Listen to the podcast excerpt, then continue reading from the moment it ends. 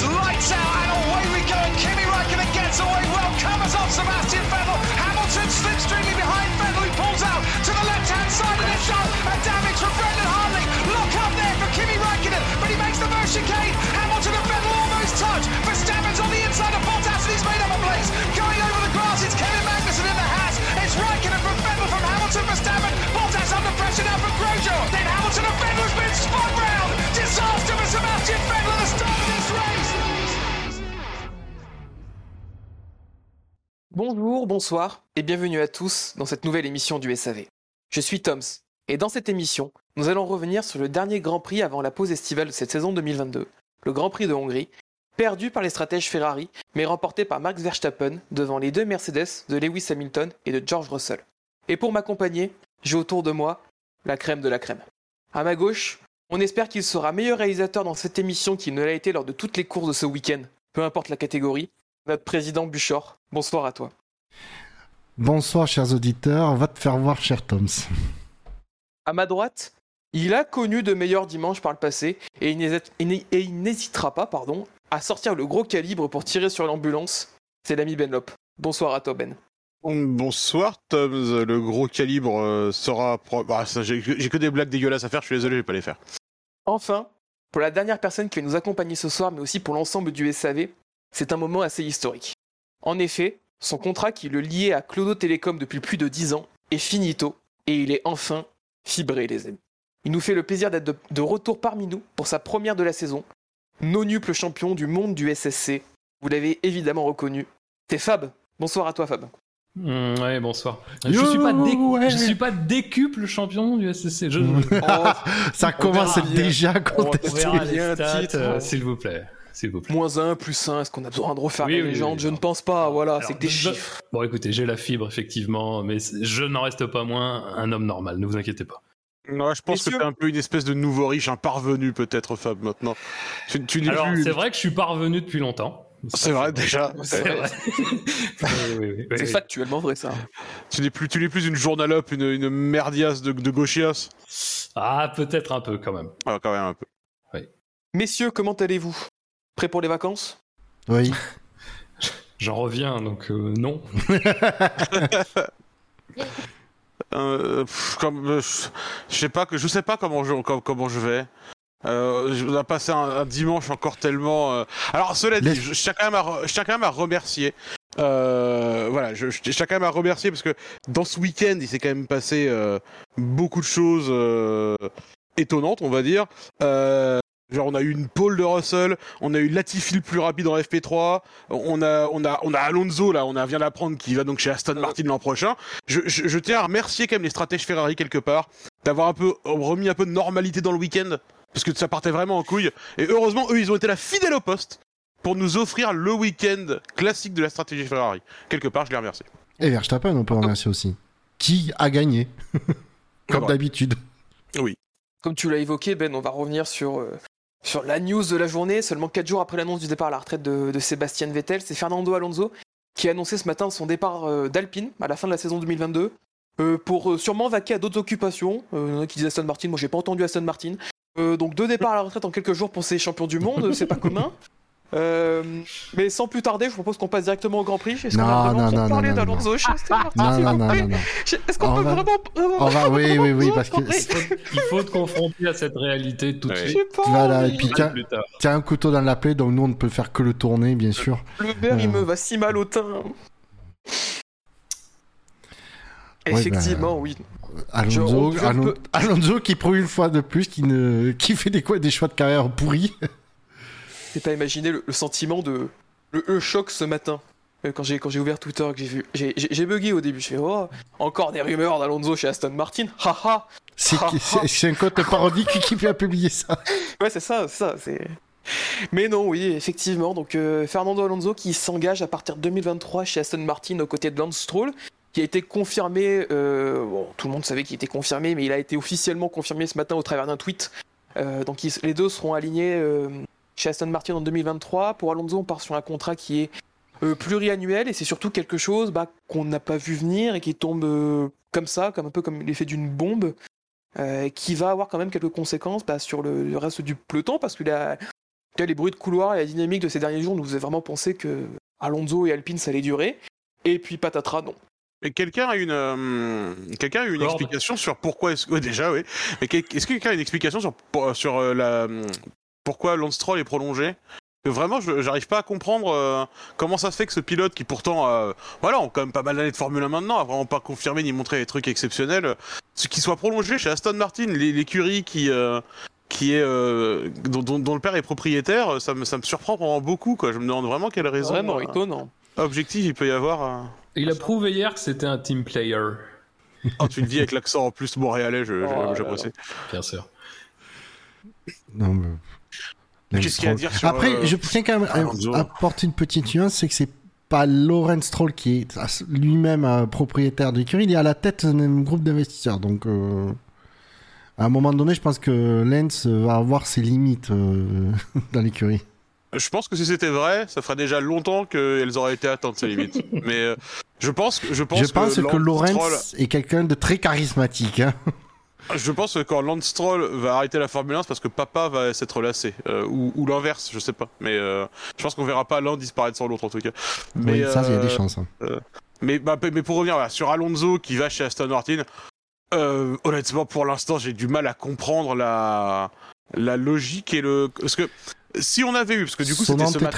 hein, Non mais ouais, même, enfin, je sais pas, j'arrive pas à imaginer que c'est la motivation d'Alonso qui, euh, à mon avis, c'est bon, il a pas trop de mal à manger autre chose que des pâtes euh, en fin de mois. Euh, Ouais. j'ai- j'ai du, Oui. Mais j'ai du mal à imaginer que ce soit ça sa motivation quand même. Euh, je, je sais pas. Euh, est-ce que euh, est-ce que Laurent Stroll il fait des promesses euh, en, genre, en genre tu verras euh, il y a plein d'investissements et en fait on va gagner et est-ce que Alonso est assez naïf pour le croire? Ou est-ce qu'il aime bien se mentir à lui-même? Ou est-ce qu'il croit simplement plus du tout au projet Alpine? Honnêtement, j'aurais été moins surpris, moins circonspect si dans les heures qui ont suivi l'annonce d'Alonso, il y avait eu l'annonce de Piastri chez Alpine. Ça aurait eu plus de sens. Mais là, le fait que on n'ait toujours pas de confirmation de qui va occuper le, baquet Alpine, ça par contre, ça, me- m'interroge vraiment sur le- les, tenants et les aboutissants de, ce mouvement. Oui, parce que c'est l'une des conséquences, du coup, c'était donc c'était l'ouverture bah, de ce baquet chez, euh, chez Alpine, euh, qu'on pense tous dessiner, en tout cas qui est dans le fil logique des choses, est plutôt destiné à Piastri, qui occupe actuellement le rôle de troisième pilote chez Alpine et qui est vraiment le, la star, une des stars montantes qui mérite amplement sa place en F1.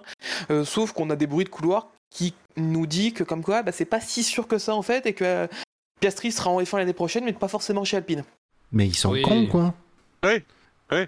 Ou alors, ils, ou alors ils, peut-être qu'ils veulent pas bâcler l'annonce de, de Piastri, qu'ils attendent un peu. euh, Pas, c'est pas impossible. Ils, ils, ils ont rien à attendre. Il fait partie de l'académie. euh, il a pas de baquet. Alors Ouais, mais effectivement, si- ce qui, ce qui- veulent la mettre scénarisé, je sais pas, son annonce, etc., peut-être que ça vaut le coup, quoi. Ce qui se murmure, c'est qu'il y a un arrangement et un travail qui est en train de se faire entre donc le clan euh, Piastri et donc euh, ouais, Mark Webber qui est son représentant euh, et McLaren et que du coup il y a des discussions qui existent qui sont relativement avancées et que du coup euh, il- le, ce clan-là préférerait aller côté McLaren que côté Alpine mais enfin le mec est euh, le mec est Académie Alpine quoi je vois pas enfin ah, j'imagine qu'ils ont une forme de priorité ou quelque chose euh, mais en tout cas, si, si, ils arrivent, si Alpine n'arrive même pas à avoir son propre pilote, c'est quand même des génies, quoi.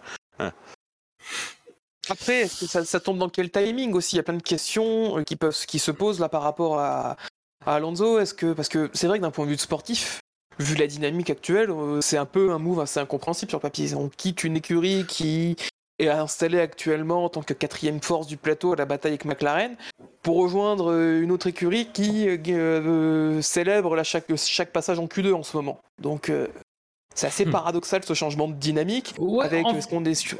En- vrai, honnêtement, je trouve pas. Enfin, je, je, oui. Alors, si tu prends les résultats bruts, évidemment, euh, c'est Oui. une régression.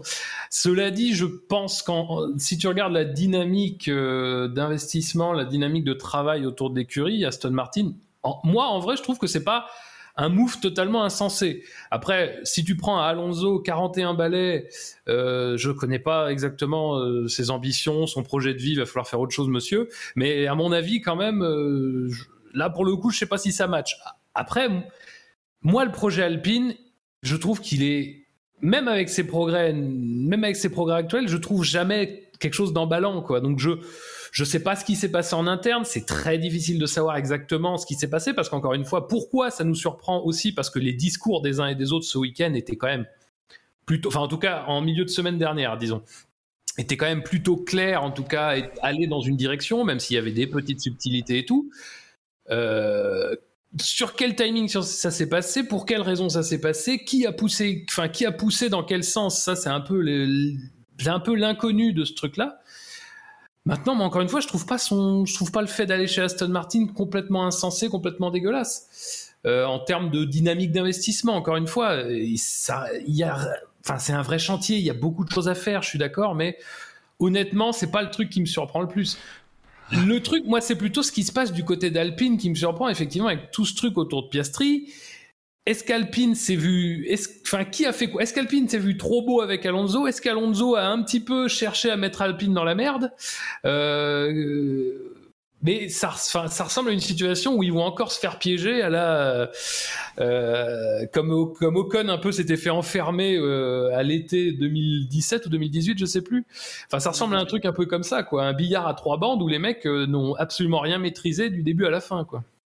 Après, il y a un truc que j'accorderai à Alonso, c'est que quand tu regardes Alpine et Aston Martin côte à côte, il y a quand même une écurie où, où, apparemment il y a une une structure euh, dirigeante bien en place. Ce qui n'est pas le cas forcément. Chez Alpine, on ne sait jamais qui fait quoi. Euh, ça change tous les, tous les ans. Euh, et c'est jamais très clair. Donc de ce point de vue-là, je pense que le, le projet Aston Martin est peut-être plus solide sur le papier. Il y, a des, il y a des rumeurs qui parlent d'un retour de Ricardo, du coup, dans le mm. Enfin, quel, quel, quel sens est-ce que tout ça aurait Donc, quand même, on peut quand même se demander. Quoi. Euh, et, et, tu vois, enfin, tu, tu parlais d'un chantier, euh, Fab. Et pour, pour, pour, pour Alonso, c'est il part d'un chantier pour en pour aller sur un autre en fait. Enfin. Oui, mais c'est ça. Et qui a l'air moins et qui a l'air moins avancé en plus à l'instant T quoi. Alors moins avancé. Cela dit, le, le, chantier Alpine, il fait du surplace de ouf hein, aussi. Ouais, c'est ça, c'est ça. Honnêtement, c'est ça quoi. Parce que le chantier Aston Martin, ok, pour l'instant, ils repartent d'un peu loin. Euh, et, et clairement, euh, le, passage à la nouvelle réglementation n'a pas euh, tenu ses promesses pour eux, mais euh, il y a quand même un investissement plus grand. Je veux dire, ça, commence à changer un peu, mais les déclarations que tu as du clan euh, Alpine slash Renault depuis le début, depuis 2016 qui sont revenus, c'est quand même oh on a repris l'équipe d'Enstone parce qu'on sait qu'ils peuvent faire beaucoup avec peu ce qui fait quand même pas rêver de ouf comme déclaration quoi. C'est comme dire ah, j'ai choisi d'acheter une Kia parce qu'elle a 7 ans de garantie quoi, tu vois. Enfin c'est c'est bien, c'est une qualité hein, mais c'est mais c'est pas hyper excitant quoi, tu vois. Donc euh, Ah si, moi ça euh, me ça ça t'émoustille un peu, je comprends. Ça m'émoustille un peu. Ouais.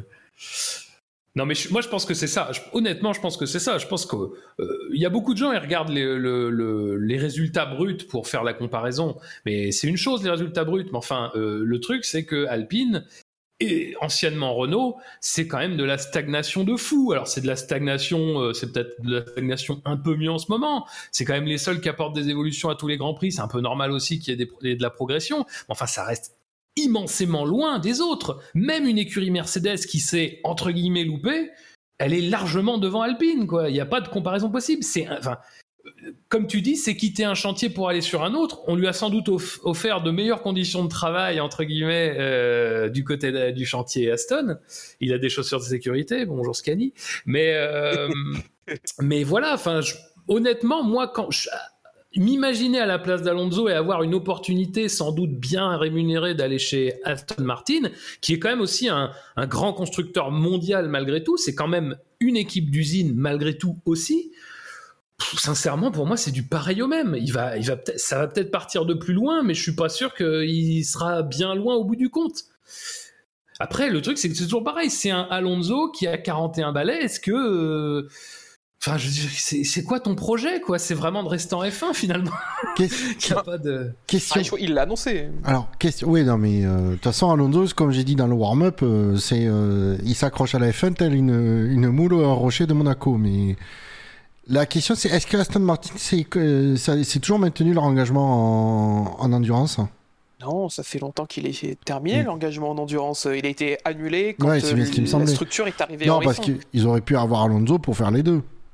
Mais c'était. Ah non, ça, manifestement, c'est ce qu'Alpine, ah, c'est manifestement ce qu'Alpine voulait faire.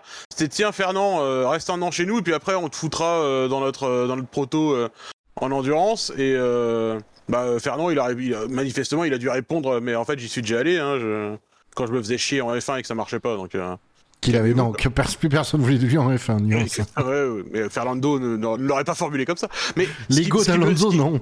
Euh, ce, qui, ce qui me surprend un peu, si tu veux, même, même, même si effectivement il part donc d'une équipe qui est en stagnation permanente avec Alpine pour aller dans un- une équipe d'usine, comme tu le dis Fab, mais c'est une équipe d'usine à moitié, quoi.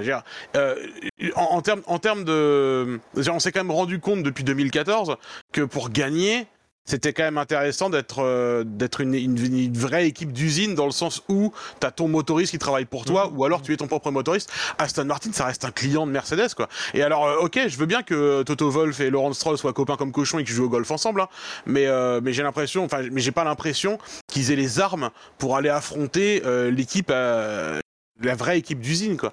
Et, et ça, euh, enfin, après, c'est tellement hypothétique. On est tellement loin, de toute façon. On est tellement loin, tellement, tellement, tellement loin de l'idée Ouais. de, de Aston Martin qui puisse gagner aujourd'hui que c'est même pas, euh, c'est même pas euh, dans la dans la lunette, quoi. Ouais, mais enfin, de toute façon, je suis désolé, mais enfin, Alonso ne gagnera plus jamais en F1 euh, hors euh, conditions incroyables, circonstances incroyables d'une course. Enfin, je veux dire, c'est. Il, est, il, est, il ira jamais. Mercedes le prendra jamais, Ferrari le prendra jamais, Red Bull le prendra jamais. Je veux dire, euh, et Alpine, c'est Alpine, c'est pour le coup ça, Alpine, c'est une vraie écurie d'usine euh, qui est visiblement le modèle, machin, mais ça ne fonctionne pas. Ça n'investit suffisamment pas, ça n'a pas suffisamment visiblement de savoir-faire, je pense, à l'usine. Euh, donc voilà, enfin. euh, Ou alors, sinon. moi, je suis euh, pas choqué, mais c'est une vision. C'est une vision en fait. C'est bâtir un projet. euh, Enfin, c'est s'engager dans un projet de long terme en ayant soi-même une visée de court terme. Pour moi, enfin, euh, je pense qu'il faut pas chercher bien plus loin que ça. hein. Ou alors, ou alors, à son âge, Alonso, il a la vue qui baisse, il, a cru signer chez Mercedes. Lui qui veut y aller depuis un moment. En tout cas, ça va être. Il va pouvoir avoir. Il aura un moteur Mercedes, ce qu'il n'avait jamais eu jusque-là. C'est bien, il, l'air il, collectionne. Oui, euh, de l'air hybride. Ah, de l'air, oui. Il, il collectionne euh, les, les, les partenariats. C'est bien, c'est ça, ça en fait un de plus, hein, je veux dire. Alors, je c'est serais pas étonné que Mercedes cesse son engagement avec Aston Martin à partir du moment où ils apprennent la nouvelle. hein. Ah oui je, serais pas, je serais pas complètement surpris.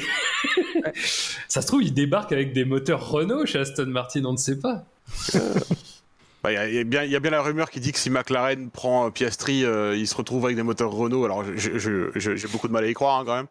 Mais euh, enfin bon, bref. De toute façon, pour moi, jusqu'à ce qu'on ait euh, une vraie nouvelle de ce qui se passe côté Alpine, euh, et, et j'ai l'impression que ça va être beaucoup moins simple. Parce que moi, ce matin, j'ai mon premier, mon- ma première réaction ce matin, quand j'ai eu la nouvelle, mon tweet a été bon bah voilà. euh, D'ailleurs, mon, mon premier tweet techniquement, il a été, il, il était pas réveillé, donc j'avais écrit euh, Alonso part chez Alpine, donc vraiment le mec qui a suivi l'actualité.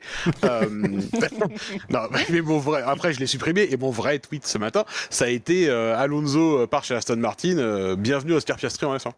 Donc pour moi c'était ben, genre la, la simplicité, enfin l'évidence même, et, et vraiment tant, tant qu'on n'aura pas euh, de, de de, de nouvelles de, de ce qui va se passer de ce côté-là et ça a l'air beaucoup plus compliqué comme on le disait que que ce que, que ce que ça devrait pour être tout à fait honnête. Euh, je c'est très compliqué de, de comprendre. Mais, mais, mais comme tu le disais, Fab, c'est tellement impossible de savoir c'est quoi l'intérêt d'Alonso là-dedans, quoi. Je, le, le mec, il s'était cassé, il avait pris sa retraite. Euh, il est revenu chez Alpine en mode ah ouais mais c'est mon équipe de cœur avec laquelle j'ai gagné deux titres et là il se barre ah, ouais, bon, bah, évidemment Non, hein, il, il croit Non, qu'il non, veut mais c'est pas, c'est c'est bien que tu le dises parce que bon, il y en a Voilà. qui croient encore. Hein. Voilà, mais, mais là il va chez Aston Martin et, euh, et sa déclaration c'est oh bah il y a Laurent Stroll qui m'a dit qu'ils investissaient beaucoup, euh, j'ai euh, vu les plans euh, de la nouvelle usine et vraiment c'est prometteur. Mec, t'as 41 ans, le temps que l'usine, le temps que l'usine elle soit finie, on t'aura mis à la retraite légalement de toute façon. Enfin je veux dire c'est Non, mais il s- eh, Ouais, il- c'est c'est pour ça en fait peut-être qu'il milite pour qu'Emmanuel Macron puisse repousser l'âge de la retraite encore plus. hein, Désolé. Mais, Je- euh, je mais sais ça c'est ridicule. Je sais que la résine, elle a pris du retard à cause du, du Covid, mais je crois qu'elle est. Normalement, le chantier a dû être très bien avancé maintenant. C'est une question de, de plus. C'est plus qu'une question de mois, je crois. Oui, pour il que manque deux, trois résine. portes. Bah, je, crois, je, je crois que Ah, leur, mais par euh, contre, ils leur- sont peut-être. Je crois qu'ils sont. euh, Ils ont, du coup, avec l'arrivée d'Alonso, ils sont obligés de faire élargir les portes. Ouais.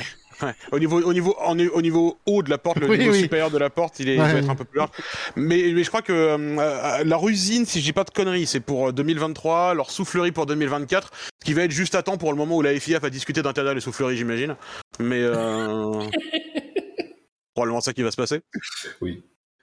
Après, il y a aussi euh, les rumeurs, les hypothèses de potentiellement rachat de Audi, vu qu'Alonso semble euh, vouloir battre le premier pilote euh, qui a plus de 50 ans depuis euh, au moins 50 ans, justement, euh, rouler en F1. Il y a aussi ce, côté-là, mais c'est vrai que bah, euh, le, temps nous dira. Après, on nous parle de pluriannuel, donc on part sur au moins deux ans encore d'Alonso. Est-ce que c'est le même pluriannuel que chez Alpine où c'était un an plus un an? Est-ce que c'est trois ans qu'il a signé d'un coup?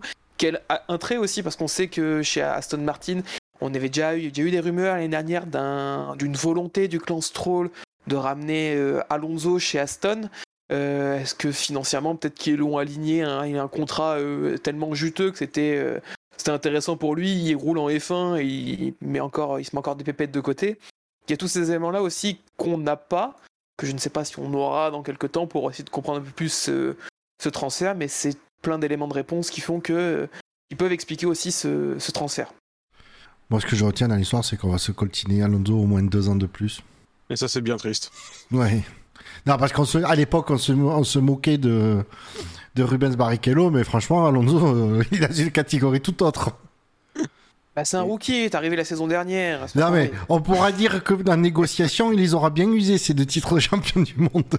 Ah mais c'est bien, quand, quand Leclerc en aura marre de Ferrari qui voudra changer d'équipe, il saura à qui demander conseil, parce que je en termes de- de- d'expérience de, changer d'équipe et de négocier des contrats, il commence à, il commence à avoir roulé sa bille, euh, le Fernand quand même. Ça lui sera utile. En attendant, c'est que ce n'est que la quatrième écurie d'Alonso euh, en F1. euh, pourtant, il ne faut pas oublier qu'il a fait McLaren deux fois. Re- Cinqui- Cinquième, il y a Minardi aussi. Ah, punaise, j'avais oublié Minardi. ouais, bon. Il n'est pas non plus resté. euh, Mais c'est vrai que j'avais Ouais, oublié. Minardi. Merci pour cette stat pétée. Mais bon, plus, il a fait Enstone. et- Enstone Ça- trois fois. voilà, c'est ça. McLaren deux fois, Ferrari une fois, euh, Minardi et maintenant. Mais c'est ça le truc, c'est que c'est- ok, c'est- c'est entre guillemets que sa cinquième, mais il il y en a plusieurs qu'il a fait plusieurs fois. C'est Oui, pas- c'est ça. C'est pas comme s'il était resté longtemps à chaque fois, à chaque endroit, quoi. C'est quand même le mec qui se tire, quoi, euh, Fernand. C'est... Euh, là, franchement, le, le miracle, c'est qu'il laisse pas un champ de ruines derrière lui, hein. Euh, honnêtement, on n'est pas... C'est déjà ça. C'est la première fois depuis longtemps que ça arrive. Ouais, quand mais c'est ça, oui. Hon- Honnêtement, moi, ce que je me dis, de- ce que je me dis, c'est que c'est un, c'est un move qui est bien pour tout le monde, en fait. C'est bien pour Alonso, Oui. c'est bien pour Aston, c'est bien pour Alpine. Ouais, parce que est-ce que du coup, est-ce que du coup Alpine va pas enfin pouvoir se structurer comme il faut Avec le- le- Oh, après, non, mais après, honnêtement, comme le disait. euh, Ils avaient pas Ben besoin d'Alonso. euh, non, mais comme le disait Ben Lop, il n'y avait pas de. Le, le, retour- le Alonso euh, version, euh, de- version retour, bon, c'est quand même un peu moins, euh, c'est quand même un peu moins compliqué. Euh, cela dit, moi, à titre personnel, je pense pas qu'un Alonso, euh, n'importe quelle époque, ce soit un grand leader technique pour mener une équipe vers, euh, enfin, pour redresser une équipe, quoi. Je pense qu'il est très bon en, termes d'exploitation d'une voiture. Je pense qu'il y en a peu qui arrivent à sa cheville à ce niveau-là, mais je pense pas qu'en termes de, direction technique, il soit tout à fait. euh, Bon, alors honnêtement, je sais pas qui vont trouver pour euh, mener euh, pour mener ce département alpine, mais bon, moi, je, je pense pas qu'Alonso ce soit forcément la personne idéale pour ça, quoi. Sinon, ils font revenir Vettel. Non, je, je, je déconne. bah, ça, ça a pu jouer aussi ça, au, niveau des- de la retraite de Vettel, le fait qu'il y ait des discussions, apparemment avec Alonso qui traînait depuis un moment, ça a peut-être accéléré aussi les décisions de Vettel de partir en se voyant qu'il se faisait un peu pousser euh, dehors euh, par Ah, Aston, toute façon, qui a dit comme tu disais tout à l'heure, mais il y avait manifestement des discussions depuis le début. Depuis le début, Laurent Stroll, il bande plus pour Fernando que pour Sébastien. Euh, manifestement. Donc il y, a, il y a quand même des, des bruits qui couraient depuis un certain temps que en fait les discussions initiales que Laurent Stroll avait, c'était pas pour faire venir Vettel, mais pour faire venir Fernando. Donc bon, il y a, il y a, il y a plusieurs trucs. euh, Enfin, manifestement, Laurent Stroll a atteint l'objectif qui, le truc qu'il recherchait parce qu'il voulait, il voulait avoir un champion du monde dans la voiture. euh, pour, euh, j'imagine gâcher son talent vu les vu les caisses qu'ils font mais euh, mais voilà il, a, il avait pas eu il avait pas eu le jouet qu'il voulait et donc là enfin il l'a eu donc c'est c'est bien bravo euh, bravo Laurence La question, c'est combien de temps voudra- faudra-t-il euh, faire muse avec Bon, bah, combien de temps Fernando va vouloir faire Mumuse avec aussi, hein, parce que il va arriver là-bas, ils vont se faire chier, euh, il va se faire chier à sortir en Q1 tous les week-ends, il va dire bon bah en fait, euh, allez bisous. Hein. Honnêtement, je, je- enfin, j'arrive pas. À, je ne crois pas en ce projet de toute façon. Le projet Aston Martin, que c'est que c'est ce que je disais tout à l'heure. hein, c'est tant que le projet, euh, tant, tant qu'il y a un des deux baquets qui est réservé à Lance Stroll, je crois pas à ce projet. Parce qu'il est, parce que ça veut dire que c'est symptomatique d'un projet qui est mené euh, par euh, la- la- complètement à l'envers. quoi. Eh ben, après ce, ce petit point euh, news euh, de la journée, je propose qu'on passe quand même à- au but de cette émission, de parler du Grand Prix et Grand Prix d'hier. Il y a eu un grand prix. hein. Il y a eu un Grand Prix. Ouais, ouais, il y a Effectivement, des- il y a eu un Grand Prix. Il y a une course où des voitures se sont doublées. Ouais. Et ben, pour parler du Grand Prix, on va d'abord passer aux notes, et ensuite je vous demander euh, vos avis un peu plus en détail sur le, Grand Prix. Alors toi, Benlop, tu as mis un 16, Buchor, tu as mis un 14, Sap, tu as mis un 15, McLovin a mis un 14,5, euh, des bagarres en piste, des stratégies décalées, je ne me suis pas ennuyé une seule seconde. Euh, Shinji a mis un euh, 14,5 aussi, j'ai mis un 16, et Wiku, vient de rejoindre l'équipe, euh, a lui aussi mis un 16, une course au, déroulement captivant avec de, la bataille en piste sur le pitwall. Le Grand Prix sonne comme un succès pour la, réglementation qui favorise la proximité entre les voitures. Le seul petit point de frustration porte sur le résultat final. On pouvait espérer une première victoire d'un pilote ou un resserrement au championnat. Au final, on en repart en se disant que le championnat est plié. Messieurs, donc dans la moyenne, on a quand même des notes euh, plutôt bonnes pour, euh, pour ce Grand Prix. Qu'est-ce que vous voulez rajouter euh, Parce que c'est dans la moyenne des commentaires qu'on a déjà eu de la part des autres membres de l'équipe? Eh ben, euh, déjà, bienvenue à Wiku, parce que tu Ouais. fais une espèce de demi-annonce comme un, Quel voilà, pour tuer la jambe. Le là, clairement, c'est euh, Wiku, euh, entre parenthèses, on en a rien à foutre, mais il nous rejoint. Ah bien, voilà. Donc voilà, déjà, euh, bien- bienvenue à Wiku qui nous rejoint effectivement et qui aura le, Bienvenue et désolé. Oui, voilà, évidemment, aura la joie de pouvoir faire ses premières émissions, euh, la joie ou le, je sais pas, l'outrecuidance, j'en sais rien, de, de pouvoir faire ses, ses premières émissions avec nous euh, après la, la pause estivale ou pendant, on sait pas, ça se trouve on fera des trucs. Pour l'instant, en vrai, de toute façon, on est tellement, on prévoit tellement bien les trucs qu'on sait pas encore. Euh, mais euh, mais mis à part ça, euh, mais mis à part ça, euh, une vraie, euh, comment dire, consécration de la nouvelle réglementation à, à mes yeux aussi. Euh, le Hungaroring qui était une piste sur laquelle, euh, enfin vous vous souvenez quand euh, Hamilton avait dû remonter euh, l'année dernière, euh, ils avaient dû stratégiser euh, ce qui est vraiment un mot qui existe. hein, euh, Dès le début de la course pour le décaler sur la stratégie. Non, non, pas en italien. Pour le, ils avaient dû euh, déjà euh, ruser niveau stratégie pour pouvoir le décaler niveau performance, des performances pneumatiques, etc. Parce que c'était dur, dur de juste se suivre et dépasser. Euh, on a eu euh, hier une course au Hungaroring où il n'y a pas eu de d'événements euh, extérieurs qui ont amené à ce qu'il y ait des dépassements et pourtant il y en a eu plein. On pouvait largement se bagarrer et se dépasser et c'était tout à fait plaisant à regarder, ne serait-ce que de ce point de vue-là. Euh, course euh, très sympathique, avec quand même, euh, c'est pour ça que j'ai mis qu'un qu'un 14, où j'ai trouvé qu'il y a quand même un classique ventre mou, où on s'est un petit peu fiché dans le, au milieu de la course, mais sinon, le Hungaroring qui a une, nouvelle fois tenu ses promesses, hein, parce que je suis avec Dino dans la team Hungaroring, je trouve ce circuit superbe. Voilà. et puis après un naufrage historique dont on reviendra, sur lequel on reviendra plus tard.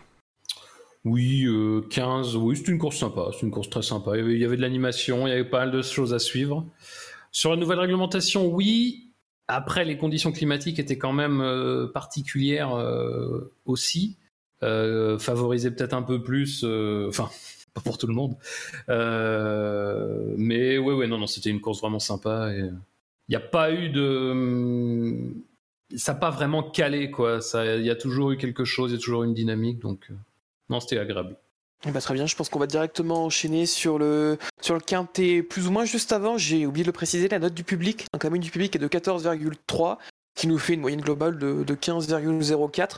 C'est la euh, cinquième meilleure note pour le Grand Prix de, Hongrie dans l'historique. a toujours été un Grand Prix bien noté. On a eu un 19,28, qui est la meilleure note de l'histoire du SAV. euh, Un 18,74 l'année dernière, un 18,72 en 2014. Donc c'est un circuit qui a- sait nous délivrer de, de très belles courses, comme le disait Buchor. Et du coup, je propose qu'on qu'on revienne un peu plus sur la Mais- course, donc en passant au oui. Mais si je peux me permettre, c'est souvent, souvent en Hongrie, en tout cas jusqu'ici, euh, c'était un peu tout ou rien. Soit c'était une course vraiment où il se passait rien du tout et on n'avait aucun espoir, soit il y avait un élément déclencheur qui faisait, la- qui faisait que la course devenait un peu folle et était hyper intéressante et était euh, exceptionnelle.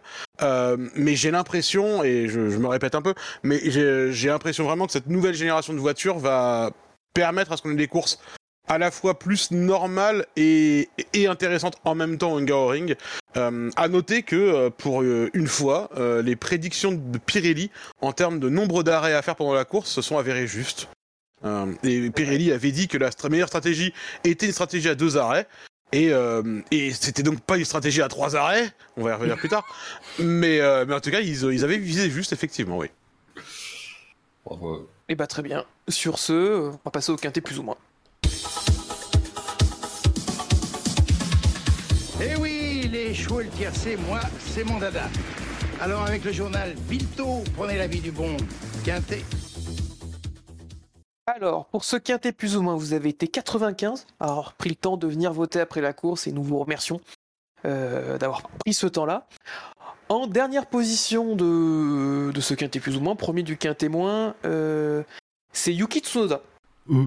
Et je sais pas notre dur parce qu'on l'a pas vu de la course en fait. Donc, euh... ah si, on l'a vu faire un tête à queue à la Ouais, il chicane. a fait un tête à queue à la con une fois, ouais, ça. Oui. Moi, c'est pas, c'est- honnêtement, c'est pas lui que j'aurais mis hein, comme le leader du témoin. Oh, oh, pourtant, il a quand même fait vraiment tout son possible. hein. Ah, je trouve qu'il y a pire. Mm. Il termine euh, extrêmement loin déjà. Il a Euh, pas de rythme, mais en plus, il fait un tête à queue, il se fait remarquer. Donc... C'est quand même pas magique hein, comme course, on va pas se mentir. Ouais. Franchement, moi, je trouve que c'est quand même plutôt mérité. Moi, j'avais presque oublié qu'il existait. Hein. Moi, c'est son tête à queue qui m'a fait redécouvrir sa carrière. Ouais, c'est ça, exactement. T'as- Tu, tu as eu des flashbacks. Ah ouais, Mais t'avais carrément coupé le F1 toi en fait, Fab. Oui, oui. Ouais, comme je disais, c'est pilote Fab, il était mal connecté à Internet, mais comme il regarde la F1 par Internet, forcément, c'est un peu un problème. Alors, c'est un problème, sauf euh, quand il s'agit de- d'écouter certains commentateurs. euh. Euh, Bien sûr. Tom, si tu allais le défendre. Euh, non, je dirais que c'était le seul pilote qui terminait à deux tours, donc euh, c'est vraiment de la grosse défense. Ah oui. C'est pas, une défense de ouf. C'est ce qu'on appelle appuyer sur la tête pour, pour maintenir solo. Ça. non, par contre, j'allais signaler que c'est euh, qu'il n'y a pas eu un seul abandon pendant la course aussi. Que je viens de le, je viens de le remarquer, c'est vrai qu'on a vu personne abandonner. Et Bah, Bottas, un peu. Bottas à la fin quand même. hein. Ah oui, mais je crois Il qu'il a est été classé. Il a été Il est classé. Ouais. Ouais. Il est classé parce qu'il a abandonné tout à la fin. ouais. Oui, effectivement. Bon, du coup, je pense Euh. qu'il n'y a pas grand chose à dire sur la course de Tsunoda, à part que. Franchement, je crois qu'on a fait le tour. Voilà, Ouais, ça. exactement. Mais ap- après, après, ça, on peut, ça, enfin, du coup, ça peut s'étendre au, au AlphaTauri en général, quoi, qui euh, n'ont pas l'air d'aller mieux après leurs upgrades, globalement. D'aller beaucoup mieux en tout cas. Ah, on pensait que ça va peut-être être difficile jusqu'à jusqu'à l'année prochaine et qu'ils puissent récupérer des pièces de de la Red Bull. Bah, ça dépendra de si elles sont légales. On s'en apercevra après la Belgique. Ouais, on verra. Et bah, euh, très bien, je propose qu'on passe au, suivant de, de ce quintet plus ou moins. Et pareil, un résultat assez surprenant, même si au vu du résultat on peut comprendre, mais c'est pas vraiment de sa faute. C'est Ricardo qui se retrouve avant-dernier du, du quintet plus ou moins, avec un score. Alors j'ai oublié de dire les scores pour Tsunoda, c'est moins 412 points que négatifs. Ricardo, c'est moins 306, 9 points positifs, 315 négatifs. Euh, lui a été assassiné aussi par la stratégie de son équipe qui a décidé de lui foutre les durs, alors qu'ils ont bien vu que ça marchait pas sur d'autres écuries.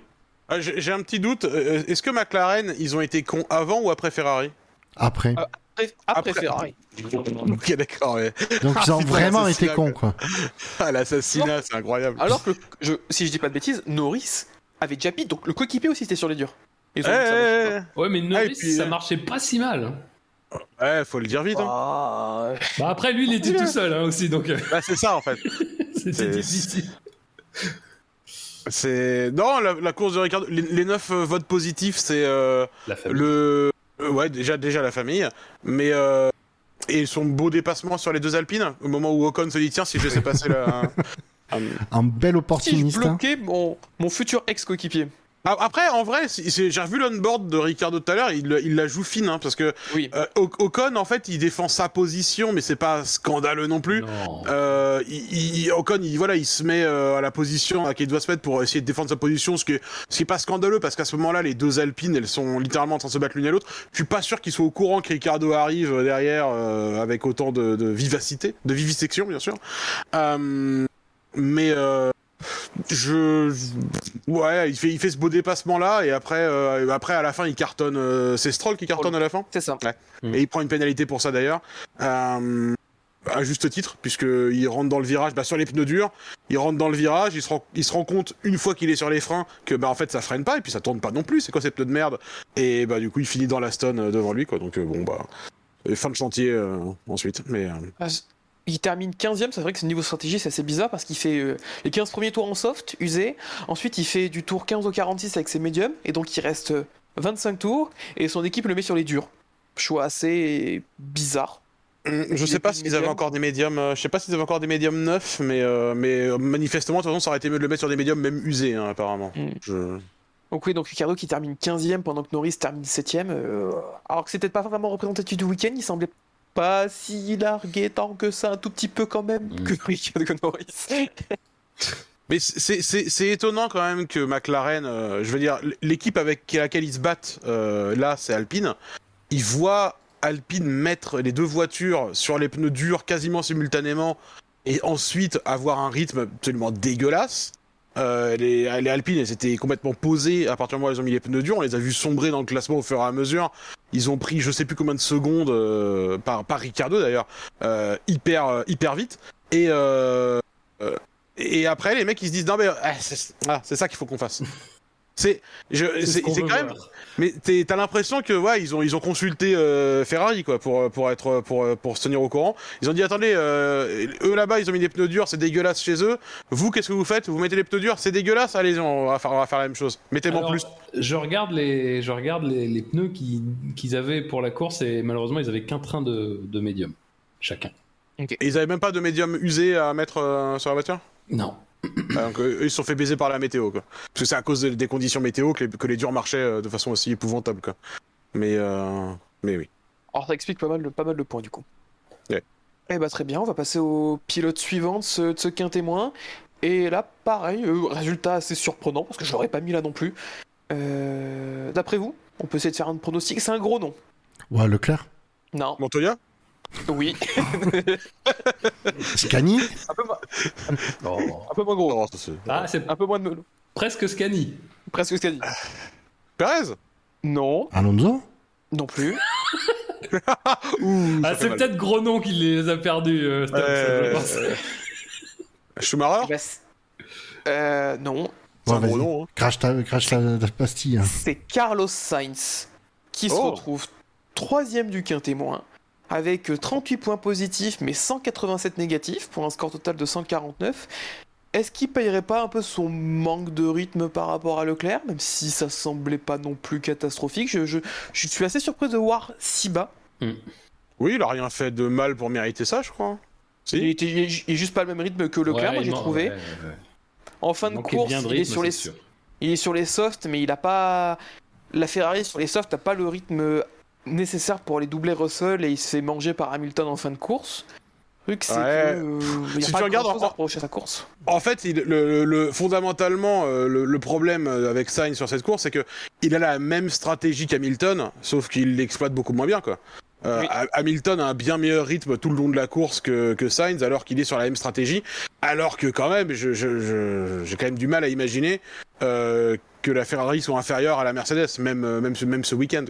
Euh, donc c'est peut-être ça qui lui coûte un peu cher. C'est que effectivement, il a, en fait, lui, lui rien, il lui est pas arrivé de. Ah si, alors cela dit, si. Le truc qui le, qui le bute en fait Sainz, euh, c'est le début de la course, c'est qu'il est devant Leclerc et que euh, Ferrari plutôt que de lui dire excuse-nous Carlos, le, Leclerc derrière, euh, il en a besoin, euh, il a il a du rythme, on a besoin d'aller chercher les voitures devant, est-ce que tu peux le laisser passer s'il te plaît? Plutôt que de faire ça, ils tergiversent pendant 800 ans et ils finissent par le faire piter pour le faire ressortir ensuite derrière Leclerc en bousillant le reste de sa course derrière aussi, en lui faisant faire un stint ridiculement petit sur les médiums au début. Euh, et je pense qu'en vrai c'est ça qui lui coûte, euh, c'est ça qui lui coûte euh, cher finalement. Monsieur Coutier, oui. Et, et ça, et ça, alors ça, c'est un truc évidemment dont on peut parler et reparler, hein, mais le, le- Ferrari qui est quand même passé de l'équipe que tout le monde déteste parce qu'il demande à euh, Barrichello euh, de se, de, ou à euh, n'importe qui d'autre de se garer sur le côté pour laisser passer pilote numéro 1. donc tout- il passe de ça à en fait on a un peu peur que les fans euh, nous trouvent méchants et donc on va jamais rien demander aux pilotes. C'est- c'est quand même incroyable que je. Moi, bah, il- Ma théorie là-dessus, alors j'en profite parce que j'étais pas là beaucoup, mais ma théorie là-dessus, c'est que c'est un traumatisme de 2019, ça. Où les mecs, ils se sont dit, en 2019, vous vous rappelez, en fait, euh, euh, Leclerc arrivait, Et du coup, euh, Binotto, il avait voulu faire un petit truc. Il avait dit bon, en gros, quand même, le pilote numéro un, euh, c'est quand même Vettel. Bon, c'était pas dit comme ça, mais il y avait ce- cette espèce de dynamique. Oui, le, le pri- la priorité, ce sera Vettel. Tu vois, c'était un peu ça l'histoire. lors de la présentation de la voiture, hein, je me souviens. Voilà, oui, lors de la présentation de la voiture. Et, euh, et du coup, bah, quand la saison s'est lancée, on a bien vu que ça allait pas exactement se dérouler de cette manière. Et moi, euh, à l'époque, je disais, en fait, ça a été un mauvais move parce que déjà, un, tu connaissais pas exactement le niveau, enfin, la comparaison du niveau des deux. Et surtout, bon, toi, dans ta position, t'étais même pas sûr de jouer le titre. Donc, de toute façon, ça servait peut-être pas à grand chose, en fait, de créer une hiérarchie. Mais en plus, tu donnais à Leclerc l'objectif d'aller taper Vettel. Et Vettel, dans sa dynamique, il a été quasiment incapable d'y répondre euh, de manière euh, correcte. Bon, moi je pense que sincèrement, euh, tout ce qui se passe là, je vais pas revenir sur le- la- toute la saison machin, mais c'est un peu ce traumatisme de, de Binotto, euh, parce que mine de rien, je crois que c'était sa première année, Binotto à la tête de Ferrari. Mmh, ouais. Euh, c'est un peu ce traumatisme-là, c'est cette espèce de truc. J'ai fait une connerie cette année-là, je vais essayer de me. Et ils y arrivent pas. Non, mais c'est c'est quand même. Mais ce qui est désastreux, c'est qu'en fait, tu ne comprends pas pourquoi ils il, il, n'y arrivent pas, quoi. Après, Benlop, toi, tu, tu, te- la semaine dernière, je- tu, tu louais l'intelligence de Sainz. Et ça, c'est un, et ça, c'est aussi un problème pour Ferrari, c'est que Sainz, il est bien plus malin, sans doute, que les gens qui lui demandent de laisser passer. Et il arrive Ça. un peu à leur, il arrive un peu à leur retourner le cerveau parce qu'il a les, il a en fait les arguments pour être suffisamment pour, enfin, pour gagner du, il n'a pas les arguments pour convaincre qu'il faut pas le faire, mais il a les arguments pour gagner du temps, pour justement se donner l'opportunité de ne pas le faire. Oui. Et, et ça, du- coup, ça c'est un problème parce que à un moment donné, le problème c'est que Leclerc, à force de perdre beaucoup de points, finalement, il crée pas d'écart avec Sainz. Et à un moment donné, euh, Ferrari qui est déjà, quand il y a déjà un écart suffisant qui devrait quand même t'autoriser un petit peu à poser sur la table tes consignes et à dire bon, écoute, Carlos, t'es gentil, mais voilà, va falloir s'écarter, t'as pas le rythme, t'es- voilà, tu ça déjà ils n'osent pas le faire quand il y a un écart, mais en plus quand il n'y a pas d'écart, là ils sont complètement tétanisés. Et cette course-là, c'est exactement ça. Enfin, c'était, ça se voyait comme le nez au milieu de la figure que c'était encore une fois une perte de temps de faire tout ça. Et bon, enfin, c'est... C'est. ouais, je- c'est. c'est, euh, Après, il y, a- il y a quand même cette notion aussi où je veux dire, on, on est une semaine après le Grand Prix de France, dans laquelle. euh, ils ont bon euh, Sainz la, la leçon qu'il a retenue c'est bon bah faut plus que je les écoute c'est des chaises pliantes la stratégie c'est pas possible autrement Euh, C'est donc méchant bon, pour les aussi- chaises pliantes, ça. hein. Ouais, elles sont. Pourtant, les... ouais, c'est vrai que les chaises pliantes sont Oui. utiles, cela dit. C'est une chaise pliante mais cassée, qui veut plus se plier. Tu vois. Et quand tu t'assois dessus, elle, elle casse. Elle, tu tombes. Euh, et voilà, donc clairement, euh, voilà, bon, il dit voilà, c'est des, c'est des turbo chèvres. Euh, faut pas que je, faut pas que je les écoute. Euh... ok, copy. We are looking. Euh... Forcément, c'est compliqué, quoi. Parce que si, si aujourd'hui il reçoit une consigne, Sainz, qu'est-ce qu'il va faire, effectivement? C'est ça va être quoi sa réflexion? Vous êtes sûr? Parce que c'est- tu peux pas faire, tu peux pas faire autre chose, quoi. Ils ont, ils ont pas établi de, de, de relation de confiance depuis le début de la saison, qui fait que de toute façon ils seraient euh, prêts à les écouter. Euh, C'est ils sont, il y a personne qui est décisif dans cette équipe. C'est vraiment, mais c'est affreux, quoi. C'est affreux. Et en plus, et alors ça, euh, on va, on va, on va revenir là-dessus après, mais et en plus ils mentent. Et en plus ils mentent pour couvrir leurs erreurs et pas en parler. Euh, Là, quand on voit euh, donc les, les Ferrari, elles partent, euh, elles partent 2 et 3, elles partent quoi 2 3 ou 2 4 Deux, trois. Euh, 2-3. 2 3. Sainz par Ouais, deuxième. Les Ferrari, ah, les Ferrari, elles partent. Oui, c'est ça. Les Ferrari, elles partent 2 et 3. Et, euh, et Binotto, après la course, il vient nous dire euh, Non, mais je pense qu'on ne pouvait pas gagner aujourd'hui. Mais mec, Pas le rythme. Euh, je pense que la voiture n'est pas le rythme. Alors, déjà, le mec insulte clairement son département, euh, son ingénierie hein, qui a fait la voiture. Mais je pense qu'on n'avait pas le rythme pour gagner aujourd'hui. Mais mec, on demande même pas ça. Vous êtes partis 2 et 3, pourquoi vous arrivez 4 et 6 Il, il- a osé bah, ouais. dire. Genre, on n'avait pas le rythme pour gagner, mais peut-être qu'un podium c'était euh, envisageable, non, Binotto, euh, mon, mon cher Mathia Alors, En vrai, sans déconner, et, les, les mecs, le mec passe son temps, ils passent leur temps à changer de sujet. C'est- C'est pour parler d'autre chose. C'est la même chose quand euh, quand, il, quand Binotto euh, nous parle du Grand Prix de France avec Carlos Sainz et que le mec ose dire non non mais c'est parce qu'à la diffusion télé vous avez eu l'impression qu'on lui parlait pendant qu'il est en train de faire le dépassement mais en fait non euh, c'est juste la diffusion qui lui fait passer pour des cons. Mec t'ouvres F1 TV tu regardes la diffusion tu regardes la radio euh, qui est en direct parce que tu vois Sainz qui appuie sur le putain de bouton quand tu quand entends la radio s'allumer donc tu vois que c'est en direct et tu vois qu'il lui parle en plein dépassement. Donc ils savent qu'ils l'ont fait qu'ils ont fait l'erreur mais derrière ils sont prêts à mentir pour essayer de se, de, de, de, de se couvrir. Mais en plus c'est des mensonges nuls quoi. C'est c'est on dirait moi dans Among Us, quoi. Enfin, je veux dire, c'est. c'est- c'est- euh, tu sais, Tom's dans la vie. ou Tom's dans la vie, voilà. Non mais, non mais tu sais, c'est c'est ça, c'est le mec qui joue à Among- c'est le mec qui joue à Among Us et quand il est imposteur, il s'énerve quand on l'accuse, alors que quand il, tu sais, c'est c'est c'est vraiment, mais c'est incroyable quoi. C'est c'est pas une masterclass de Fab, de de de de de Fab, de Fab Huster, bien sûr. Oui, bien sûr. Francis Huster, bien sûr. Mais c'est, c'est, ça fait longtemps qu'on n'a pas joué, je me rends compte. Mais, euh, mais c'est, mais c'est, c'est, incroyable. Et t'as l'impression qu'ils ont pas fait la première étape, qui est d'être honnête avec eux-mêmes. Binotto est trop occupé à, se dire, mon rôle, c'est de protéger l'équipe. Mais à un moment donné, l'équipe, elle se protège pas. Dire, tu protèges pas ton équipe. Ce qu'il essaie de faire, c'est, je veux protéger mon équipe pour pas qu'on passe pour des cons. Mais mec, ce qui est en train de se passer, là, actuellement, tu peux pas moins bien protéger ton équipe. Vous passez pour des cons, euh, mais à l'infini, quoi. Je, c'est- comprends pas ce qu'ils sont en train de faire, vraiment. Tu, tu parlais de Binotto qui dénigrait la voiture, donc le travail qui est fait par cet ingénieur avec la voiture, elle avait le rythme.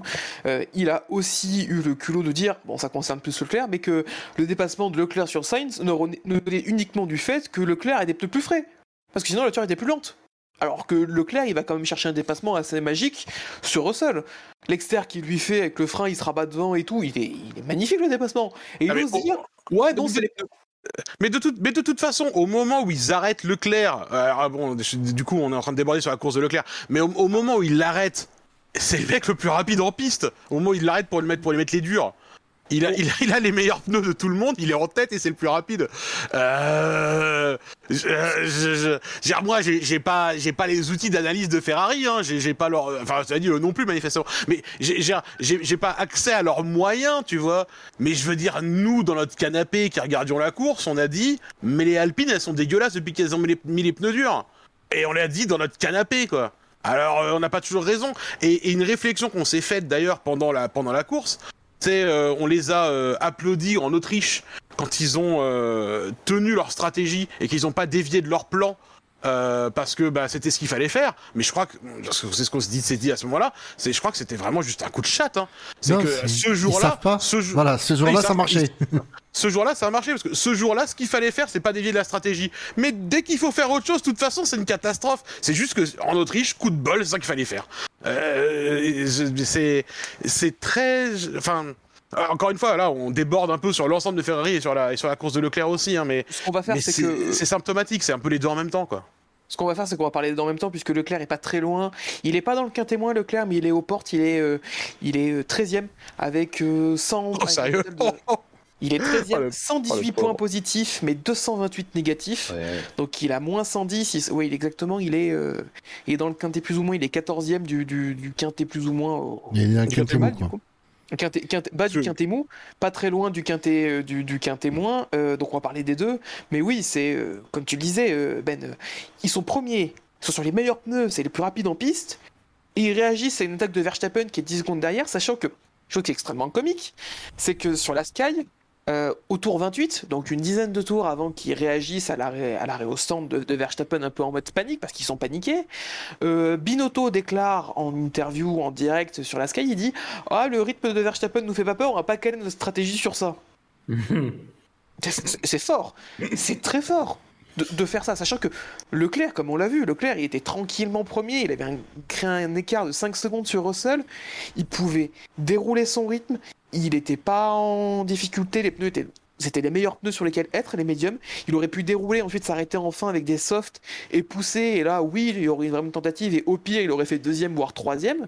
Mais là, il termine sixième. Alors qu'à la mi-course, il était premier avec les meilleurs pneus de tout le monde. C'est irréel. Mais, Mais- c'est- pour, pour revenir juste sur ce que tu disais, Ben Lop, tout à l'heure avec Binotto, c'est qu'après la course, quand il explique sur Canal, euh, quand il parle en français, le, le plan, il dit, il dit quelque chose comme oui, mais nos simulations disaient que les, que les pneus durs c'était pas mal.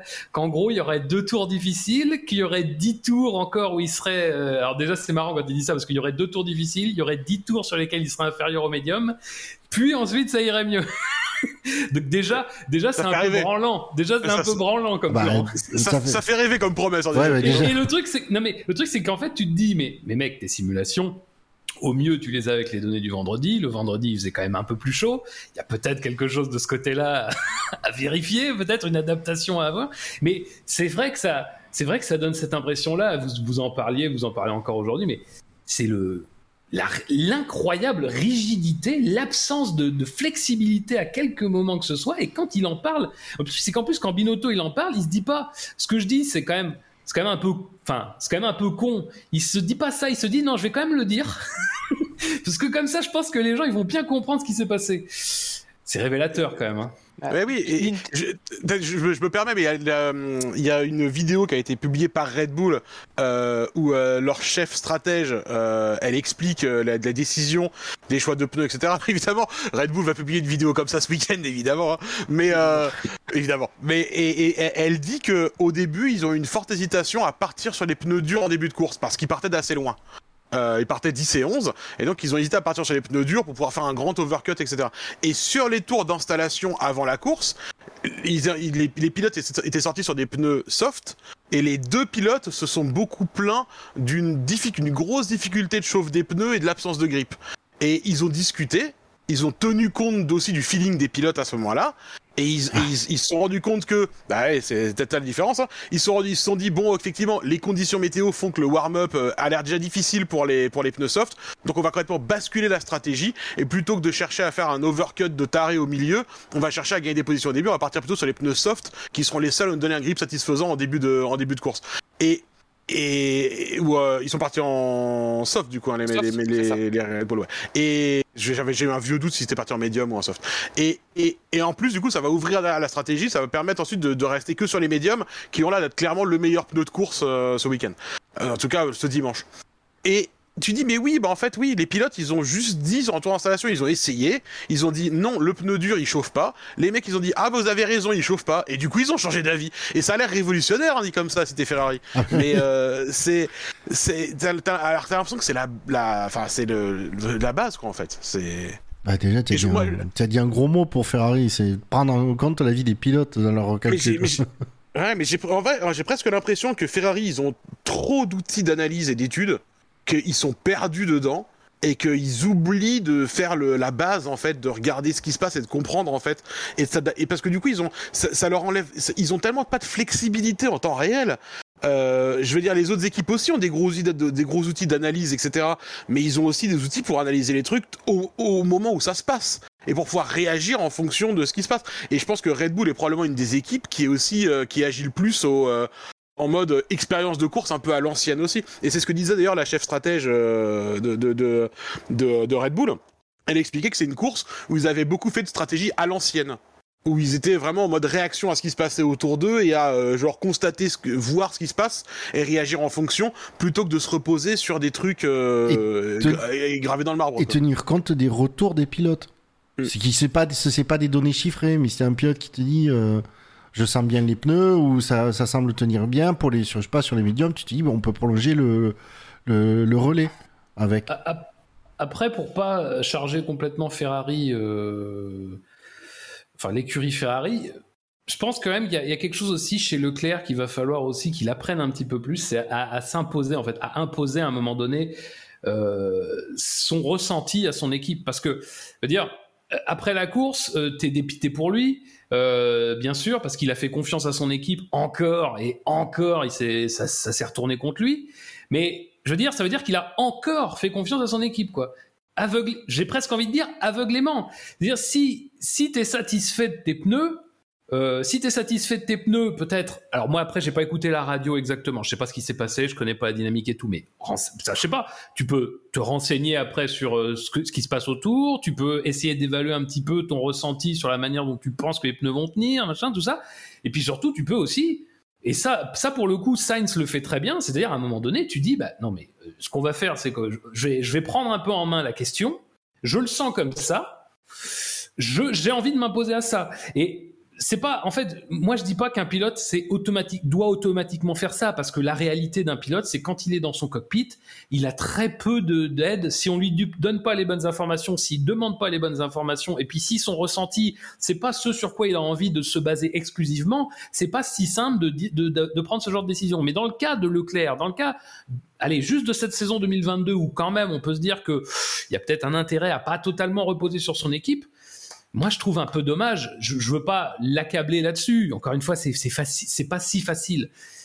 Mais je pense qu'il faut quand même que là-dessus, il se, crée quelque chose en lui, il se crée quand même ce moment où tu interroges, en fait, même, sans dire que tu remets tout en cause, tu retournes la table, tu dis juste, est-ce qu'on peut peut-être envisager les trois prochains tours pour réfléchir exactement à notre stratégie ou quoi que ce soit? Est-ce qu'on est oublié Parce que là, évidemment, je sais pas comment ça lui a été vendu, l'arrêt au stand ou quoi que ce soit, mais euh, clairement, c'est une réaction de la part de Ferrari à Red Bull. Euh, donc j'imagine qu'il n'y a pas eu non plus beaucoup de temps pour le discuter.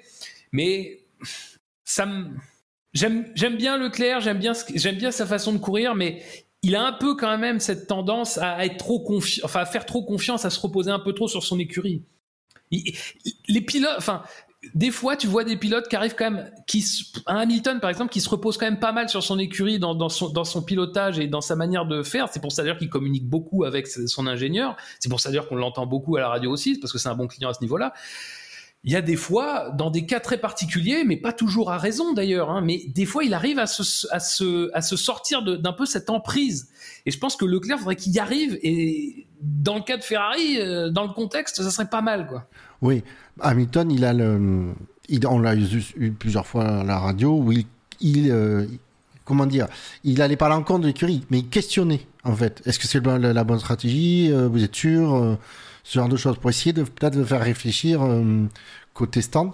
Euh, après, bon, ben, il a la différence, c'est que Hamilton, il a quand même moins de raisons de questionner euh, son écurie quand tu vois les succès qu'elle a eu et les, les, adaptations de stratégie, etc. dans le passé qu'elle a pu faire. Donc, on comprend aussi qu'Hamilton, il questionne moins. Mais c'est vrai que Leclerc, je suis d'accord avec toi, Leclerc doit plus s'imposer là-dessus.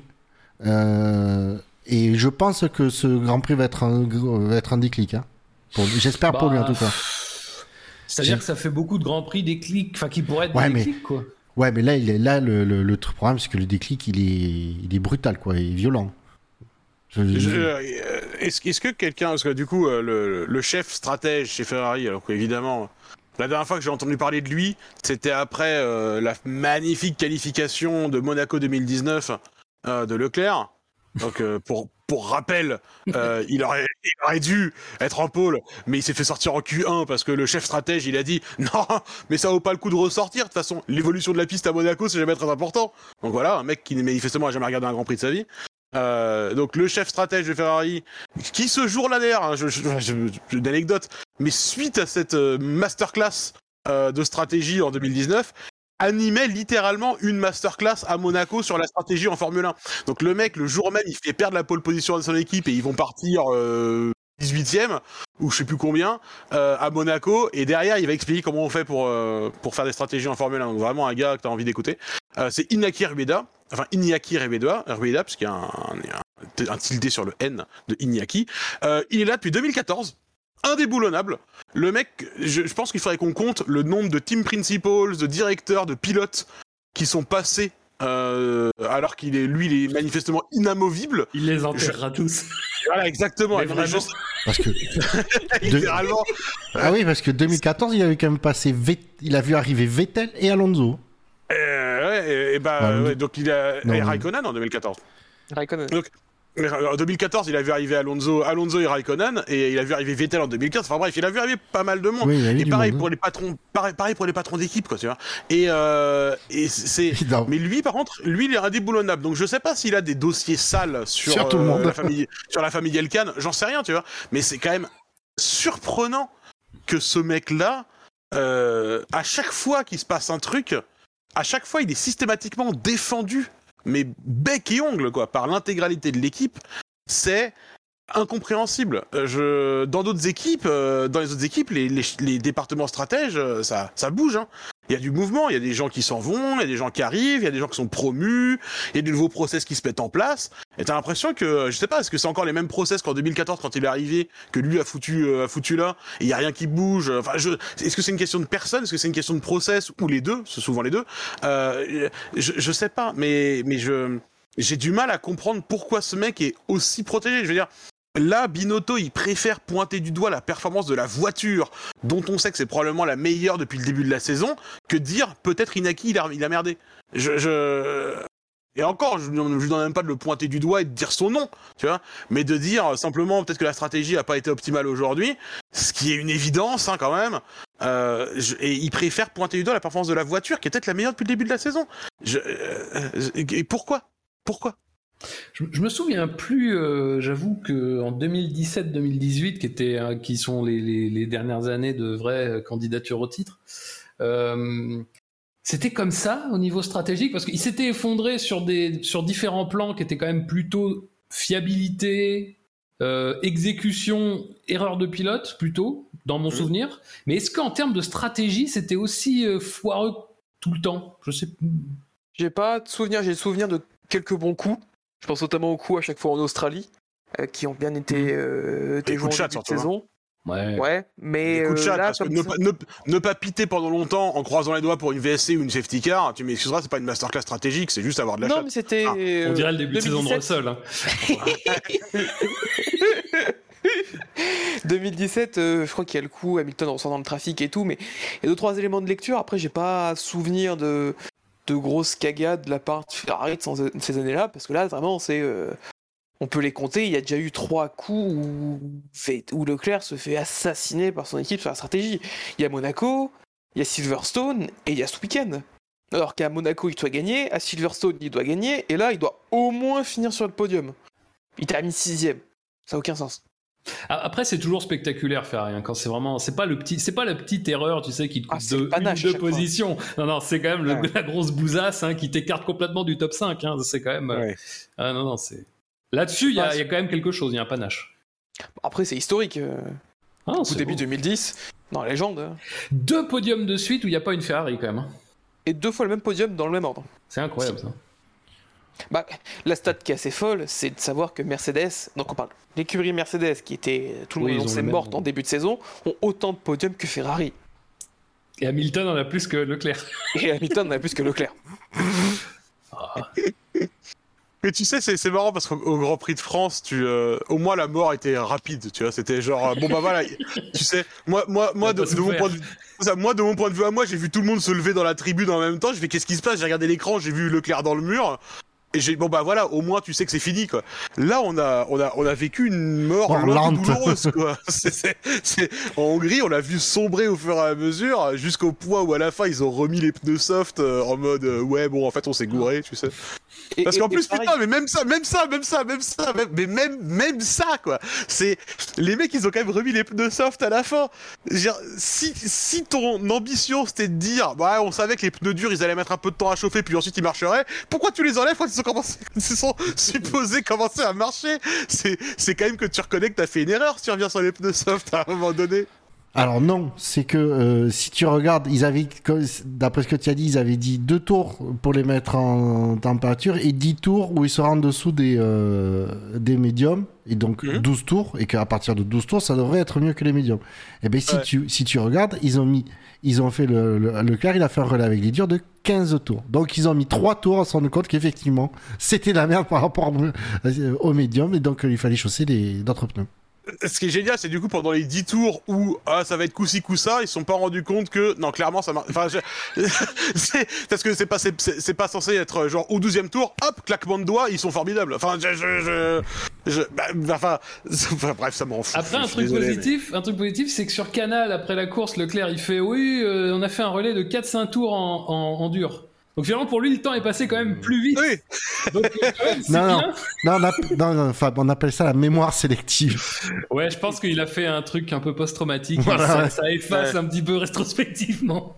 Une dix, dix tours ont été effacés de sa mémoire. Je pense aussi, le, ce qui, psychologiquement aussi, ce qui a dû jouer dans cet effacement, c'est le moment où il, où, comment, où, où Verstappen a spiné, qu'il a redépassé derrière. Ça aussi, vraiment, pour la confiance, ça doit vraiment t'envoyer on, sévère, se là, re- putain. on se refaire déposer ensuite deux tours après dans la ligne droite en, en mettant le clino à l'intérieur en disant bon bah je suis une chicane. Oh, c'est ça. C'est Verstappen, il s'est juste mis un petit challenge, genre est-ce que je peux faire ça. plusieurs dépassements pour la tête juste pour le plaisir, tu sais.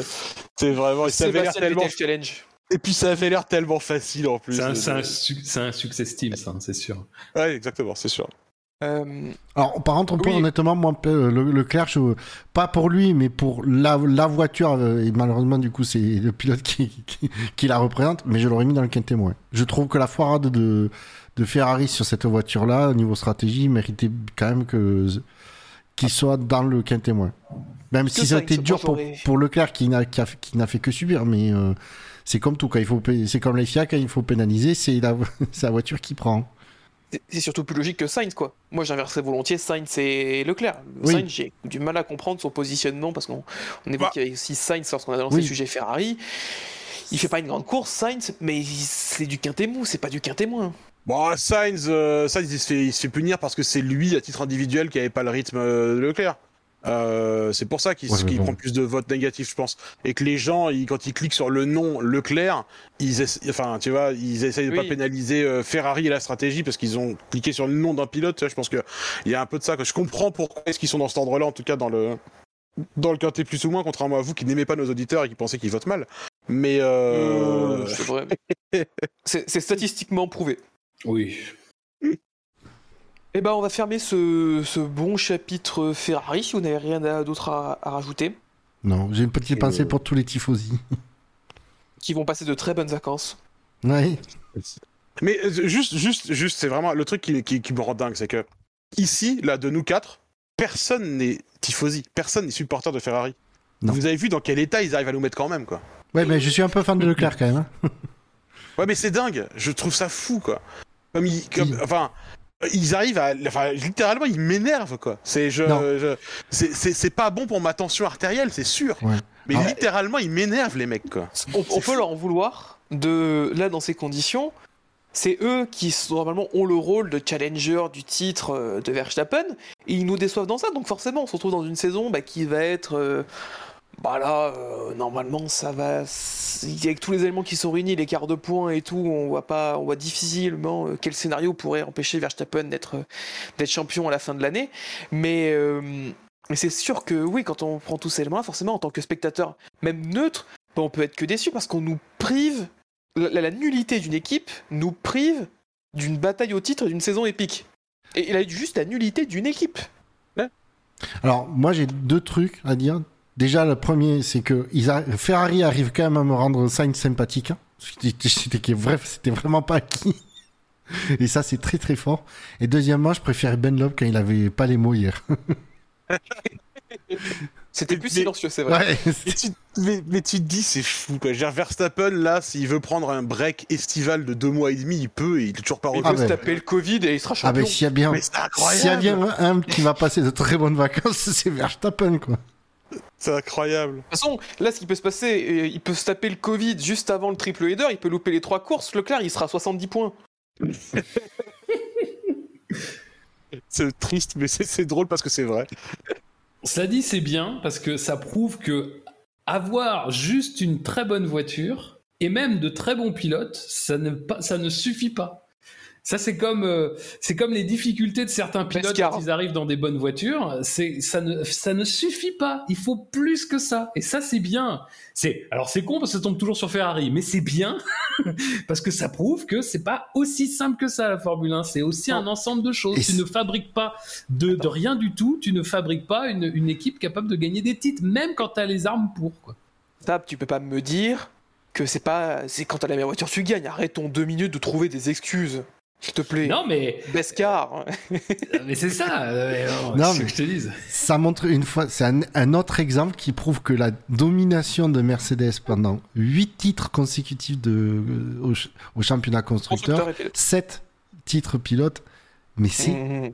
Euh, non, je dis connerie. Euh... Lui, sept titres pilotes. que C'est ouais. juste qu'elle avait 7 pour Hamilton. Ouais. Ah, ah, il est Ro- sceptique Rosberg, après. il, ouais, Rosberg, il, il roulait pour Mercedes aussi, hein, jusqu'à nouvel ordre. hein, je- Oui, oui, mais, mais bref, c'est pour, dire à quel point c'est. On se rend pas compte à quel point, mais c'est hallucinant dans l'histoire de la F1. C'est qu'ils ne se prenaient. Il y a tous les départements, tous les départements chez Mercedes étaient à 100%. Non, mais en plus. Mais non, mais je vais. non. Mais ça, c'est même pas vrai, parce que Mercedes faisait quand même beaucoup, enfin, beaucoup, faisait quand même des erreurs. Ils, ils, ils ont fait des trucs cons, Mercedes.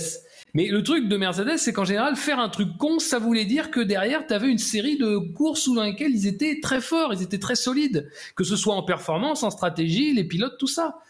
Ferrari, c'est un trou noir sans fond. Ça s'enfonce à chaque fois. C'était pareil en 2017, c'était pareil en 2018. Et là, c'est exactement pareil. Comment c'est possible que ces trois saisons-là, Et pourtant, c'est pas encore une fois, c'est pas tout à fait les mêmes contextes à chaque fois. Mais comment ça se fait que dans ces saisons-là, tu as une voiture qui te permet au moins de rivaliser avec une autre et que, en fait, quasiment, un, tu prends à la mi-saison, pas tout à fait en 2017-2018, mais tu prends à un point à peu près similaire de la saison, ça s'effondre. C'est quand même c'est incroyable quoi. C'est pas possible il y a quand même c'est pas pas ils ont pas renouvelé tout le staff quand même. Il y, a, des gens qui étaient là en 2017 et 2018 quand même qui auraient, peut-être un retour d'information. Je sais pas. Mais en tout cas oui c'est la meilleure démonstration que il faut pour gagner, il faut tout aligner et tout mettre ensemble. Ce que Mercedes et Red Bull ont fait euh, l'année dernière, euh, ce que euh, ce que Mercedes a fait sur les huit années précédentes, Sinon, tu fais soit une Ferrari cette année, soit une Toyota. Hein, tu vois, si tu ou, une Aston Martin du futur, tu vois. Je, oh, bah, on va être plein de pognon et forcément ça marchera. Bah non, pas forcément quoi. Et eh ben on va clore ce chapitre Ferrari en passant euh, au quatrième du quintémoin, parce qu'on n'a pas encore quitté le, le quintémoin. Euh, c'est le, c'est malheureusement le Rainmeister qui se retrouve quatrième du quintémoin. C'est Nicolas Latifi. Le dry. Avec un. Oui, le, Canada Dry Master. Oh. Bien joué, oh, habile. Incroyable. Avec 146 euh, points négatifs et 0 positifs. Voilà, Nicolas Latifi, quatrième du quintémoin.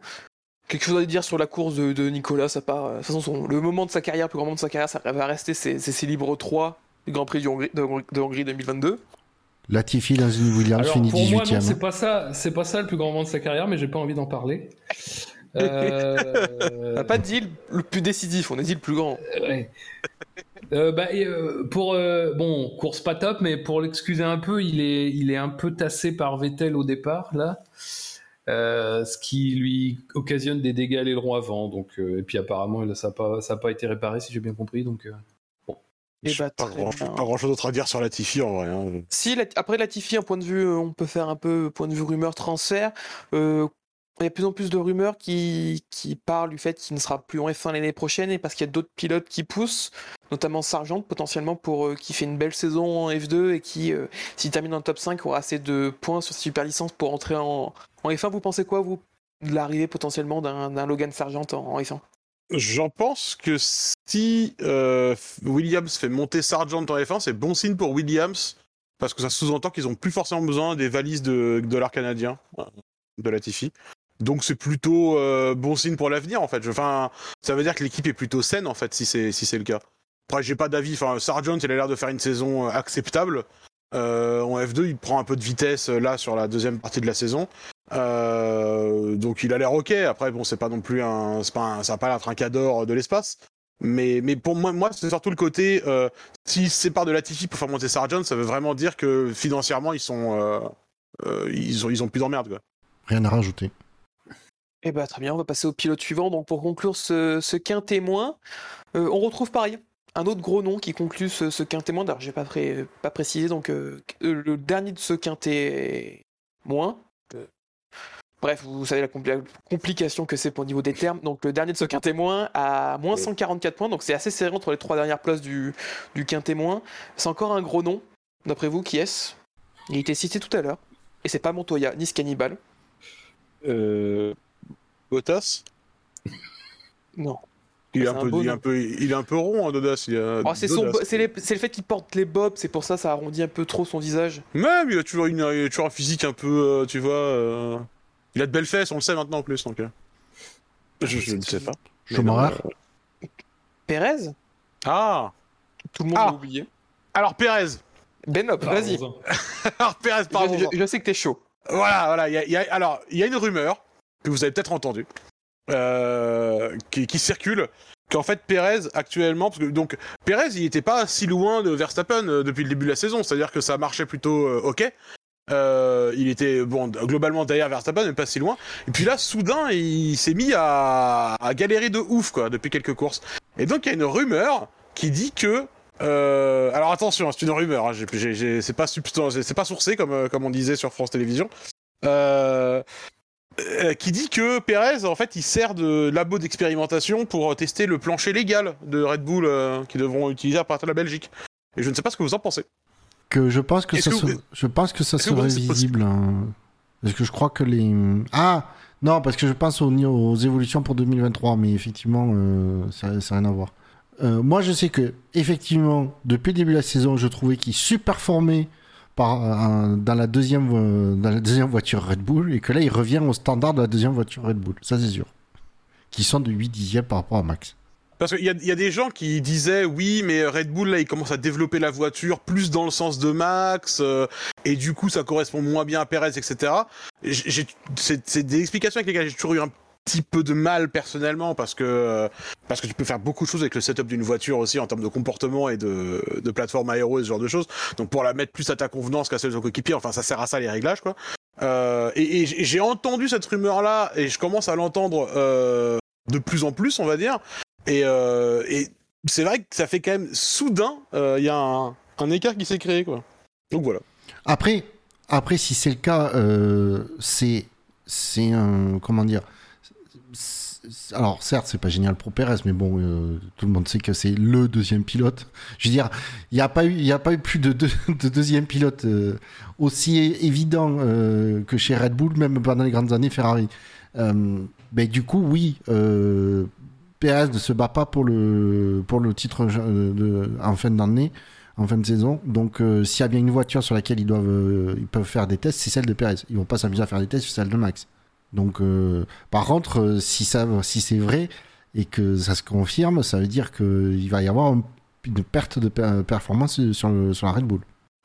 Ouais, j'ai vu passer. Honnêtement, j'en pense pas grand chose. Ouais. Mais comme c'est des rumeurs, euh, Oui, oui, non, non, mais après, faut pas, faut pas euh, minorer ce genre de choses. euh, je minore pas, mais je dis, faut être Non, très non, non, mais précautionneux. euh, Je suis très. je- je- J'aimerais euh, voir des analyses techniques précises euh, sur ce sujet-là. Je sais pas si c'est possible, mais. Ça, ça a pas l'air d'être euh, trop euh, dans le, de- ça a pas trop l'air d'être l'ambiance, Et- mais euh, mais mais voilà. mais, mais le, le- voilà, le- c'est- ce qui est sûr, le, le truc qui est sûr et certain, c'est que il va se passer des trucs à partir de la Belgique. Euh, je veux dire, que Horner est quand même extrêmement vocal et manifestement, il y a vraiment un contingent d'équipes qui ont vraiment pas du tout envie euh, que le que ces changements réglementaires arrivent en cours de saison. Et euh, évidemment, les seules équipes qui sont euh, d'accord, c'est les équipes euh, Mercedes et motorisées Mercedes. Euh, c'est, c'est, ils sont, ils sont extrêmement vocaux à ce sujet. Même côté Ferrari, ils ont commencé à, à, à, à, à grincer un peu, on va dire. Euh, donc je, je clairement, euh, enfin, c'est, dans l'air de ce qui va se passer, de, ce dont j'ai l'impression qu'il va se passer euh, sur la deuxième partie de saison. En tout cas, ce sera extrêmement intéressant de voir, euh, de, voir quelle sera la nouvelle dynamique s'il y en a une euh, à partir de, partir du mois prochain.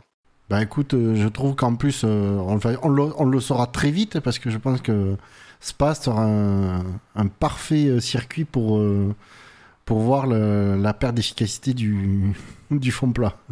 Il n'y a pas trop de trucs louches faisables hein, à Spa, tu peux pas trop te cacher quoi, à part les modes moteur chelous pour gros gens dans la Lotus, mais tu peux pas trop te cacher euh, à Spa en général, c'est effectivement un circuit qui est assez euh, assez révélateur. Après, sinon, sur sa course, euh, Perez, donc oui, donc il y a cette, cette hypothèse-là, cette théorie, qui, moi, personnellement, je ne trouve pas déconnante non plus, parce qu'il y a vraiment une vraie chute de performance de la part de Perez après Silverstone.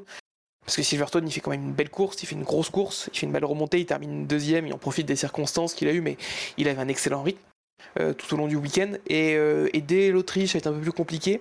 Euh, même s'il n'a pas vu vraiment, on n'a pas pu vraiment voir en Autriche, puisqu'il y a eu son, contact lors de la course et il a très vite abandonné. C'est vrai que depuis la France, il est vraiment largué. Et moi, je trouve vraiment pas ça déconnant, sachant que voilà, chez Red Bull, on a bien compris qu'on met toutes les billes sur, euh, Verstappen et eux-mêmes sont clairs avec ça. Je pense même hier, Pérez, euh, tu disais Buchor, euh, c'est le coéquipier modèle. À un moment donné, Pérez, il s'écarte, il s'écarte il perd deux ou trois secondes pour laisser passer Verstappen pour qu'il puisse aller doubler Leclerc. Mais ils étaient, en plus, à ce moment-là, ils n'étaient pas du tout sur le même rythme. Et On le voyait. Euh, Verstappen, mais fondait littéralement sur Perez. Euh, je veux dire, à un moment donné, si, on te, le- si son ingénieur lui donnait les écarts, euh, ben, Perez, je crois qu'il a, ouais, il a pas dû. euh, pour moi, dans la tête, c'est logique, quoi. Quand t'es pas sur du tout sur la même stratégie et que tu as ton coéquipier qui te remonte dessus à vitesse grand V, bah ouais, euh, pour le, pour le, le- pour les stratégies, pour la, la performance, tu, tu le laisses passer. tu, tu perds pas de temps, tu perds moins de temps qu'à te batailler avec lui. Messieurs, rien à rajouter sur la course de, de Pérez? Bah après, il fait une, une petite remontée sympathique, il finit, en- il part 11 il finit. Ouais, la, euh, la VSC Il a à la fin lui, lui, lui coupe un peu les ailes, quoi. Mais... Ouais, parce qu'il remontait fort sur Sainz. Ouais. Il aurait Ouais. peut-être pu aller manger Sainz, même si en même temps Leclerc remontait très vite sur lui. Et je crois que les trois filles terminent en moins de, de deux secondes, si ma mémoire est bonne. Il- Leclerc est vraiment sur ses talons et lui-même est sur les talons de, de, de Sainz à l'arrivée. C'est ça, ils sont en 1 seconde 5. Déjà, Pérez, qui est dans la Red Bull lente, quelle que soit la raison, euh, Pérez, qui est, la, qui, est, qui est la Red Bull lente, qui finit quand même une place devant Leclerc, qui est parti troisième, alors que Pérez partait onzième. Je... Oui, on sait, t'as pas les mots. J'ai pas les mots exactement. Eh bah très bien. Sur ce, je propose qu'on passe euh, bah, au Quintémou. Alors, je vais vous coller le nom de, des Quintémou. Du Quintémou. Alors, euh, du, dans l'ordre décroissant, donc du, du 15e au 6e, on a Ocon, Leclerc, Magnussen, Albon, Bottas, Stroll, Joe, Schumacher, Alonso et Gasly. À noter que tous les pilotes du Quintémou ont un score négatif, sauf Gasly, qui a un score de Waouh mais Waouh. pourquoi Je, je, je sais pas. Je, Je c'est- croyais que c'était. Ah oui, d- moi je pensais que Ah, mais- c'était l'ordre inverse, d'accord, ok.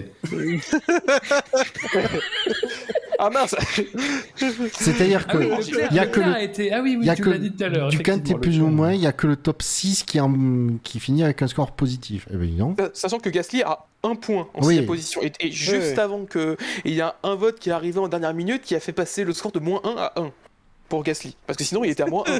Et c'était fantastique. C'est ça. Putain, C'est quand même une liste. euh, hein, euh, de- de- Pas très intéressante. Ah, Non, il n'y a, y a pas grand chose à dire. Leclerc on, a, Leclerc, on a déjà dit tout ce qu'on avait à dire sur, euh, on est sur sur ce naufrage industriel. Mou, bien Euh, mou. ouais, du, du beau, du beau, du beau Quintet- Allez, parlons des Alpines. Ouais, on, fait, ouais. un petit- les on fait un petit lot sur les Alpines. Ouais. Bon bah les Alpines euh, qui se sont dit nous on va expérimenter avec les pneus durs, euh, comme ça personne ne sera assez con derrière pour reproduire l'erreur. Bon, Ils pas bien de-. Ouais, voilà. Euh, et puis, bon, bah, euh, alors, il y a y la petite radio d'Alonso aussi au début, là. Waouh Jamais personne de ma vie n'a défendu comme ça. euh, C'est la plus belle défense de ma carrière euh, qu'on a fait contre moi. Quand il parlait d'Ocon. Bon. Bon, écoute, Fernand, va-t'en, hein, je... voilà. Mais... Oh, du coup, peut-être qu'on comprend un peu mieux pourquoi Ocon défendait comme ça sur euh, Alonso et pourquoi l'équipe a aussi peu réagi finalement. Ouais, Euh, peut-être- Vendredi, ils ont fait le gâteau d'anniversaire. Je pense qu'à la fin, il fait Ah ouais, en fait, je me casse. Fernando. Alors, ouais, j'espère pour lui parce que s'il avait annoncé avant, j'aurais fait goûter le gâteau avant de le manger. Ouais bon voilà les Alpines à part ça euh, bon bah voilà elles ont fait la course qu'elles euh, Et qui- encore. dans- à laquelle elles se sont condamnées elles-mêmes en faisant un one stop quoi c'est Ouais, ben c'est Après- euh, le truc c'est que le one stop a pas trop mal marché parce que mine de rien ils finissent ils finissent euh, 8 et 9. C'est pas euh, déconnant pour euh, pour les deux alpines, euh, ils sauvent les meubles. Mais le truc c'est que au moins euh, ça a été compliqué euh, au début avec les, les pneus durs. J'ai l'impression que après ça s'est stabilisé et, et que du coup ils, au moins j'ai envie de dire sur ce eux ils ont bien fait de maintenir leur stratégie euh, parce que sinon ça aurait été pire. Donc euh, je pense que et puis certainement que dans, le, dans les pneus qui leur restaient, ils avaient peut-être pas trop le choix non plus. Après, sur le rythme de course, c'était pas du tout le bon choix. Il termine euh, assez loin de Norris.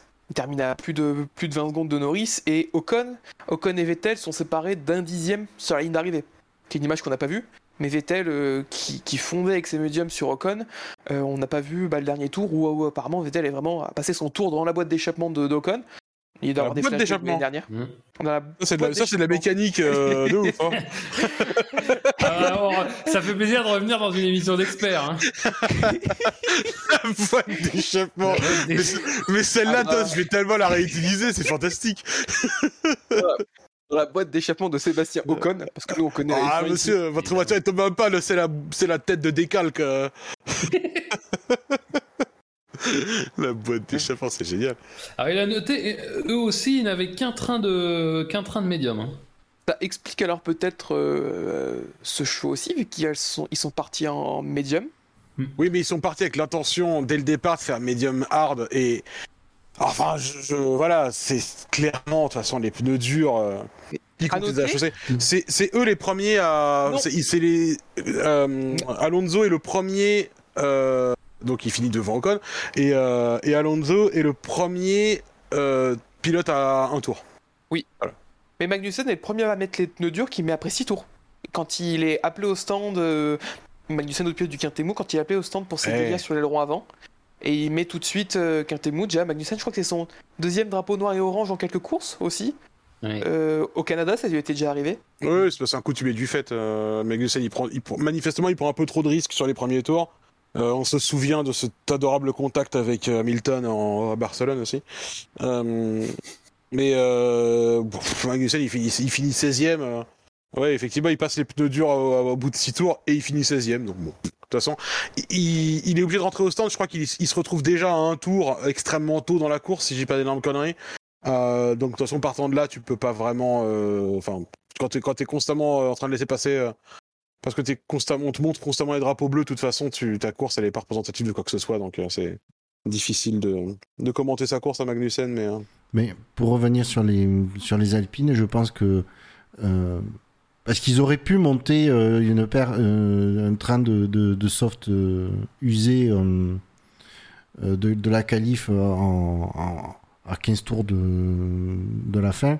Mais je pense que ça devait pas être rentable euh, et que de toute façon la, stratégie d'arrêt était. euh, dans leur cas, il fallait la pousser jusqu'au bout. Ah oui, ouais, non, ils- mais ça c'est clair. Oui, voilà, ils, ils- ils- ils se sont un peu condamnés à ça de toute façon. Et puis après, une fois qu'ils y étaient, ils y étaient quand même. Bah oui, ils, bah, ils se sont un peu condamnés à ça du fait d'avoir qu'un train de médium, quoi. Ouais, bah, ouais. C'est, euh, En tout cas, ah, c'est amusant quand même d'une année sur l'autre, hein, le Grand Prix de Hongrie pour euh, Alpine. Genre, il y a une année où euh, les deux pilotes se prennent dans les bras. Ah, on est vraiment les meilleurs, la meilleure équipe. Qu'est-ce qu'on a coopéré ensemble C'est fantastique. Fernand, je t'aime. Euh, Esteban, tu es le meilleur. Et une année prochaine, et la- une année, une année après. Et euh, l'ambiance a, a un peu changé en tout cas. Et L'année Euh, suivante, c'est mange ma boîte et l'échappement. Ouais. ouais. Euh, euh, Gasly, euh, très rapidement, euh, probablement volé en qualification.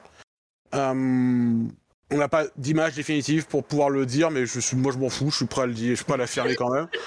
Non, parce que ça, parce que parce que la direction de course, ce que le peuple pense tout. Ouais, exactement, ce sont les chiffres qu'ils disent, monsieur. Non, mais en fait, le, le- c'est la direction de course m'exaspère avec leur histoire, leur histoire de limite de piste, là. Euh, les mecs, ils, effacent un tour à Gasly, Gasly qui rentre dans les stands qui fait Attends, au virage 5, mais c'est vraiment pas, c'est pas possible en fait. J'ai j'ai jamais sorti des, des limites de piste au virage 5. Alors, ok, on sait que les pilotes de course euh, sont pas de la, de, la, de la meilleure bonne foi euh, la plupart du temps, mais de la meilleure foi du coup. euh, bref, euh, font pas font pas preuve de la plus grande euh, bonne foi. C'est pas terrible non plus comme formulation. hein, d'accord. Allez, Tu t'enfonces, continue, continue. calme-toi. Voilà. Et, et après, euh, les mecs, ils fassent un tour à Pérez. Pérez, lui, il a un petit coup de chat. euh, Il y a un caméraman qui s'intéressait à son tour et donc qui a filmé le fait qu'il n'était pas du tout sorti les mythes de piste. Euh, euh, et que ça se voit même sur l'onboard, en fait.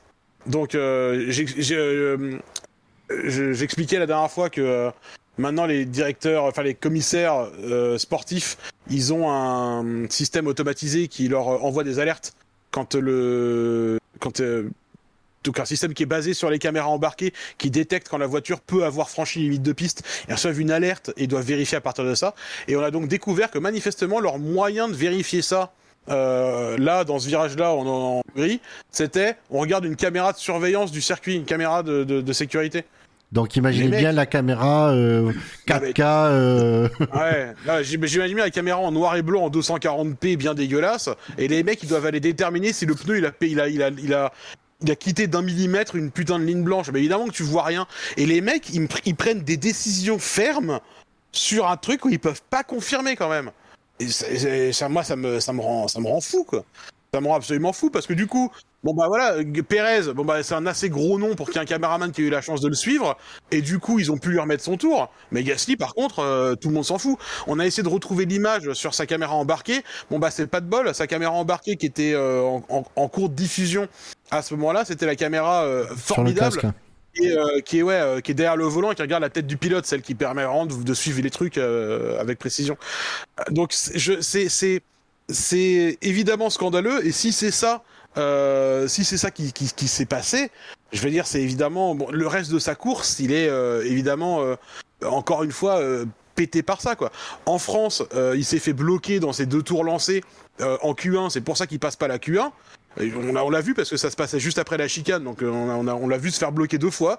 Gasly, personne n'en a parlé, évidemment, il n'y a pas eu une pénalité pour qui que ce soit parce que c'est pas arrivé à un pilote d'une grosse équipe et que la direction de course s'en fout du coup.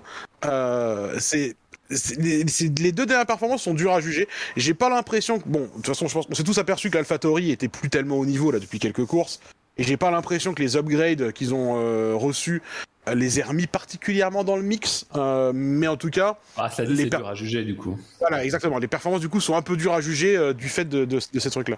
Mais en tout cas, enfin encore une fois, le, le, le coup de la direction de course qui, qui, qui juge les limites de piste sur une caméra de sécurité du circuit, celle-là, franchement, je j'ai l'impression d'avoir lu un truc du On vu ça. On ne l'avait pas encore faite, celle-là.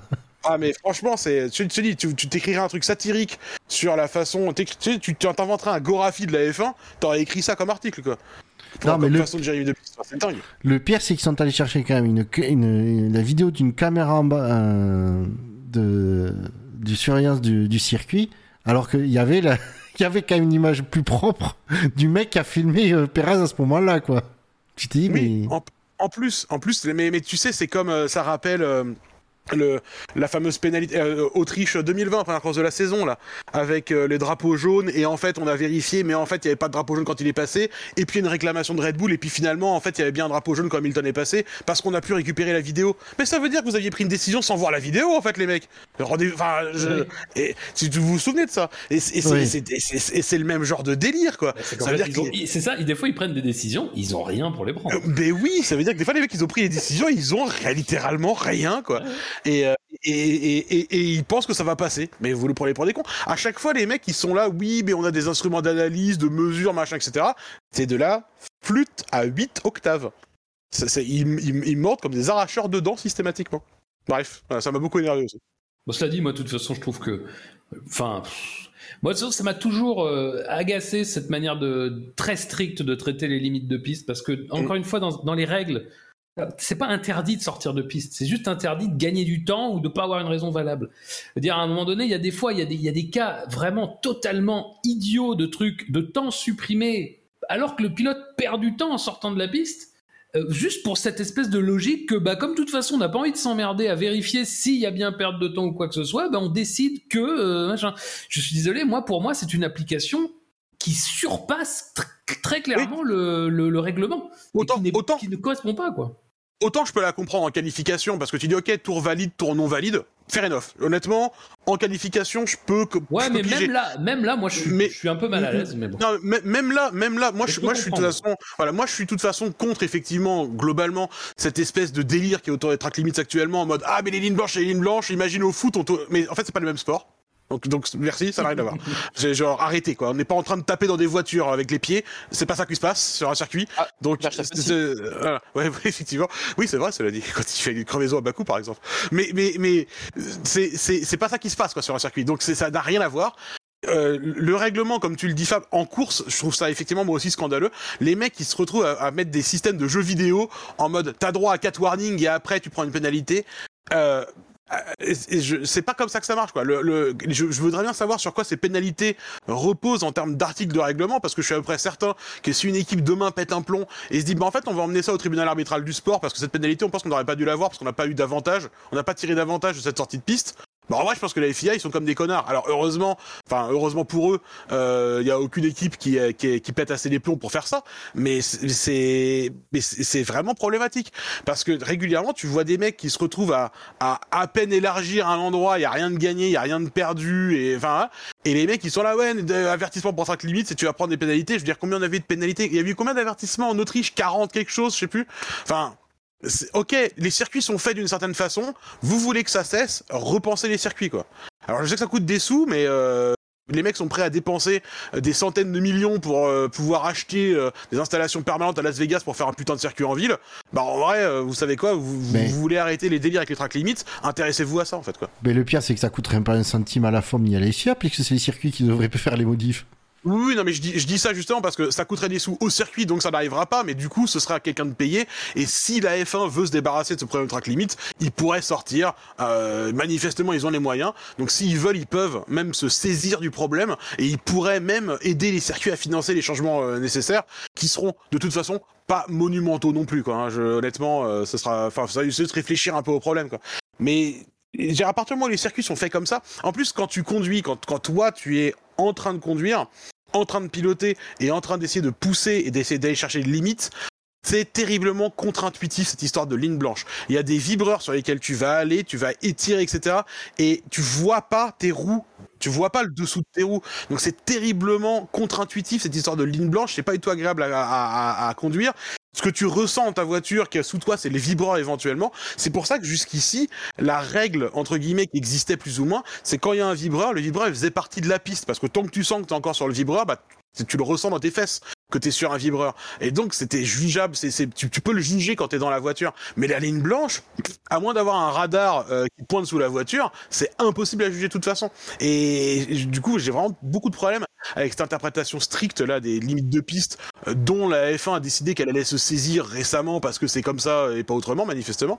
Mais euh, mais c'est très, c'est, je pense que c'est vraiment c'est vraiment vraiment problématique. Surtout que, enfin, c'est pas pour rajouter, mais euh, quand tu fais, quand établis des trucs comme ça où tu sacralises un petit peu la piste et tout, tu peux quand même pas non plus dans le même temps avoir une politique où en fait déjà dès qu'un mec en fait est un peu devant un autre euh, d'un pilote qui, qui, tente un extérieur, euh, tu permets à ce qu'on le pousse dehors. Enfin, à un moment donné, c'est pareil aussi. Ça n'a pas de logique propre. Tu peux pas à un moment donné dire sur la piste, il, il faut absolument rester sur la piste, mais dire bon, les mecs qui poussent d'autres dehors dans certaines circonstances, c'est vraiment complètement ok. On est vraiment super avec ça. Alors que le, clair, le règlement euh, dit noir sur blanc qu'il faut laisser la place d'une voiture. Euh, non, mais enfin, c'est à côté. C'est ça qui est dingue. Moi, je suis vraiment catastrophé. Je, encore, je trouve, je trouve pas mal qu'ils aient au moins donné des lignes directrices qui sont à mon avis plutôt en fait des lignes directrices pour les commissaires euh, pour justifier des décisions plutôt que des, des, trucs forcément toujours applicables pour les pilotes. Mais je suis, enfin, pour moi ça n'a pas de sens quoi. tu, tu, tu tues certaines certaines luttes en piste, tu tues certains duels rien qu'en laissant des choses se faire qui ne devraient pas être. Et pourquoi on l'a fait? C'est juste parce que un certain type de pilote arrivé récemment en F1 s'est mis à faire ça, s'est mis à faire ça, ça s'est démocratisé, on a laissé faire, et du coup, au lieu de dire, attends, on va revenir en arrière, on va rétablir des trucs un peu clairs, machin, on s'est dit, non, non, on va aller complètement dans cette direction, et maintenant, on va bosser autour de ça, quoi. Euh, c'est... Euh, moi, je suis un peu, je suis vraiment gêné par ça parce que tu, soi-disant que ton but c'est vouloir faire la course, qu'il y ait des duels en piste, que ça permette ça, mais par contre, tu fais à peu près tout pour que surtout pas il y ait ce genre de choses. Euh, mais surtout que, surtout que tu regardes à chaque fois, le, problème avec, les limites de piste et la façon dont c'est arbitré, c'est qu'en qualification, ils font les gros bras, genre on va annuler tous les temps, on va mettre des avertissements pendant la course, etc. Par contre, T'as une espèce de bataille comme à Silverstone où Perez coupe complètement un virage pour essayer de réattaquer Leclerc au virage suivant. Et là, il y a plus personne parce que ah ouais, mais en fait nous on pense qu'il l'a un peu poussé dehors, etc. C'est et on le sait et, je leur reproche même pas de pas avoir pris de décision finalement, tu vois. C'est juste que c'est impossible à arbitrer parce que des pilotes de course, ils vont pousser forcément, ils vont essayer d'exploiter le maximum de la piste parce que c'est comme ça que tu gagnes du temps quand tu roules de toute façon, c'est en élargissant le plus possible la piste et c'est quand t'es en combat, bah, même de façon complètement involontaire, je suis sûr que Perez, quand il fait cette espèce de, quand il fait ce cut euh, dans la chicane de Vale à Silverstone, je suis sûr qu'en fait il y va parce qu'il se dit merde Leclerc, il va élargir et on va, il va y avoir contact si j'élargis pas moi aussi, et donc il n'y va pas forcément dans l'intention de couper et de tricher, mais en fait, il y va pour préserver aussi sa voiture et sa course. Et parce qu'à partir du moment où tu as la possibilité de le faire, tu vas le faire. Si à la place de la bande d'asphalte qui est après les vibreurs, il y a directement du gravier, il y va pas, il ralentit, il se cale derrière l'autre voiture, il se dit bah merde, euh, j'étais à l'extérieur, j'aurais dû défendre plus à l'intérieur. C'est à partir du moment où cette possibilité existe, elle n'est pas arbitrable en fait ensuite. Parce que en bataille, tu seras, personne sera jamais d'accord avec les décisions. Parce que en bas, pour une voiture isolée en qualification, dire ok c'est dedans, c'est dehors, ça, ça, peut se faire. Et encore, on se souvient, on avait vu qu'à la parabolique à Monza, ça avait été très compliqué. Je me souviens arbitrer aussi, mm. parce que personne n'arrivait à voir si la voiture avait vraiment quitté la ligne. Parce que la meilleure trajectoire, c'est d'être, euh, c'est d'être euh, le plus large possible. Bah ouais, euh, c'est, c'est comme ça. C'est c'est hyper dur à arbitrer quoi qu'il arrive. Et en plus de ça, quand, quand on parle de bataille en piste, c'est impossible à arbitrer. Donc le, le problème fondamental, c'est que les circuits le permettent. Et à partir du moment où les circuits le permettent, les pilotes vont le faire. Quoi. Je, moi, je, moi, je, moi, je suis d'avis qu'en plus, c'est- horriblement frustrant et c'est pour ça qu'en Autriche tu as eu autant de pénalités les, les gens à tous les comme tous les gens qui commentent en disant ah ben c'est les meilleurs pilotes du monde ils peuvent quand même respecter une limite de piste posez-vous la question de pourquoi c'est pas le cas en fait posez-vous la question pourquoi c'est pas le cas. Si c'était si simple et que et que qu'il suffisait de claquer les doigts pour que d'un seul coup on respecte les limites de piste posez-vous la question de pourquoi c'est si simple parce que justement ces pilotes là c'est pas des mecs incompétents c'est des mecs qui savent conduire des voitures mais de leur ADN c'est de d'extraire de la performance quoi et posez-vous la question de pourquoi même en F1 où on a quand même un plateau d'un niveau extrêmement élevé et on s'en est rendu compte euh, à de nombreuses reprises dans les an- dans les années euh, dans les dans les années passées on a un plateau qu'on a dont on a salué même au SAV d'or plusieurs fois la qualité euh, Oui. voilà, les mecs, les mecs ont un vrai, c'est des excellents pilotes. Et posez-vous la question de pourquoi c'est aussi problématique pour eux de rester dans les lignes blanches? Les circuits sont pas faits pour. C'est, contre-intuitif totalement la façon dont les limites de piste sont arbitrées aujourd'hui. C'est, ça ne fonctionne pas. Ça ne peut pas fonctionner. Et donc, plutôt que depuis votre canapé avec vos accoudoirs dire, oh bah dis donc, tous ces pilotes ils sont bien nuls. Bon, déjà niquez-vous. Et en plus de ça, posez-vous la question de pourquoi ils y arrivent pas, quoi. Enfin, c'est, moi je trouve ça, je trouve ça dingue. surtout, niquez-vous. Mais surtout niquez-vous. Non, mais moi, moi, limite, sur les trucs, je serais, je serais un peu d'un avis différent. Je pense que les circuits ont des contraintes propres qui, et des contraintes notamment économiques, qui imposent un certain nombre de choses dans la manière dont ils sont faits. Après, est-ce qu'on peut l'aménager ponctuellement euh, Bon, ça c'est une autre histoire. Je suis pas assez compétent pour ça. Mais moi, ce que j'aimerais surtout, c'est que la, direct, enfin, la direction de course et les commissaires ben, bossent en fait. Euh, et en fait appliquent le règlement. Le, le- le- tout ce que je voudrais, c'est que ces gens-là lisent le règlement, l'appliquent, et qui fait, quand on leur demande de vérifier s'il y a bien une infraction au règlement, c'est-à-dire qu'ils cherchent si vraiment il y a gain d'un avantage, si euh, et tout ça et tout ça. Moi, le problème, c'est que pour moi, ce genre de truc, c'est les, les commissaires ne bossent plus. Il y a plus de, on n'applique plus le règlement. On fait des trucs mécaniques, un peu bêtes.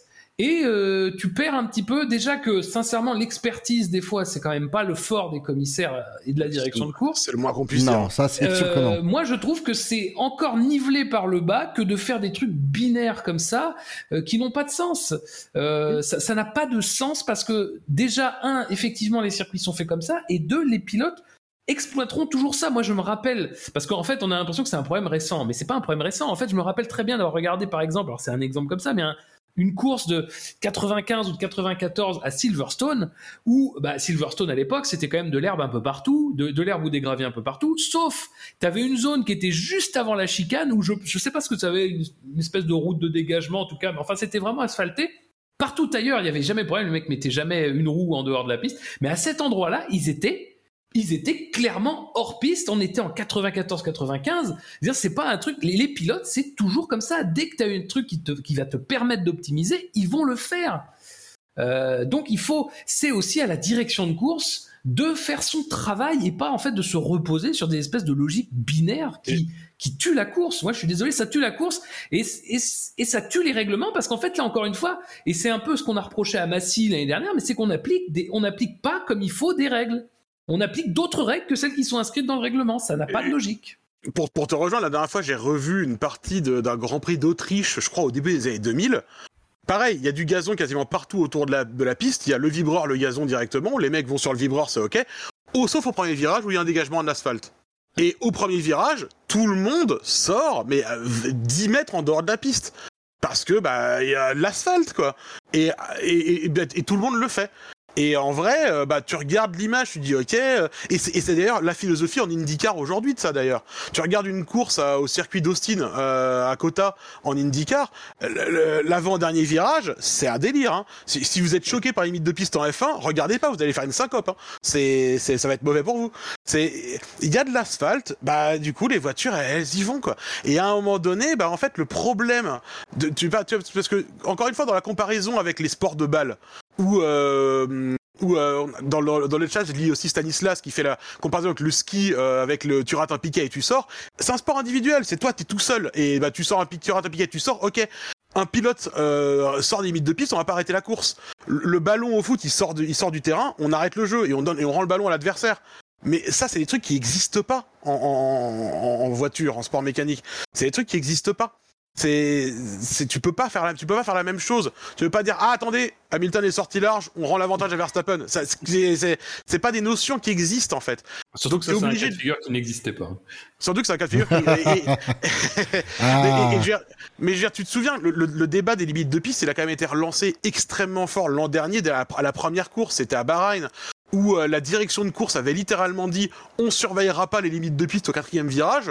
Ouais. Mais que parce que Red Bull s'est plaint pendant la course que regardez Hamilton il sort large au virage auquel vous avez dit que vous surveillerez pas les limites de piste, Red Bull a gueulé et d'un seul coup la, la direction de course a dit Hum, on va se mettre à surveiller les limites de piste au quatrième virage. Donc euh, enfin, déjà déjà les mecs Erreur, erreur fondamentale. c'est, c'est- les mecs déjà il faudrait qu'ils soient cohérents avec leurs propres décisions. C'est-à-dire la seule réponse à donner à Red Bull à ce moment-là, c'était de dire bah faites-le aussi en fait. Parce ça. que on avait dit au, au briefing des pilotes, on avait dit on ne surveillera pas les limites de piste au quatrième virage. Donc euh, on surveillera s'il y a des choses litigieuses qui s'y passent, genre un dépassement hors piste comme Verstappen a fait à la fin. Et, et, et, mais- et- ça c'était la c'était la philosophie générale de tous ces dégagements d'asphalte et des vibreurs un peu élargis, etc. Parce que bon, il y a eu des générations de vibreurs. Il y a eu les vibreurs simples, il y a eu les vibreurs doubles, il y a eu les vibreurs avec l'astroturf derrière, qui sont tombés un peu en, en désuétude quand la moto a commencé à pas aimer ça.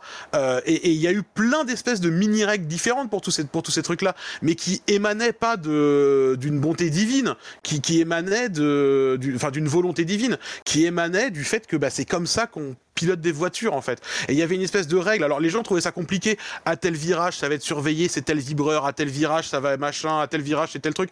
Et les gens disaient ah c'est stupide euh, de faire des règles vi- virage par virage. Alors que ça l'est pas en fait. C'est intelligent et c'est s'adapter à la situation et à les différences de conception de tous les circuits quoi. Tu peux pas arbitrer pareil une piste comme je sais pas Brands Hatch et une piste comme Imola en fait. C'est pas du tout comparable. Bon, c'est là, c'est le... voilà, J'arrête de me plaindre des mythes de piste parce que je pense qu'on est resté assez longtemps euh, sur sur le sujet Mmh. mais mais je suis euh, mais c'est c'est vraiment un- c'est vraiment un débat que je trouve euh, que je trouve vraiment mal euh, comment dire qui est qui est malvenu quoi à mon sens Mais en plus, juste, c'est juste un truc, mais c'est qu'en fait, c'est fou dans ce monde de la, de, de- de la F1 et des gens qui suivent la F1 de vouloir tant de spectacles et en fait d'être prêt en plus à accepter énormément de concessions à la sportivité, rien que pour qu'il y ait du spectacle, mais en même temps d'être psychorigide, d'être mm, complètement, euh, enfin oui, psychorigide sur la question des limites de piste qui sont de simples lignes blanches, souvent au milieu d'un d'un truc d'asphalte, quoi. Euh, c'est- ça, c'est très- moi, je trouve que ça, c'est très intéressant parce que il y a quand même une, une espèce de, de, de, de- je sais pas, de, de dédoublement de personnalité qui est quand même assez formidable là-dessus, quoi. Et d'ailleurs, c'est pas, euh, je veux dire, c'est encore une fois une logique enche- peut enchevaucher une autre sans que les gens trouvent à redire. Donc, en plus, c'est que les gens ne sont même pas cohérents entre eux, quoi. Donc, c'est bon. Bref. tout ça pour parler de Pierre Gasly finalement Tout ça pour parler de Pierre Gasly, effectivement. Vous êtes un peu sorti des limites du sujet, là, pour le coup. oui mais on a le droit parce que le vibreur euh, non j'arrête Ouais, mais est-ce que ça n'a pas amélioré la Oui, qualité non, du mais spectacle Toms, Ah, Toms, là, totalement, totalement. Toms, là, ils ont franchi la ligne, le vibreur, les graviers, l'astroturf, Ah le bah, là, on est bitume, au centre-ville les de pneus, le là. mur, le grillage, chaud. le public. Ils sont, dans le, pa- ils sont direct dans le, dans le village. Ça va typiquement avec votre réflexion. Quand on enlève les limites, le spectacle est là. Messieurs. Non, mais après, voilà, il faut, y a quand même un- une limite à trouver, ne serait-ce qu'en matière de sécurité, encore une fois, parce que c'est pas, euh, ne pas respecter les limites d'un circuit de manière extrême, c'est aussi ne pas respecter les équipements de sécurité qui ont été mis en place pour le circuit. Donc il faut, euh, voilà, il faut un petit peu trouver l'équilibre, quoi. Mais je pense que être rigide, c'est un peu con. Messieurs, un dernier pilote qui vous intéresse dans ce, dans ce quintet mou? Short, tu voulais rajouter quelque chose, je crois Bah non, c'était juste pour dire enchaînant parce que les limites de ma patience sur le débat temps ont été franchies. Non mais enfin, et, et, je, Euh, sans, alors, sans- sans surenchérir sur les limites de piste cela dit Putain, Non mais bah, parce que ça parce que ça amène à une discussion qui est autre et c'est ce que Fab t'évoquait tout à l'heure, c'est que manif- la direction de course elle a aussi envie d'appliquer le même type de réflexion binaire sur les accrochages en piste et les, les, euh, et les manœuvres en piste avec avec leur fameux euh, guide du euh, ouais mais si t'as les, euh, les roues avant à hauteur des roues arrière de l'autre et que t'es à l'intérieur t'as tout et ils essayent en fait de, de, de tout remplacer par des espèces de règles binaires comme ça qui, qui, qui font plus du tout appel à l'intelligence, à la flexibilité, et, euh, et finalement les limites de piste sont qu'une espèce de, de symptôme de ça. dans l'idée, je comprends qu'ils qu'ils aient voulu établir une sorte de guide pratique pour les, pour les pilotes. Après, là où je te rejoins, c'est qu'il faut pas que ça soit des règles euh, binaires euh, figées et que, et que après, derrière, de toute façon, les accrochages, ça se, ça se doit se juger toujours au cas par cas. Mais sinon, sur les autres pilotes, euh, franchement, du Quintemou, euh, on a vu les. Bon, on a de les clients standards et, et voilà. Allez, KT+. Avec un T+. Euh, juste avant le quintet plus, un petit plus 1, Ah oui. moins 1, quelqu'un? Euh... Des envies. Comme on a dit, c'est un quintet très mou, donc euh, franchement. Ouais, non. Hmm, attends, je réfléchis. Hmm, non, ouais, il n'y a pas forcément. Euh, Qui, je me souviens plus qui c'est qu'il y a dans le Quintemou. Ah bah c'est pas comme si j'avais collé le nom bon, le c'est- Quintémoin, pardon. pardon. Quintémoin, on a, on a euh, du dernier au premier, on a Tsunoda, Ricciardo, Sainz, Latifi, Perez. Alors, c'est du premier au dernier, du coup. Euh, enfin non, du premier du quintet moins, ou du dernier du quintet plus ou Non, moins arrête, au premier. Mais je comprendrais pas J'espère comment que ça vous n'a pas arrivez. été comme ça tout le long. Non, hein. mais je, je sais pas. Je sais pas comment vous arrivez à encore vous mélanger les pinceaux là-dedans. C'est tellement simple. hein. Bah oui, oui, non, mais c'est Tom, ça. Hmm, Non, mais il est pas seul, c'est ça le pire. Est-ce Oui, qu'on mettrait que pas c'est un lui qui a une influence un peu. Est-ce qu'on mettrait pas un plus 1 un Bottas pour le pub, pour le Bob Cochonou Non, et les œuvres de la culture française? Non. Pour le rayonnement de la France. Chevalier Chevalier des arts et des lettres. Là, on, là, on est plus, on est plus sur un PP chevalier sur Twitter quand même. c'est- c'est- Non, non, non, c'est. Moi, Ah, j'attri- j'attribue, j'enlève des points que pour les performances euh, en piste lors de la course. Non, mais oui, il a rien de bien. Il n'y a Ouais, rien de spécial à dire, hein, je pense. c'est- bah, c'est parti, alors on va passer au quintet plus, donc il nous reste 5 pilotes. Euh, Il nous reste Verstappen, Hamilton, Russell, euh, Norris et Vettel. Et, c'est ça. moi, et je d'après dirais. toi, Buchor euh, Cinquième Qui est cinquième? euh, je vais parier sur un Lando Norris. Et bah tu, tu, tu gagnes, tu doubles ta mise, puisqu'effectivement c'est c'est Lando Norris, cinquième de ce quintet plus. 132 points positifs, 7 négatifs, un score total de 125. Qu'est-ce que vous avez à dire sur sa course? Bon résultat encore, une Bah, troisième, septième place d'affilée. Il, fi- il finit. euh, il a une McLaren, il finit derrière les deux Red Bull, les deux Mercedes, les deux Ferrari. Donc, euh, à, à sa place. ouais. Devant les deux Alpine, j'allais dire. Donc, euh, il a tiré. Pour moi, il a tiré 100% de sa voiture. On peut pas lui reprocher de s'être fait euh, doubler par euh, les deux Red Bull et Hamilton. Ça paraît, au niveau des différences de performance, ça paraît logique. Ouais. Belle bonne course. On l'a peu vu, du coup, ça veut dire qu'il a de mémoire à la télé, ça veut dire que bah, il était un peu dans un no man's land. Bah, je crois qu'il fait sa course. euh, il- Le moment où l'a plus vu, c'est en début de course, quand euh, avec euh, ses pneus soft, il avait l'avantage niveau rythme euh, avait, par rapport à Hamilton, et du coup, enfin, Hamilton n'avait pas assez un avantage Mm. assez conséquent sur lui pour pouvoir le passer. Ce qui joue un petit peu dans la course d'Hamilton, mais ah, sinon après il se fait dévaliser. Je crois qu'il perd, il perd la place sur Hamilton, Verstappen et Perez en moins d'un tour. Donc et ensuite voilà, il fait sa course tranquillement à la septième position. Oui, Norris, majoritairement, il a fait des ronds, quoi. Je- Enfin, il fait une bonne course parce que voilà, il termine à la position maximale qu'il pouvait avoir. J'ai lu un bout d'interview où il disait ah, je suis un peu déçu de pas avoir fait pu faire mieux en partant quatrième, mais en même temps de façon réaliste, euh, la voiture est pas au niveau de des trois plus rapides, donc euh, Non, rien à imputer euh, de ce côté-là euh, au pilote. il fait la, il fait la course qu'il doit faire. Je suis honnêtement, il a il a combien de points au total, Tom, ça dit euh, Norris? Aucun T plus moins. Aucun T+, il a euh, 100 132 points positifs et 7 négatifs, soit 125 au total. Ouais, Ce qui n'est pas un gros score. En temps habituel, en temps habituel, il aurait fini dans le Quintemou. Hein. En haut du Ouais. Quintemou, mais. euh, C'est ça, ouais. C'est, c'est, c'est, c'est, c'est, c'est- honnêtement, il, il est dans le quintet plus un peu par défaut. C'est ça. Oui, Oui, il faut, il faut rappeler que sur les 20 pilotes du Quintet plus ou moins, il y en a 14 en négatif. c'est ça, Ouais. il y a ça aussi. Et le sixième n'en a- n'avait qu'un point. Donc. euh, Voilà, donc euh, ouais, je dis avec 125 points en temps normal, euh, que- ouais, dans la plupart des, des- la- le plus souvent, euh, il aurait fini euh, 6, 6, 7, 8 euh, maximum quoi. Mais il n'aurait pas été dans le dans le quintet plus. Mais voilà, bah après, euh, comme on dit, euh, pas de faute, euh, il a déroulé, il, il a tiré euh, ce qu'il pouvait de sa voiture. Et bah très bien, on va, on va enchaîner du coup sur le, sur le quatrième de ce quintet plus ou moins. Vettel? Oui, Et Vettel. bah, Ben, tu- c'est toi qui double la mise cette fois-ci, puisqu'effectivement, c'est Vettel.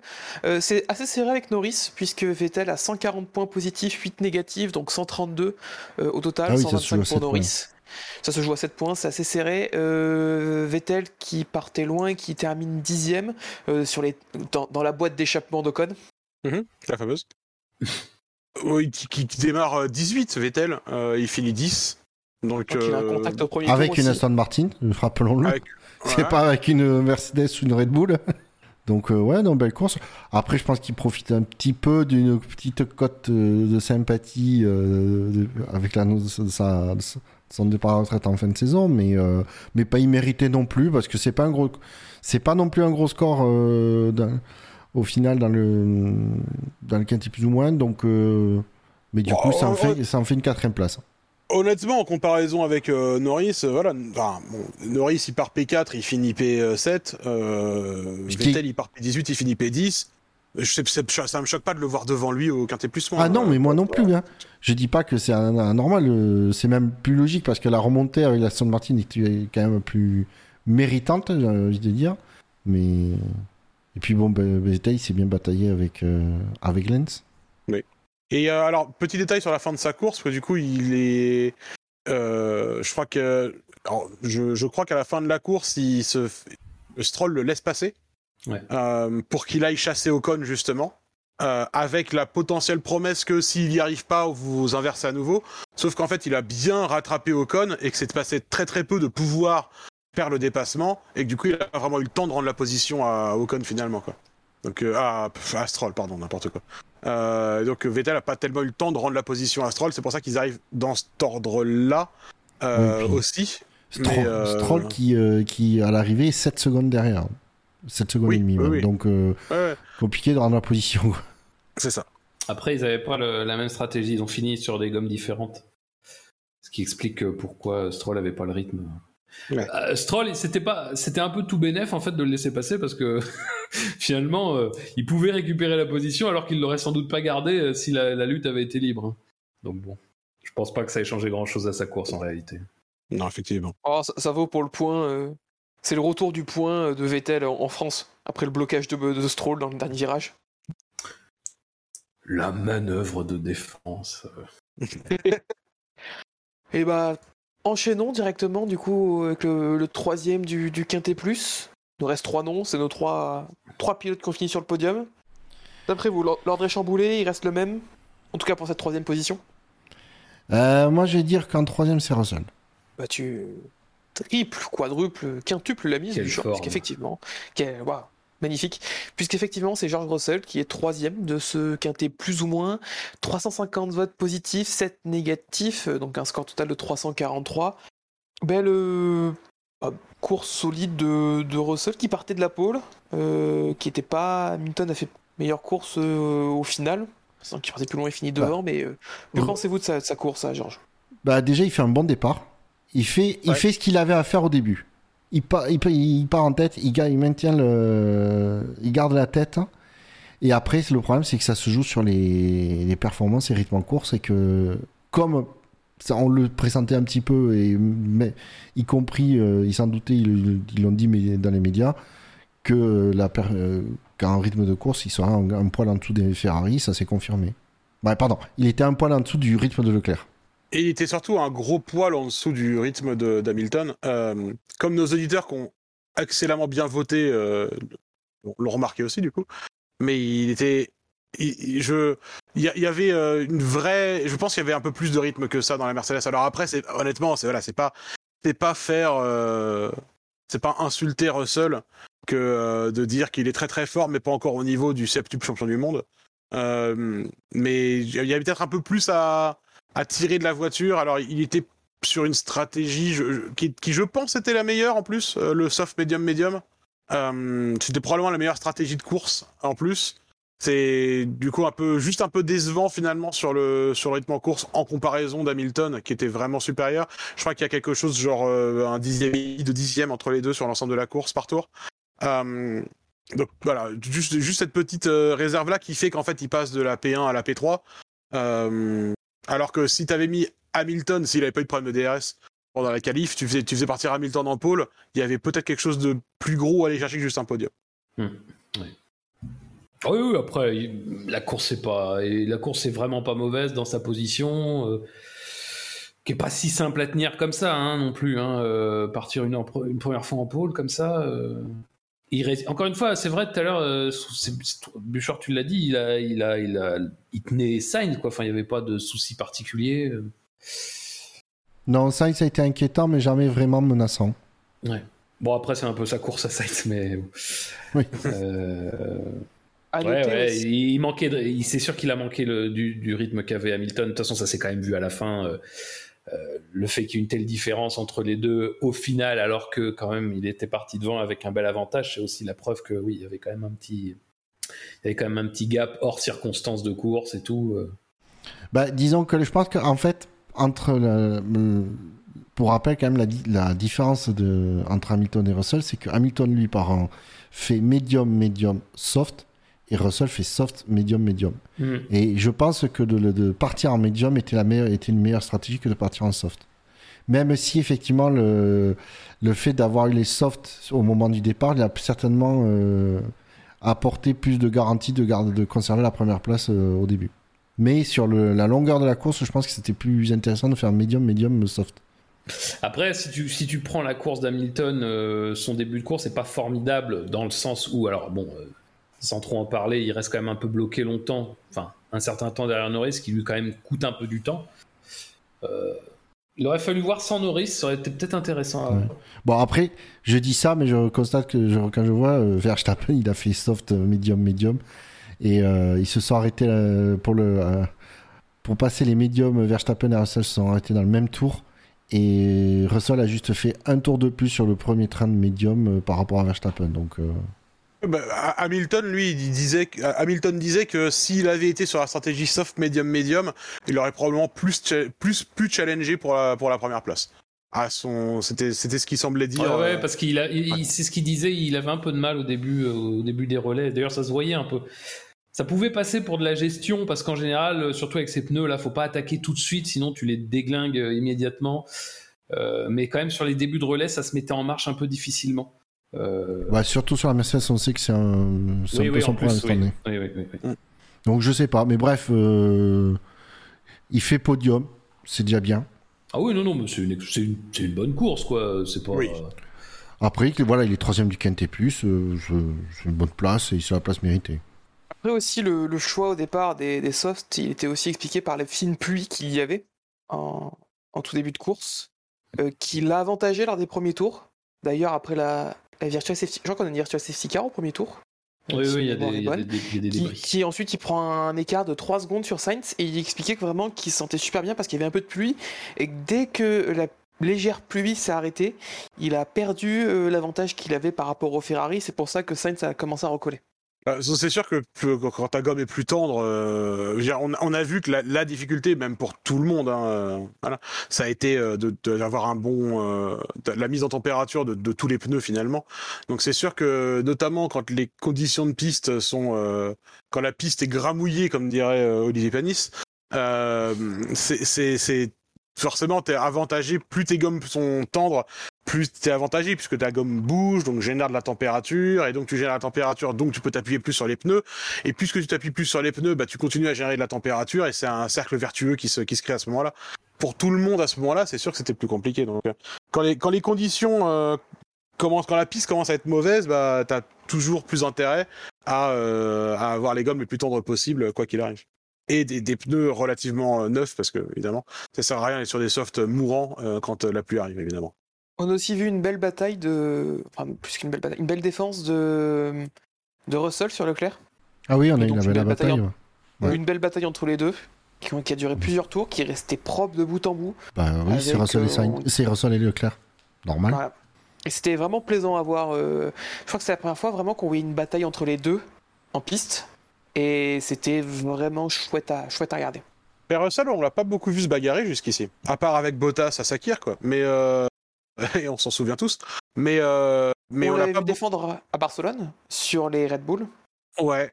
Mais, mais, mais, mais jusqu'ici, forcément, euh, Russell, bah, euh, bon, il était dans une voiture on ne le voyait pas forcément beaucoup se bagarrer. Euh, là, cette année, la, la, Mercedes a quand même passé la majorité de sa saison pour l'instant dans, dans, une espèce de no man's land. Donc on a on l'a pas encore beaucoup vu son racecraft à, à George et je pense que je pense qu'il y a beaucoup de gens qui seront surpris hein, si ce genre de situation se multiplie. Je pense qu'il y a beaucoup beaucoup de gens qui seront surpris parce qu'il y a une espèce de truc autour de George actuellement là où tout le monde dit ah c'est le mec trop poli, trop gentil, etc. Euh, Ouais, les ouais, mecs, je suis sur, la, d'accord. sur la piste, George, c'est un tueur. Il est plus agressif que, que Leclerc, hein, sans problème. Hein. Honnêtement, honnêtement sur le sur le direct, moi, je- je- la manière de défendre de Russell était quand même très proche pour moi de la limite parce que c'est pas le seul à le faire hein, encore une fois, mais il y a cette espèce de truc de je laisse l'espace la d'une voiture à l'extérieur et puis plus le virage se rapproche, moins moins je laisse d'espace. Euh, alors, il l'a fait sur euh, Leclerc, qui, est, qui fait à peu près pareil, hein, donc euh, ils se connaissent, c'est un peu la même, c'est un peu la même estamelle. Mais je, moi, je trouve quand même que c'est c'est des défenses un petit peu rugueuses, quoi. Donc c'est pour ça que je suis. C'était une, une belle bataille. Ils sont, je pense, à rester dans les limites, mais je, voilà, la, la- Oui, la je- limite était enfin, pas très loin. Ils sont restés dans les limites quand Russell, quand euh, Leclerc a dépassé Russell, c'est pareil aussi. La manière de faire, le je passe par l'extérieur, je repique sur l'intérieur, alors qu'il est quand même pas très loin derrière. Bon, je je, je dis pas que c'est je dis pas que c'est illégal, illicite ou quoi que ce soit. Je dis que c'est quand même un C'est risqué. quand même- c'est ouais, c'est musclé. C'est c'est pas de la défense de. Il n'y a pas beaucoup de marge en fait dans ce qu'ils font et euh, mais euh, bon entre entre gens euh, qui se respectent et entre gens talentueux ça peut passer Euh, mais voilà c'est pour ça que je, je trouvais que c'était une bataille euh, plus plus plus âpre quand même que ce que que ce qu'en ressort en fait parce que ils étaient à la limite vraiment hein, pour le Ouais, coup. j'ai- pas- j'ai j'ai trouvé que c'était que les- tous les moves ils étaient euh, bien amenés, intelligents. La, la, le freinage de Leclerc, il est sublime. Je veux dire, il est quand même parfaitement à la limite et, il- et effectivement il freine en diagonale pour Ah, fou. repasser. Ouais, non, c'est fou. Ah ouais, il freine en diagonale pour repasser devant Leclerc tout juste. Je sais pas comme tu sais, les mecs ils passent leur temps l'année à dire on voit rien dans les rétros, mais ils ont une conscience de là où se trouve l'autre voiture et de, de- du moment où le mec a freiné et une estimation de, de, de leur, enfin une- vraiment une, une conscience de l'espace autour d'eux qui est quand même hallucinante. Et le, le, le freinage en diagonale où il va re- directement repiquer vers euh, vers le vers l'intérieur, juste devant Russell, ça l'enferme complètement et Russell il peut juste rien faire d'autre. Et du coup, il, il, a, plus qu'à lâcher, et il le sait en plus, mais parce que Leclerc sait aussi où Russell risque de freiner au plus tard, etc. Mais le truc, c'est que les deux le font très très bien parce que le, alors, le, body language de leur voiture, le langage corporel de leur voiture, il est hyper clair aussi à tout instant. C'est-à-dire que Russell, quand il va aller chercher la défense complètement à droite pour empêcher Leclerc de passer, tu vois qu'il va faire ça. Et la façon dont il y va quand Leclerc donc ramène à gauche et que Russell accompagne pour lui aussi s'ouvrir la trajectoire, tu, tu- je trouve qu'ils sont, ils sont très lisibles et c'est pour ça qu'il n'y a pas d'accrochage ou d'accident à la fin parce qu'ils font pas de trucs imprévisibles. Ils font des trucs qui sont un peu chauds et vraiment ils se laissent ce qu'il faut d'espace et pas beaucoup plus. Mais ils font rien d'imprévisible. Et l'autre pilote il voit ce qui va se passer. Et c'est pas un jeu de jouer des coudes. C'est plus une partie d'échecs qu'ils font. Et c'est hyper joli à voir honnêtement. Mais vraiment par contre je suis convaincu que Russell il est plus capable de grosses crasses dégueulasses que, que Leclerc par contre le jour où il est en position de se battre comme un comme un comme un comme un Ouais. comme un mort de faim pour une victoire vous allez voir un, un, un George Russell dont vous allez arrêter de penser que c'est le mec qui va te laisser passer en premier dans le train euh, Je suis un peu d'accord. qui- ouais, le Russell, il- c'est c'est un vrai tueur. hein. Et je veux dire, là, parce que là aujourd'hui tout le monde est en mode ah, bah, euh, George Russell est le genre de mec euh, qui euh, machin etc. et c'est là, les blagounettes euh, sur Twitter etc. Euh, Souvenez-vous d'Imola quand il voulait passer quand il voulait passer Bottas Ouais, pour ouais. prouver. euh, Je pense Ah. qu'Imola, faut Voilà. vraiment le tenir un peu comme comme une un truc de révélation aussi, même aussi dans son discours d'après course, Mm. parce ouais, que après on, on avait des points de vue sur la responsabilité ou pas à attribuer à qui dans cet accrochage-là d'Imola avec Bottas, mais dans sa communication d'après course, euh, Russell. euh, ou dans un moment où quand même plutôt ça penchait en fait de son côté la responsabilité, il avait eu un, un espèce de de- d'argument qui était de dire ouais mais de toute façon c'est quand même pas normal que Bottas il se batte avec Williams et Oui. ça, et ça n'empêche, c'est c'est à la fois, je trouve que le, le signe de quelqu'un qui est qui, qui- peut être euh, un peu vicelard, mais aussi qui sait le manier au bon moment, quoi, euh, et intelligemment. Et je pense que c'est c'est pas une coïncidence en fait que qu'il soit comme ça, qu'il puisse être comme ça hors piste, ça veut dire aussi qu'il peut l'être en piste. Et je, encore une fois, je, on verra, mais je, je, te rejoins un peu sur ce potentiel euh, qu'il peut avoir Russell. À mon avis, il sera, ça sera intéressant à voir quand tu auras de, un peu, peut-être un peu plus d'enjeux ou des trucs comme ça euh, sur le long terme, quoi. Je, je pense que fondamentalement, c'est plus un tueur que Leclerc. Et, et je pense que le jour où ça va en arriver là, Leclerc, il va être surpris de voir que son pote avec qui il faisait des streams sur euh, Euro Truck Simulator, en fait, c'est quand même un peu un Whistler, effectivement. ouais. Je pense que je pense qu'il va, il va découvrir quelque chose, euh, à mon avis. Ou si ça trouve, il le sait très bien, Leclerc. Je suis pas si sûr. Je suis pas si sûr. Vu, vu, vu les attitudes de Leclerc et la façon dont il fait la course actuellement, euh, je pense qu'il n'est pas dans cette, euh, il est pas dans cette ambiance-là, il est pas dans cet euh, esprit-là, j'ai l'impression. Et quelqu'un dans le chat qui dit très justement que Leclerc, il se bat déjà contre son équipe, il peut, être, il peut pas se battre contre tout le monde. hein. Bah, C'est- un célèbre inconnu dans le chat qui nous. qui nous Oui, mais bon. S'il changeait pas de pseudo à chaque fois, je finirais peut-être par, euh, par- Mais bu- Oh. si, si tu, si tu cliques sur leur nom, ça écrit leur Je nom sais. normal. Ben, j'ai eu la flemme de cliquer, donc euh, Ah, on en est là. terrible. Terrible. C'est pour ça, en fait, c'est réalisateur aussi qui a la flemme de changer de plan, on le sait, ça. Bah, bien sûr. Euh... Et ben, on va passer aux deux premiers de ce Quintet Plus. Alors, d'après vous, qui est devant qui Bah, Qui ça est va être euh, Hamilton deuxième. ce qui paraît très Hamilton logique. deuxième, Bouchard, Oui. Hamilton deuxième, Ouais. Fab? Bah, moi, je sais, donc je vais pas dire. Avec... Ah, c'est vrai que t'as tout de suite repris les mauvaises habitudes. Bah non, mais c'est pas des mauvaises habitudes, c'est pour en foutre le moins possible. Et bah, bah, vous perdez tout. Vous avez bien multiplié vos mises et vous perdez tout, puisque c'est Ah là Verstappen, deuxième du Ah, bah oui. Quintet plus ou moins. 571 points positifs, 20 négatifs, un score total de 551. Grosse course. Est-ce que nos prises de position diverses et variées auraient, nous auraient euh, valu un public plutôt hostile à Verstappen Bah, en vrai, non, mais la, la course est belle, mais il- Oui. enfin, je veux dire, il, est, il la gâche, quoi. Si, si c'est une course normale, il la gâche avec son spin. tête à queue. Oui, c'est vrai que son tête à queue euh, Ah plaide ouais. pas en sa faveur. J'allais dire, Bah, mais pourquoi il a pris 20 points, il a 20 points négatifs Ben j'ai ma, et- et mine de rien, c'est quand même pas un super week-end pour un pour Verstappen, euh, pour un Verstappen comment Vanilla.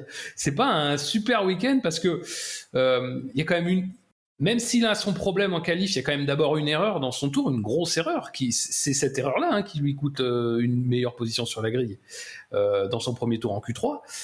Et il y a donc cette erreur en course. C'est pas un super week-end, mais c'est d'autant plus inquiétant que même ça, ça, ça fait penser un petit peu au, ça fait penser un petit peu en fait au, au champion euh, en forme. C'est-à-dire que même ça, ça ne suffit pas à l'empêcher de gagner, quoi. Euh, donc bon. Mais après, il fait, il a un super rythme.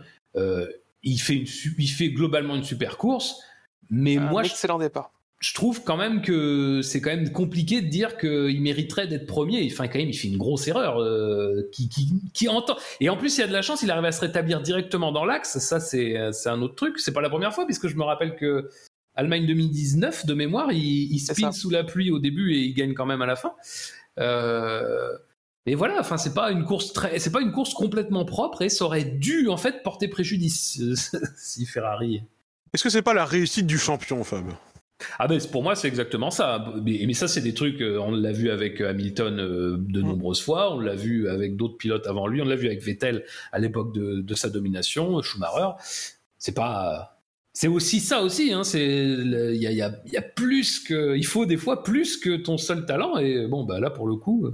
Ça lui a permis de redoubler en plus euh, Leclerc. Donc, euh, ça, finalement encore plus de panache quelque part. C'est c'est un peu le, senti- le sentiment que j'ai eu, c'est que, comme tu viens de le décrire, c'est. Bah, à la fin, c'est Verstappen qui gagne. Comme on Ouais. l'a eu pendant Hamilton, euh, je pense en 2020, ou dans certaines coups, je pense à la Turquie en 2020, et à la fin, c'est Hamilton qui gagne. Bah là, c'est pareil, quoi. C'est bah, à la fin, c'est Verstappen qui gagne, quoi. Ouais, vivement que Mercedes revienne aux affaires. Hein. Mais euh, moi, je suis, euh, enfin, je suis globalement de l'avis que Mercedes va finir deuxième au constructeur. hein. Ah bah pareil. hein. je sais pas. 30 points d'écart. Je, pe- je pense je que, sais pas. je pense que Ferrari, ils ont pas fini de nous surprendre. Ouais, ouais, ouais. C'est vrai. Mais moi, ce qui me. Disons que j'essaye de pas me m'emballer pour le, ce rythme qui revient des Mercedes. Mais j'essaye de me dire. Il faut... J'ai peur d'être déçu sur la, deuxième moitié de saison. Mais j'aimerais vraiment que, les, que Mercedes retrouve de la performance et commence à venir euh, chercher les victoires. Ça, ça serait drôle pour la suite du championnat. Après, euh, euh, au-delà de ça, si c'est juste aller chercher des victoires, euh, honnêtement, ils sont là aujourd'hui très facilement au niveau dans lequel, bah, si un jour il se passe un truc un peu, un peu étonnant pour un leader, ils auront la victoire. Enfin, je veux dire, c'est. Ah non, mais moi je parlais justement que la voiture ait suffisamment de performance, performance pour aller la Ça- chercher à ça, l'arrivée. moi, j'y crois moins, en tout cas, en tout cas, tout de suite, quoi. Il y a- Pour moi, ça dépendra juste de ce qui se passe avec, les, avec la, la- la- la réglementation et les conséquences. Ouais, ouais, hein. il y a Ça ça, sera- aussi. Pour moi, ce sera le truc déterminant. Ce sera, bon, c'est impossible de faire une estimation ou euh, ou euh, quoi que ce soit euh, Oui, av- faut- avant, qu'on voit ça, quoi. faut soit que ça stagne devant, soit qu'effectivement il y ait un contre-coup d'une d'une nouvelle euh, d'une nouvelle règle, mais honnêtement j'y crois peu. Ils sont quand même encore assez loin hein, malgré tout en rythme. Là hier il y a eu des conditions particulières, euh, il y, a, un peu eu des événements particuliers sur les grands prix précédents. Il y a une série folle. Enfin, c'est un, peu- fou de se dire qu'ils arrivent à, placer euh, Hamilton cinq fois sur le podium de suite et euh, faire deux fois double podium il y a quand même beaucoup de circonstances là-dedans. Après, ils sont là pour récupérer les, points, hein. c'est, important aussi, mais je pense qu'on les voit leur- peut-être un peu plus beaux qu'ils sont en fait. hein. Après, c'est leur force de la saison. Ils ont quasiment pas fait une, erreur opérationnelle Et, de et ils sont très fiables euh, en dépit d'un oui. concept Et- qui faisait peur à tout le monde. Mais... Ils sont incroyablement fiables. Et moi, il y a, il y a un truc qui me, qui me, comment dire, me fait, euh, me fait euh, espérer, on va dire. C'est euh, là aujourd'hui, on voit que les, bon, les deux pilotes euh, globalement euh, roulent chacun à leur niveau. C'est-à-dire qu'on a Hamilton qui est euh, un peu devant Russell régulièrement, ce qui n'était pas le cas au début de la saison. Et on sait qu'au début de la saison, ils expérimentaient beaucoup sur la voiture du pilote expérimenté, qui avait euh, un retour. Euh, constructif à faire et qui pouvait du coup euh, donner des, dir- des directions parce que le, le problème fondamental de Mercedes depuis le début de la saison, c'est qu'ils pigeaient pas leur propre voiture du Mhm. tout. Et là maintenant, on voit que les pilotes roulent à leur niveau, ce qui veut dire que la période des expérimentations est terminée. Ce qui veut dire que Mercedes comprend ce qu'ils font et ils comprennent leur voiture. Ils ont promis, euh, juste avant de, partir euh, en vacances, ils ont promis beaucoup d'améliorations qui allaient encore arriver dans les prochaines, dans les toutes prochaines courses. Donc après la pause estivale, on va sûrement voir pas mal encore la Mercedes évoluer. Depuis le début de la saison, même sans qu'à l'avance ça stagne particulièrement, ils ont quand même pas mal euh, comblé l'écart aussi. Euh, et, en plus de ça, euh, et, en plus de ça, les autres équipes, donc euh, Red Bull et Ferrari, ont quand même du coup moins expérimenté, moins expérimenté, et c'est possible que d'ici la fin de la saison, eux qui ont moins passé de temps à essayer de comprendre leur voiture parce que ça a mieux marché dès le départ, puissent tomber dans des pièges dans lesquels Mercedes tombera pas en termes de compréhension de comment fonctionne, de comment fonctionnent ces voitures. Parce que je pense que faut quand même pas oublier qu'on est tout au début de cette réglementation et que pour l'instant la compréhension euh, des phénomènes euh, aéros de ces voitures est quand, même, est quand même encore méchamment limitée et elle est peut-être moins limitée chez Mercedes qui a dû plus faire de recherche et plus galérer euh, que chez euh, Red Bull et Ferrari qui pour l'instant a eu une vie un peu plus- ont eu une vie un peu plus facile à mon sens. Après encore une fois je perds régulièrement les paris sportifs hein, donc m'écoutez pas trop. Oui, c'est vrai. Non, non, mais Les 20 après, balles sur- cela, Au cela dit, les 20 balles sur Russell. cela dit, c'est possible, hein, mais euh, je sais pas. Je, je me dis pas que ça peut être au point de de- d'être une euh, d'être vraiment inscrit dans la hiérarchie pour être une vraie menace euh, permanente. Ça peut. euh, on voit que c'est pas forcément obligatoire que ce soit le cas, mais bon, je pense pas quand même qu'ils vont. Bah, enfin, je sais pas. Je pense pas. J'allais dire, je pense pas que Ferrari va s'aborder en permanence, mais bon, peut-être que si. Moi, j'y crois. Je, je pense qu'ils peuvent, euh, tu vois, je. Allez Ferrari, vous, vous pouvez le faire. De toute façon, maintenant, de toute façon, maintenant, vous pouvez, vous avez plus rien d'autre à faire que de nous amuser. Donc, euh, allez-y, allez-y à fond, quoi. C'est, faites-vous plaisir. Mettez, euh, mettez euh, Inaki Rueda dans la voiture s'il le faut, tu vois. Mais... Alors, info de dernière minute. Bilo vient de m'envoyer sa note. Oh. Avec un tout petit peu de retard. Alors, Bah, il, c'est a mis un, il a mis un 16 au Grand Prix, euh, comme le nombre de tours intéressant, à savoir la stratégie entre Ferrari et Red Bull et les paris de Gasly et consorts. Dégagez-moi ce circuit ou modifiez-le. Bon, toujours un commentaire assez bizarre de la part de Bilo. On comprend, on comprend pas trop ce qu'il veut. Je comprends pas, je comprends pas ce qu'il a contre le circuit. Tout le monde a pu faire la course sans aucun problème pendant tout le week-end. De toute façon, je crois qu'il dit la même chose pour partout. ça, encore. C'est Bilo, quoi, on le connaît. Mais du coup, Euh, euh, Tu veux dire qu'il veut dégager tous les circuits? C'est- surtout Ouais. qu'il va prendre un taquet à vouloir dégager le, le Hungaroring. Grave. Et puis, je sais qu'on sera au moins deux sur le, sur le coup, avec Dino et moi. Ah, mais, mais moi aussi, je suis Team Hungaroring, Tom aussi. bien, Ah. aussi. Ouais, bien sûr. Euh. Ah, J'aime Ah, bien voilà. Team, team Bulgaro- Bulgaroring, bien sûr. Ouais, c'est ça, Team Bulgaro. Ça avait- en plus, alors je, je, je- je l'aime bien malgré le fait que ça a été quand même le théâtre d'un- d'une triche euh, absolument odieuse de, de Toms euh, au SSC, si je me souviens bien. Euh, effectivement. Non, mais il y a beaucoup de circuits qui euh, ont été. Oui, alors effectivement. de la part de voilà.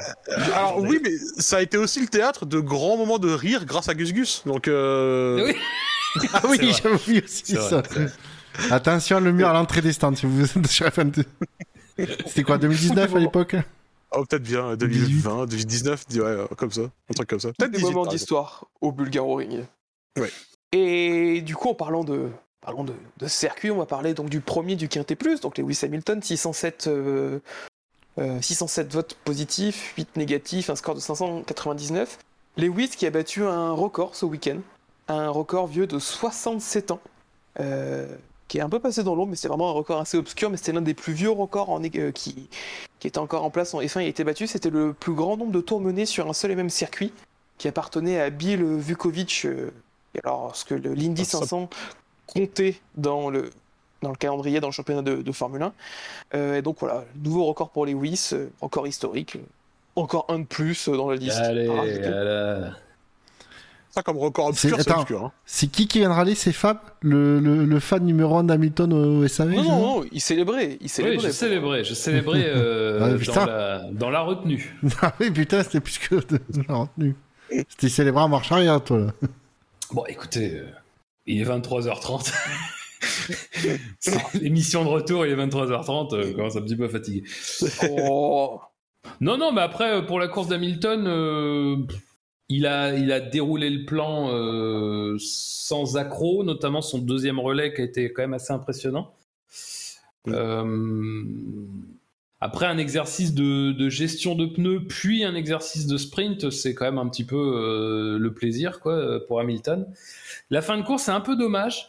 Euh, J'aurais bien voulu voir avec des conditions un tout petit peu plus humides, parce que lui, du coup, avec ses pneus tendres euh, chauds euh, contre un et, neufs contre un Verstappen avec des pneus médiums usés, euh, et puis bah obligé d'être un peu un peu un peu prudent quoi. Euh, ça aurait été intéressant quoi. Le- la petite averse là qui, qui est Ah tombée oui. quand ils étaient dans le parc fermé, m'a un petit peu. euh, Trois gouttes de plus euh, sur les cinq derniers tours, euh, ça changeait. Je pense que c'était pas forcément le même Ah, vainqueur. ça aurait hein. été intéressant à voir, je pense. Mais Mais c'est ça, il, se- son- il, a un, il a un rythme incroyable à la fin de la course. Euh, il, il, est, il est vraiment extrêmement vite sur les softs et pendant longtemps. Euh, et c'est, comme tu le disais, Fab, son, le travail, euh, le- l'excellent travail sur son deuxième relais en médium, parce qu'il pro- il prolonge vraiment, vraiment, vraiment longtemps. Euh, une excellente démonstration d'ailleurs que les de médium pouvaient tenir cette durée-là d'ailleurs, n'est-ce pas Ferrari? Euh, Mais c'est, c'était, euh, c'était, euh, ouais, c'était, c'était une excellente euh, par rapport à la, la position de laquelle il partait, donc puisqu'on rappelle qu'il partait septième, euh, Hamilton, et par rapport à suite à donc un problème de DRS en qualification, euh, et par rapport à sa position de départ, c'est c'est la meilleure course qu'il pouvait faire. Il a eu un, excellent rythme. Il était dans le rythme en fait des meilleures voitures euh, tout pendant toute la course. Donc euh, c'était. Alors c'est toujours difficile de juger, hein, comme on le disait. Est-ce que c'est les conditions météo, cette piste-là, euh, un truc spécial qu'ils ont fait dans le setup euh, qu'ils n'arriveront pas à reproduire C'est toujours extrêmement aléatoire et impossible de savoir si c'est indicateur de, de, de tendance plus générale. Mais en tout cas, euh, en tout cas, il a fait, il a- pouvait pas faire mieux que la course qu'il a déroulée là. Je crois qu'on a, qu'on a tout dit. Monsieur, si vous n'avez rien à rajouter, Non. je pense qu'on peut conclure ce quintet plus ou moins. Oui. Très rapidement sur Hamilton, euh, la petite, euh, la petite tranche de rigolade à la fin quand ils sont dans la colo Et que euh, et que euh, et qu'ils se font la réflexion euh, mais attends mais ils ont mis les pneus durs. Et que tout le monde et que tout le monde répond genre ouais bah ouais, ouais, putain. Genre ouais, ok. Manifestement même les pilotes eux-mêmes ils savaient qu'il fallait pas toucher aux pneus durs avec un bâton quoi. Et bah, sur ce, on va conclure donc ce, ce quintet plus ou moins en, jetant un petit coup d'œil aux divers classements. Alors dans le classement qui compte, le classement du SAV, c'est Charles Leclerc qui est toujours leader avec 52 points, devant Max Verstappen 50 et Lewis Hamilton euh, troisième avec 48 points, donc c'est vraiment serré Oui. euh, pour, pour ce titre. Euh, quatrième Russell en outsider avec 42 points, suivent un peu plus loin Perez, Sainz, Gasly, Magnussen, Schumacher et Norris euh, complètent le top 10. Dans l'autre classement, euh, c'est Max Verstappen, par contre, qui est leader avec 80 points d'avance. Sur Charles Leclerc, deuxième, Sergio Perez est troisième devant Russell, Sainz, Hamilton, complète le top 10, Norris, Ocon, Bottas et Alonso. Et au niveau des constructeurs, Red Bull euh, creuse encore son écart par rapport à Ferrari avec 97 points d'avance euh, désormais.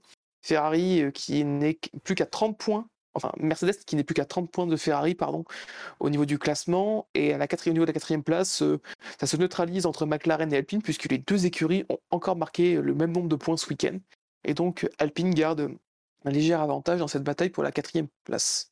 Messieurs, euh, est-ce que vous avez des drive-through Je pense qu'on les a un peu inclus au fur et à mesure. hein. La direction de course est limite de pistes, des trucs comme ça. Donc, euh, Ouais, c'est surtout, c'était surtout en calibre, mais du coup en course, non, j'ai pas de. Eh bah très bien. Et bah sur ce, je vous propose qu'on enchaîne directement avec les faits marquants. Elle est presque là, cette victoire Accélère Accélère Oui, il va aller la chercher Ne lâche pas La victoire de Pierre Gasly L'a question, quel est selon vous le fait marquant du Grand Prix de France 2022 Vous avez décidé de voter à 18%, donc 21 votes pour euh, la proposition Valtteri Bottas, euh, qui était ma proposition. La proposition Hamilton, la 300e pour Gladiator, qui était la proposition de Bilo, a récolté euh, 24 votes, soit 21% des voix. Gasly, la Summer Race, qui était la proposition de Benlop, a obtenu 25% des voix, soit 29 votes. Et enfin, vainqueur de ce fait marquant, Dino, avec sa proposition Charles Leclerc, le roi du casse télé. Euh, 35% des voix, 40 votes. Vous avez 114 à voter pour ce marquant et nous vous, remercions. Donc une belle victoire de, de Dino, euh, ce qui nous donne au fameux milieu. Est-ce que c'était sa première victoire? C'était non, c'est sa troisième victoire en quatre participations. Ce qui est une belle performance. bon score. Bon score. Et du coup, l'ordre pour ce soir va être assez simple. Fab, vu que c'est ta première de la saison, tu vas être euh, le premier. Tu vas pouvoir faire ton 100%, repartir et ne plus revenir dans l'émission. C'est le but, je quitte le SAV après. Buchor, tu seras en deuxième, je serai en troisième, euh, vu que j'ai participé avec Benlop. On a participé avec Benlop à la dernière émission, mais que Benlop a fait un meilleur score que moi, donc euh, je serai troisième et lui sera de nouveau dernier, après la semaine dernière. Du coup, Fab, euh, vas-y, tu peux, tu peux nous Alors. Ma proposition est la suivante Ferrari, virgule, le jour nul du hard. Oh Oh, oh, oh, joli Oh là, j'ai avoir du mal à battre. Voilà. J'ai tout donné là-dessus, j'ai pas préparé le reste de l'émission. Ah, je peux comprendre. Vraiment, tu. Ah, masterclass, frérot. Euh, merci mon ref. Euh, pour ma part, ce sera Verstappen est vraiment seul au sommet. Ça manque de parenthèses. Parce qu'il est premier. Ah mais non, mais du coup, maintenant, puisque vous m'avez cassé les couilles, euh, une version menu haché, il y aura plus de parenthèses. Je, je- moi, je- c'est c'est- c'est un peu triste parce que j'entends plus la, la, la, la tonalité France-Soir quand c'est fait marquant et ça me ça m'attriste un peu. Quoi. Que, tu, que veux-tu? J'aime dé- décevoir euh, mes fans. Je vois. Mais c'est réussi. Félicitations. Toms, du coup, tu peux te donner. Je te, je te donne la Ouais. parole parce que Alors, pour moi, ce sera euh, euh, Spin and Win. Bel hommage de Max à Seb. Non, c'est pas possible, j'ai déjà pris Verstappen. Alors, je vais faire. Je vais parler de Spin. Bel hommage de Max à Seb. Tu as parlé de la victoire de Verstappen. Et c'est moi l'animateur. bah, ça, c'est un bon euh, argument. alors- je veux, je, veux, je veux- je veux pas être de retour pour faire appliquer les règles, euh, mais quand même, quoi. Que vous pourriez appliquer les règles Putain. Alors, on j'ai pris parler- Verstappen. Tu peux Ouais, pas parler de. Verstappen. Je suis d'accord, Bouchard, je te sout- je Non, soutiens mon président. T'as parlé Merci. de la victoire de Verstappen. Alors, j'ai marqué bel hommage de Max. euh, ouais. Ouais, mais non, mais c'est. Excusez-moi, mais c'est devenu n'importe quoi. Mais il fallait pas partir si longtemps, Fab aussi. sens. On Mais a c'est ta la semaine faute. dernière une proposition qui n'avait rien à voir avec la course. J'ai été choqué et déçu. Mais tu vois, t'es parti trop longtemps. Fallait pas. Euh, Je sais pas. Non, bah, trop- Benlop, je te, je, te, je te laisse la main parce que j'ai pas de, j'ai pas de fait marquant à trouver pour l'instant. Du coup, du coup, moi, je, en fait, j'hésite entre deux trucs. Je, au début, je voulais juste dire euh, entre guillemets, more rain is coming. Ça a quand même été un peu un. Moray is coming, Pierre, oui, c'est vrai. Ça, ça a un peu été quand même un fil rouge de la course en vrai, qui a été un peu, un peu décevant. Mais je pense que je vais partir pour plus long et plus compliqué, euh, à savoir, à savoir une, cit- une citation inventée de Alpine. Euh, dont j'ai un peu parlé tout à l'heure, à savoir Alpine, deux points. Ah, c'est dommage, les pneus durs marchent pas, et maintenant personne sera assez con pour faire pareil. C'est très long. Mais ça parle de Ferrari, sans parler de Ferrari, et je pense que c'est malin. Oui, parce que c'est Alpine. Oui. Tu évoques Ferrari, mais tu ne- Après- n'en parles pas directement. On peut pas être totalement étonné que Tom ait du mal à respecter les règles. Je trouve. Ouais, c'est vrai Ah bah oui. Parce que c'est vraiment pas son fort. Euh, bah, on était un peu prévenus. Hein, voilà. Oui, oui, oui. De toute façon, dès qu'il voit une règle, son premier, sa première envie, c'est c'est bah, transgresser. Ouais, non, non. C'est pas faux. C'est pas faux, c'est pas faux. C'est vrai qu'on on souligne dans le chat quand même, Fab, Jacques Jacques dans le chat souligne que tu, es- tu soutiens beaucoup ces règles binaires du fait marquant là. Ouais. Alors moi je tiens dans le chat que ça, que ça défend le fait que euh, moi c'est sur la ligne blanche parce que je parle du spin et d'un hommage à Seb. Toi tu parles juste de Verstappen en haut. Donc euh, Moi, je, je, je suis légaliste, j'écoute ce que dit mon président. vendu. S'il est président, c'est qu'il y a une raison, on l'a pas mis là par hasard. Ah mais si Ouais, non, c'était surtout que j'étais le seul à me présenter. Bande de oui, bah feignasses. il n'y a pas de hasard. oui. Bon allez, moi je vais... euh, je vais me coucher. Est-ce que, tu veux me voler More Rain is Coming? Parce que je vois que tu galères. Je peux te le prêter. Non, si non, non, bah, euh, moi je, je vais partir sur le... Si je parle du spin de Verstappen, disant que c'est un hommage à Vettel, pas... Mais de toute façon, Tom, tu, sais que ça va pas gagner, donc tu peux mettre. euh, Je sais que ça va pas gagner. façon, tu je peux sais, on dire sait- on sait euh, qui va gagner. Badi Bablou Prout Prout, euh, ce sera pareil ton fait marquant, je veux dire, à un moment donné. euh. Euh, Après, Bouchard, tu as la main si tu veux le laisser.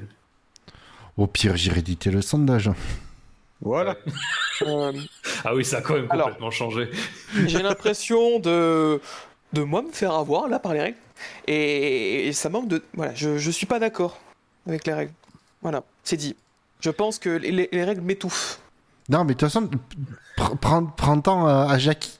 On a été obligé de mettre Cyril en place parce que Jackie parlait de tout sauf de la course dans ses faits marquants. Donc, euh, Tom, tu, tu peux faire, euh, tu peux faire comme, euh, comme, euh, comme euh, Christian Horner. Tu dis mais on est où là? C'est quoi ces histoires? Bientôt les organisateurs de la compétition vont décider des règles. Qu'est-ce qui se passe ici quoi? Terrible euh... oui, mais euh, là, tu te prends peut-être pour Red Bull, mais je ne suis pas Michael Masi, je ne t'obéis pas euh, au doigt. Michael Massey, qu'on a d'ailleurs. euh, on, a, on a lu des choses de lui. Oui. Ouais. Oui, mais après, moi, ce que j'ai retenu, le seul, chose que j'ai retenu de l'article sur montangeporte.com, très, très bon site d'actu F1, euh, c'est qu'il a, un il a une co- clause de confidentialité, une confidentialité, il ne peut pas parler d'Abu Dhabi. Oui. J'ai trouvé ça Ouais. très, très, j'ai trouvé ça très étonnant. je voudrais, je voudrais juste souligner le fait marquant proposé par Chiron82 dans le chat. qui dit euh, son fait marquant Ferrari. C'est oh bah non, on va pas mettre les pneus rouges, c'est une couleur de loser. Et je trouve que c'est très drôle.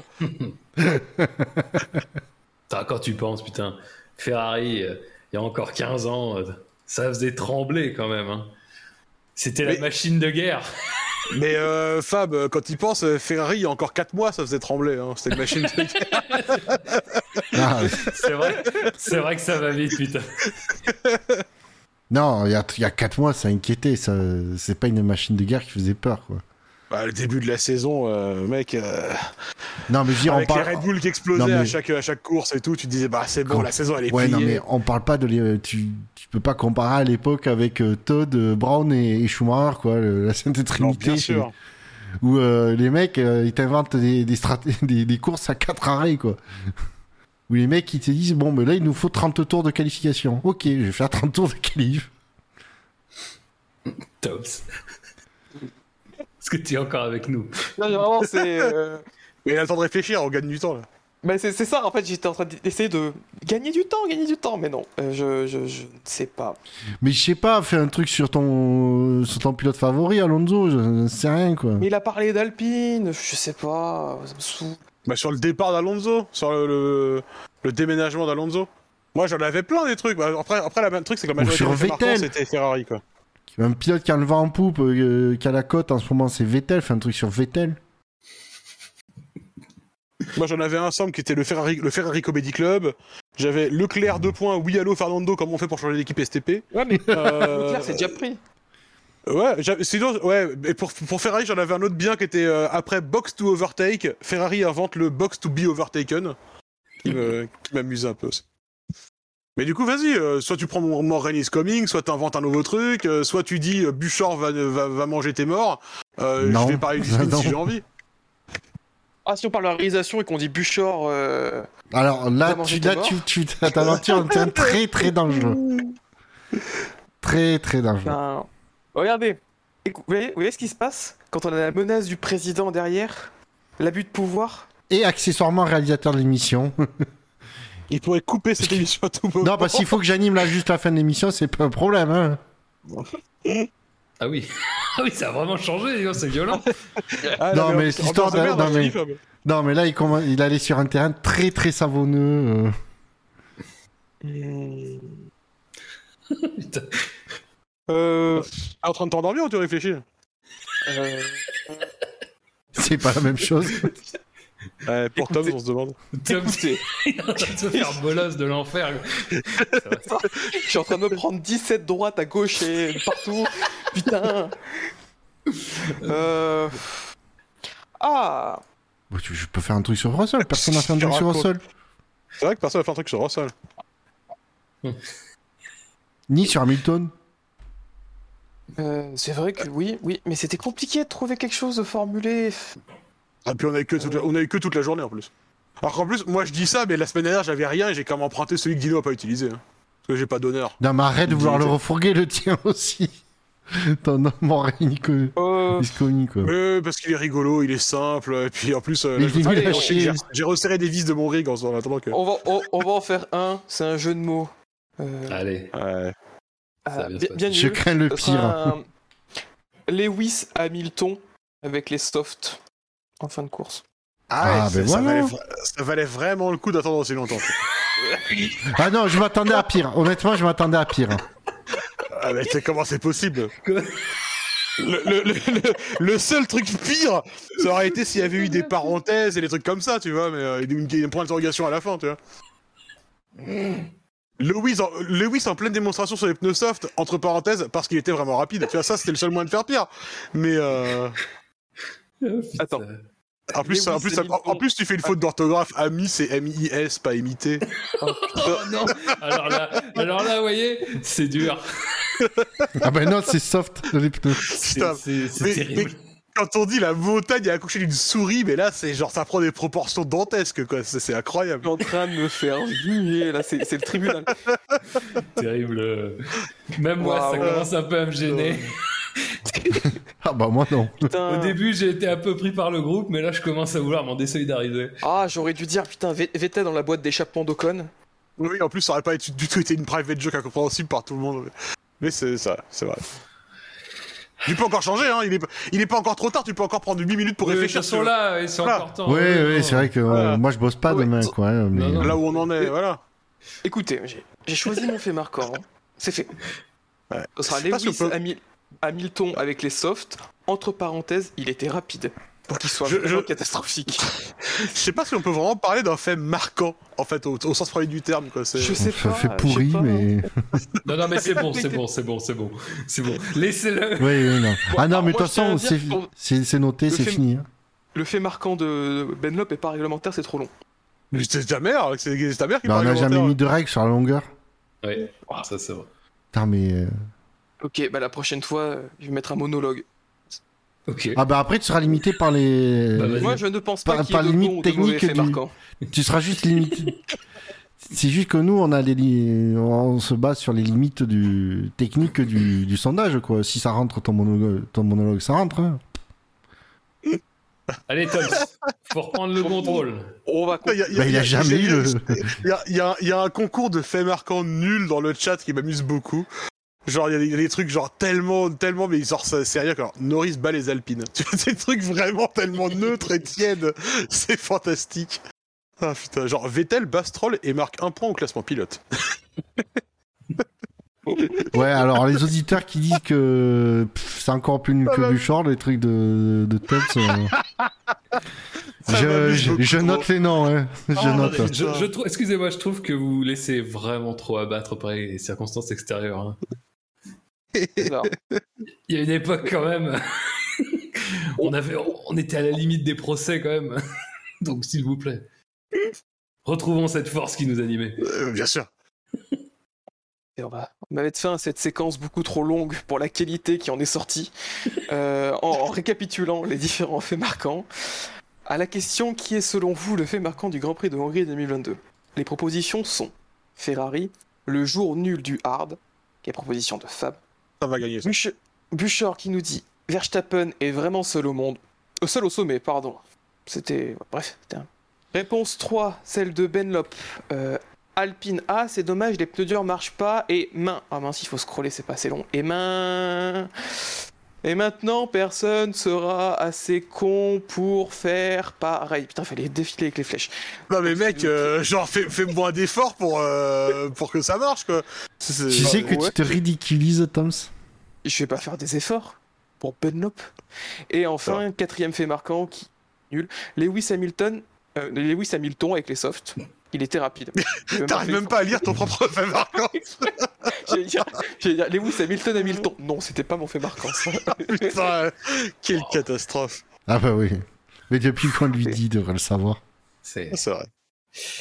Euh, vous pouvez bien sûr venir voter sur le site de, du, de- du SAV, savf1.fr. Le sondage est déjà en ligne pour ceux qui sont, qui sont avec nous en direct. Donc voilà, donc vous pouvez euh, aller voter pour la proposition de Fab. Messieurs, je vous propose qu'on jette un euh, petit coup d'œil dans le rétro.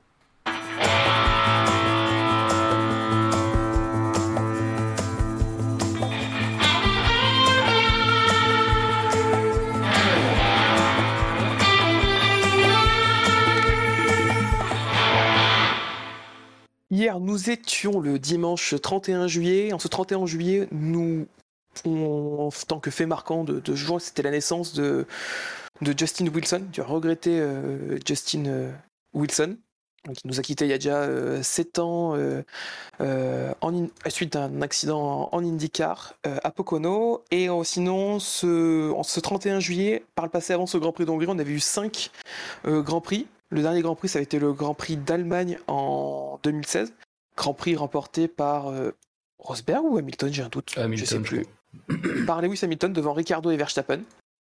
Euh, D'ailleurs, c'était pas un Grand Prix où genre, euh, où genre là aussi Ferrari avait été euh, quand même assez fort tactiquement. Je me rappelle. Il y avait pas un truc genre ils avaient dit à, à Vettel, euh, oui, tu peux rattraper les gens devant, et, et Vettel avait répondu, oh, mais il y, avait- il y a personne devant en fait.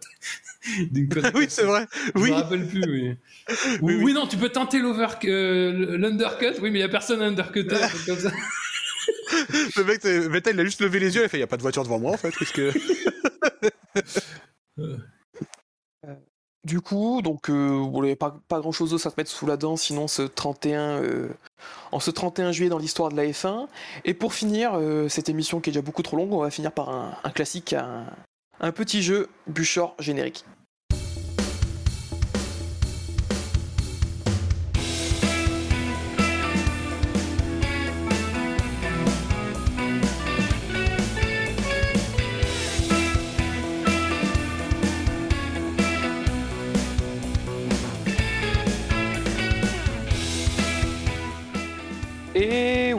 Cette semaine, pas de Pyrévide normalement. Façon, on laisse, on laisse la spécialité à, à Bilo, mais bien un Pyrélide. Euh, Fab, tu nous disais que c'était ta première fois, je crois, que pour un Pyrélide. Oui. Euh, est-ce qu'on fait. Est-ce qu'on a besoin de faire un- de. Magnéto, est-ce qu'on a besoin de faire un petit euh, récapitulatif des règles ou pas pour, euh, pour- avant de se lancer? Non, ça devrait aller juste. pas de mots de la même famille, un truc comme ça. Oui, pas de Oui. traduction, pas de mots de la même famille, euh, pas de variation du même mot. Et puis voilà quoi. Façon, avant de faire, m'arrêtez si. Oui, avant de, fa- avant de faire deviner, tu dis le nombre de pneus que tu. euh, Oui, oui, oui. le- voilà, et puis voilà, bah, tu connais. quoi. Mm. Il y a- il y a juste une catégorie, voilà, je précisais, il faudra pas euh, donner le, le prénom.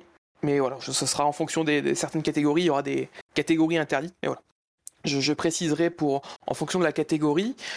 Euh, ce qu'on va faire, c'est que c'est que Fab, on va te donner la priorité. Euh, c'est toi qui vas décider à qui tu fais deviner et qui te fait deviner. On te donne un peu les clés pour ton retour. Tu choisis avec qui tu joues. Euh, qui me fait deviner euh, Benlop Ok. Et, donc tu fais fait- deviner Tout à. Buchor. Donc Premier tu, f- tu feras deviner à Benlop, par logique. Oui. Euh, au niveau des, des thèmes, on va, faire, on va faire simple, je vais les distribuer comme ça. Euh, euh, Benlop, un nombre entre 1 et 3. 3. Et bah, Benlop, tu feras deviner à euh, Fab une liste de poleman. Ouf. Ok. Donc, tu vais- ce sera des noms des pilotes, donc la seule indication, c'est pas donner le prénom. Mais tu pourras décrire comme tu veux en fonction de soit le premier Grand Prix, soit des, des éléments en lien avec le pilote. Donc à toi de voir ce que tu veux faire deviner. Ok. Et j'imagine que c'est comme moi à chaque fois. hein. C'est qu'un mot à chaque fois, effectivement. Ah, Donc je sais pas s'il y avait Maldonado, t'aurais très bien pu dire Barcelone. Oui, oui, oui. Et tu peux donner l'année aussi si tu veux. Ah, si je vais faire deux pneus, Tu- je- voilà, tu je Barcelone, 2012. Voilà. Mhm. Euh, donc voilà pour, pour la liste de Polman. Toi, euh, Fab, Hmm. tu feras deviner à euh, Buchor les virages de Silverstone. J'avais prévenu dans une infographie. Oh, pourquoi j'ai pas fait, pourquoi je suis pas tombé là-dessus?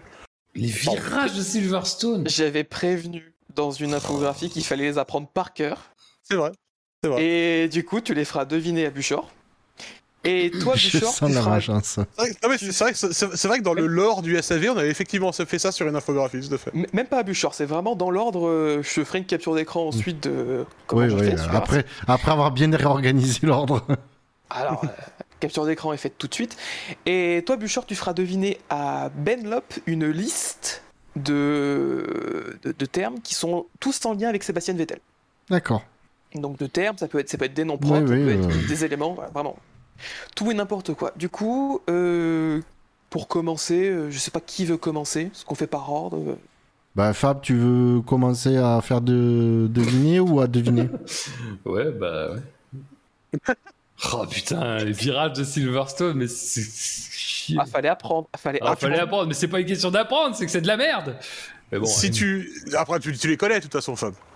ouais, bah oui, vaguement, mais bon. Buchor, tu les connais. Ce qui me rassure, c'est qu'apparemment, c'est le même niveau des deux côtés entre faire deviner Non, et mais je les connais, mais le truc c'est euh, bon, on verra. M'en regardez pas. Alors par contre, juste un truc. Juste Oui. un truc. Donc ça veut dire que pour certains cas là, enfin, euh, la contrainte des noms propres, elle saute. Parce que tu disais qu'il pouvait utiliser Barcelone pour faire deviner l'épaule. Oui, alors euh, je sais pas pourquoi Bilo a mis une règle des noms propres euh, la semaine dernière dans son pire bide, mais D'accord. là c'est un pire élite ce soir. D'accord, très bien. Ah oui, alors- eh oui, je suis au SAV, c'est vrai, j'ai oublié ce- cette petite euh, subtilité. Très bien. Et bah, euh, ah, tu sais quoi, Benlop? Je t'envoie ta Oui. liste et tu vas faire gentil. deviner à Fab. Envoie ma liste. Hop là. Alors, oh, ok, ok, je suis prêt. Et bah, c'est quand tu veux. Ok, euh, Fab, euh, donc en deux pneus, Deux Mhm. pneus, c'est noté. euh, remplaçant. Remplaçant. Euh... Mais euh, du coup, faut que je réponde quoi? Alors, C'est bah, c'est la liste des Polman. C'est des Polman. Ah, euh, rempla... euh... Bah, Russell. euh, Covid. Ah oui, alors. Bon, alors j'ai pas compris. Faut, faut que je fasse quoi en gros? Il faut que tu devines un mot. En fait, là, là, j'essaie de de- te faire deviner euh, un nom, en l'occurrence, de pilote, Ouais. parce que c'est que ça ma liste. Euh, et du coup, moi, je, j'essaie de t'emmener vers euh, ça, en fait. Et donc, les mots que je te donne, c'est des indices. Remplaçant Covid. Ah bah. Euh... Hülkenberg. Absolument, C'est bon. tout à fait. Je l'avais dès le premier, j'avoue. T'aurais pu aussi un Brésil 2010, ça c'était assez facile. Pour le deuxième, je vais faire en un pneu. Ah, bah, j'espère que t'es chaud. Oui. Je sais ce que tu vas dire. Zolder. Oh putain, Zolder. Ah, je sais que tu l'as. Attends, attends, attends, attends, attends, attends. Oh, C'était prendre un risque, ça, Ben. Non, Zolder? Zolder. J'avoue, je l'ai pas. J'ai un peu de temps ou... pour réfléchir? Oui. Oui. Attends, Bon, pour Comme réfléchir à Google. marquant, vas-y, hein, prends ton temps. Zolder, bah. Hmm.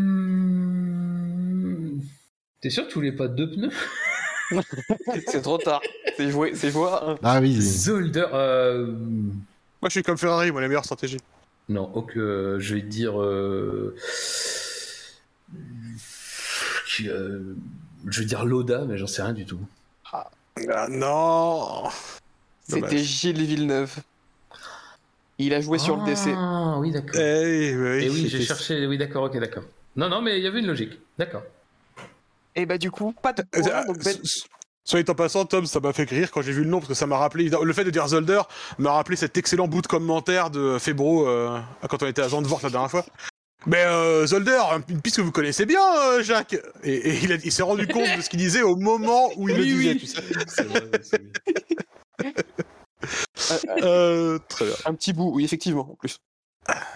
Euh, pour le troisième, Donc il te reste 10 pneus, tu dois tous les utiliser maintenant. Donc t'es large. je dois tous les utiliser? Tu dois tous, de toute façon, tous les bonus, ils te servent à rien. Ouais, j'ai Ah, pas, il est pas mais- forcé de les utiliser, mais il peut pas avoir de Ah, mais bonus, si, quoi. mais si j'a- si j'avais su ça, j'aurais pas fait un pneu, ça servait à rien. Bah non, parce qu'ensuite, si tu fais un perfect, tous les pneus non utilisés sont des points bonus. Ah oui, mais on n'a pas fait un perfect. Ok, c'est pour ça. Exact. Ok, exact. Euh, ok, pour le troisième, je vais dire en deux pneus euh, retraités. Vettel. Ok, j'aurais pu faire en un, parfait, bien joué. Euh, euh, pour le, le quatrième de la liste, je vais le faire en. Est-ce que j'ai droit au nom de Mark Toms? Non. Merde. Voilà. Euh, Non, Non, mais je vais. Il y a tellement de mots pour le trouver. toute façon, je- de toute façon, j'ai pas besoin d'économiser les pneus, donc je vais dire en trois pneus, ça n'a aucune importance. Euh, et je vais commencer en disant Bob, Oh, bah, Bottas. bien sûr. C'était facile. ok. Et le dernier Euh, pour le dernier, je vais dire. Tu as 7 pneus à utiliser. Bah, du coup, en 7 pneus, on s'en fout de toute Ouais, façon. Voilà là où on en est. Euh, et puis, je vais dire. euh, hmm, Ah, il y en a pas 7, il y en a 4 d'après mes calculs. Euh... ah non, j'ai mal compté. Non, il te reste 5 pneus, pardon. Oh, ça, cinq, ouais. bah, peu importe, peu importe. Je vais commencer en disant Hockenheim. Euh... Putain, euh... De la marche, tu peux relancer. Hein? Si t'as de la marche, tu peux. Hésite pas à relancer. Là, il y a 5 pneus pour trouver. Ouais, euh... Donc, Naim... Euh... Bon, je sais rien. Berger. Lotus. Euh... Putain, bah, c'est dingue. Non, mais tu vas l'avoir, t'inquiète. Je- On a, on a la marge. Hockenheim, Lotus. Euh... euh, Andretti Décès. Ah putain, bah Rint. Non bon. Hockenheim, Lotus- Ah bah non, Cla- oui d'accord. Et, Ouais. ouais. Et Du coup c'est bon, il me reste encore des Oui. pneus là, non Ouais, Ouais, du coup, ouais. du coup, moi, non, c'était un mot, et t'as dit Clark, et c'est parfait. Rint, c'est à Monza. Oui, oui, non mais c'est que je pensais à la saison 70 en fait. Je, je, Terrible. je crois qu'il faut que je dorme surtout. Il est mort. Surtout qu'il est mort en 68, Clark. Oui, mais du coup si je pensais à Rint, je pensais plutôt à 70. Oui. J'étais encore, j'étais encore cohérent dans mon incohérence. Et ça, c'est pas donné à tout le monde. Et bah. Et bah, du coup, Benop euh, et Fab, ça vous fait 4 points chacun. Et pas de points bonus parce que pas de perfect. Bah écoute, c'est déjà ça. Fab, merci pour cet effort. Ah, Honnêtement, je je, suis dé- je suis un je suis peu, désolé. Je, je suis un peu déçu sur le Zolder, mais j'aurais pas dû prendre tant de risques. J'aurais dû tirer en deux parce que j'aurais rajouté décès derrière. Ça aurait peut-être aidé éventuellement. Mais bon. C'est vrai que ça- été globalement nul. C'est vrai, quand, c'est vrai que quand on parle des polemen, tu t'es peut-être dit quel- quelqu'un qui a fait la pole à Zolder, bon, Oui, oui, non, mais c'est ça, ouais, Ouais, ouais, ouais, c'est ça, c'est ça. Non, non, mais. Et alors, alors que moi, j'étais parti sur, euh, bah, c'est une liste de polemen, mais je l'ai fait deviner avec. Ouais, euh, avec non, non, mais. Ouais. Chiron82 dans le chat qui nous dit que Bottas ça devient très bizarre les mots pour le faire deviner entre Bob et Crew et d'autres trucs euh, ça n'a plus rien à voir avec la Formule 1 on dirait une brocante. quoi. Un Q, ça aurait été facile aussi, ça aurait été one shot. euh. Ouais mais Q tu sais plus dire ce que c'est quoi c'est la lettre tu vois tu, c'est, Oui. c'est- à l'oral ça ne fonctionne pas très bien Fesses. ça marche. Fab, je t'ai envoyé la liste euh, Ouais, ouais, ouais. des virages de Silverstone. Putain, alors vraiment. Déjà, j'arrive Alors, pas à euh, trouver des trucs faciles. Je... Faut que je fasse trouver des trucs difficiles. À moi, en j'espère plus. que t'as révisé avant et que t'as pas révisé maintenant. Je les apprends Pour, par cœur. euh, pour Non. euh, si tu veux Buchor dans la salle de design tu remontes un petit peu t'as la dernière télé t'as l'infographie hein, qui est tout Oh, la triche. Non, non, non, je Ah. triche pas, moi. Non, non, non. mais c'est pas de la triche Ah, c'est pas de la triche Euh, Non, non, j'ai pas regardé cœur, le. monsieur. Je suis pas allé voir le le truc pendant ce temps-là. Non, non. C'est pas mon Fab, style. tu peux t'aider- par contre de. Ouais, je vais faire ça. Parce que si le gars qui décrit, c'est parce que c'est bon. Non, non, mais je sais ce que c'est, mais c'est surtout que je voudrais avoir des éléments autour. Alors, je te dis tout de suite, te base pas sur les numéros des, des virages. Ouais, ouais, non, Ça non, marchera mais, pas. euh, euh, je- Là, je suis en train de chercher des jeux de mots, là. Ouais, si oui. tu veux. Ouais, ouais. Merci, Tom, ça, vraiment. Ah, de rien, ça fait plaisir. bah, on peut, on peut j'ai- lui faire confiance pré- prévenu. J'ai prévenu. J'ai annoncé le thème un mois à l'avance. Oui, oui. Euh, allez. Oui, enthousiasme. Je t'écoute. Allez, en trois pneus. Attention, ce sont, des, ce, sont des, ce sont des pneus Fab attention Oui, pardon, en trois pneus. Je vérifie, je vérifie que c'est le bon truc que je vais essayer de te faire deviner. Quoi. Hangar. Il a dit hangar, hein, pas Andorre. Tu me permets que je réfléchisse Vas-y, Bouchard, j'ai confiance en toi. Mais Je sais qu'il y a la ligne droite à Hangar Street, mais. Euh... Chapelle Euh, après. Ouais, je me doutais, je l'ai pas. je me doutais que c'était celui d'après, mais je l'ai pas. Euh, Putain, non, je l'ai pas du tout, quoi. Moi, je peux te donner un indice. Dis-moi un mot, dis-moi un mot. Euh... Je sais même pas quoi. euh, Ah, vais dire Cops, mais je sais que c'est pas celui-là, donc. euh, Star. Oh, Oh, c'est bien joué. Star. C'est l'indice que j'ai failli donner quand j'ai demandé si je pouvais donner un indice. Euh... ouais, le problème, ça peut être tellement de choses. Parce que le problème, c'est que j'ai- je je le connais pas le nom. qui est un obstacle pour deviner quand même. Oui, mais oui. Donc je vais essayer de voir si ça ça réveille pas des souvenirs, mais euh... je vais dire Moon, mais ça va pas être ça. c'était T'as dit quoi? Star. Moon. C'était Sto. Et C'était bien joué, Star. Parce que Star, Sto, Ouais. Sto ou Star. Ouais. si c'est pas, si c'est pas trop Star, c'est pas trop Sto? J'ai- j'ai- Euh, j'ai- j'ai- J'aime beaucoup euh, le jeu de mots de Jack Jack dans le chat. Sto et Charden. Oui, Sto et Chardon, c'est Sto et sympa. c'était jouable, c'était jouable. Ça pouvait se tenter. Ok. Euh, du coup, ça, il reste combien Ça de pneus De pneus Il t'en reste 10 en tout, parce qu'on part Mhm. avec 13 pneus. Et Mhm. donc, euh, de toute façon, tu es obligé de tous les utiliser parce qu'il n'y aura pas de points bonus. Mhm. Est-ce que, si un jour on fait un, si un jour on fait un Pirelli, un week-end de sprint F1, est-ce qu'on a moins de pneus du coup? Il n'y en a que 12, je crois, en week-end de sprint. Bonne question. Alors, en. Oh, allez, je vais le tenter. je vais le tenter en deux. Attends. Tu peux utiliser des noms propres si tu veux. Ouais, ouais, ouais. Ouais, ouais, j'ai des idées. Mais... le problème, c'est qu'un mot sorti du contexte. Euh... J'ai pas le droit à des numéros du coup? Tu, tu fais ce que tu veux, je crois. Tu hein. peux, c'est juste Bouchard qui t'a dit qu'il voulait pas les numéros. Après, tu Bah, peux. moi, aussi c'est surtout que je connais pas les numéros des, des virages, donc. Ah, euh, ok, ok, ok. Je connais quelques Alors- noms, mais pas les numéros, donc. euh, Donc en deux pneus, je... curé. Chapelle. Ah, il y avait le choix. Pardon. Pierre. Oh merde. non, Oui, c'est- oui, c'est Ah, parfait. Non, c'est parfait. Curé Pierre. Moi, moi, je, moi, je l'ai, je tiens à le dire. À- à- au premier mot, t'avais vraiment une chance sur deux, effectivement. Ouais. Euh. Je... Putain.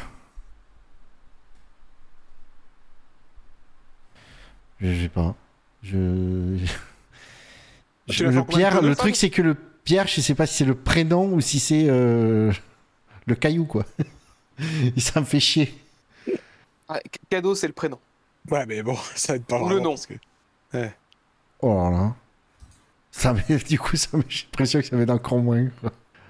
J'ai aucune Ouais. idée. euh, Tu passes. Je C'est dis rock, mais. pour- La Rock. Non, c'était C'était AB. euh, c'était abeille. Le, le numéro du virage sur la TFT, parce que c'est le 1. C'est Ouais. le premier. Oh putain, ça. Ok. C'était du coup euh, Abbé Pierre. Ah putain. Fameux. Ah oui. Ah ouais, ouais. Oh là là, oui, j'étais pas du tout. niveau. Ah, j'ai pensé à ça tout de suite. Euh, Bon. Je suis désolé, Fab. huit- hein. huit- huit pneus. Non, non, mais c'est pas grave. Alors moi, je- moi, j'aurais adoré tomber sur cette putain de liste. Ça, ça me fait beaucoup trop rire. Euh, Combien 8 8. Alors, je vais tenter un pari. 8. Je vais en utiliser 4 maintenant. Ok. Alors. Tu joues lequel? Le, le troisième, quatrième Le- ou le cinquième que je t'ai envoyé Ah, c'est pas dans l'ordre? Bah si, mais si, si, tu, si au cas où tu partais dans un ordre dans- différent. mais Moi, non, non, je joue dans l'ordre, je joue dans l'ordre. Ok. Euh, donc en 4 pneus. Ah, je- Ah, je... je tente. hein. Le field. Euh, Alors, je sais que c'est un virage, mais du coup, ça doit être le suivant. que je n'ai pas, bien sûr. Est-ce que tu est-ce que tu as déjà entendu parler de Silverstone, Mucha Je connais que l'enchaînement Bagot Peckett Chapelle. voilà. Les fait- ça cops, fait- ça fait les cops qui avant. Voilà. T'as les quatre virages que je connais. Eh ben, c'est celui qui est encore avant. La field. Euh... Aucune idée. Oh, j'autorise les traductions. Ah bah non, me pète pas mon délire. Bah, oh, tu peux pas. euh, J'autorise les traductions. Bah, si t'as un délire, fais- reste dans ton délire. Mais si tu as une réponse, je vais dire blabla, mais voilà, c'est juste pour dire quelque chose. Alors c'est pas ça. Oui, je me doute. Étonnamment. Étonnamment. Je tente des trucs, hein, j'expérimente. Bois. c'est c'est des trucs que tu peux prendre dans tous les sens, c'est terrible. Ah, c'est terrible. C'est le pire mot que t'aurais pu Ouais, choisir. ouais, je Bah, je l'ai, Vous, je- vous verrez la logique. Je l'ai, moi, je, je sais lequel c'est du coup. J'ai- Je Il y sens avait, la- la- deux choix, mais. La logique sera une blague à elle toute seule, mais ça. Alors, bois. Donc, très terre à terre. C'est. Wood. Mais... c'est un bon début. Ah. Woodstock Attends. Je vais dire Woodstock. Troisième indice. Oui. Monter. Oh. T'as hésité entre ça et pente, avoue. Monter. Chers auditeurs qui écoutez ce, ce long massacre, j'espère que vous avez révisé, que vous avez tout du premier coup. Je. Là. Je vais dire Wood Climb. Je sais pas, je, je- comme je connais pas le nom. euh, Il te reste un peu d'eux, Fab, c'est ça? Hmm. Oh putain. oh putain. Pourquoi en plus au-delà de minuit, putain Et Parce que sinon, c'est pas drôle. Moi, c'est fou comme à chaque fois j'ai l'impression d'être hyper fort sur les listes que je fais pas. Et nul sur les listes que tu fais. Exactement. Euh... Comment je vais m'en sortir de cette histoire? Presque. Allez. Presque. Presque. Quoi Comment ça presque? Comment relancer tout le doute? Je réagis. Je réagis à ce qu'il dit.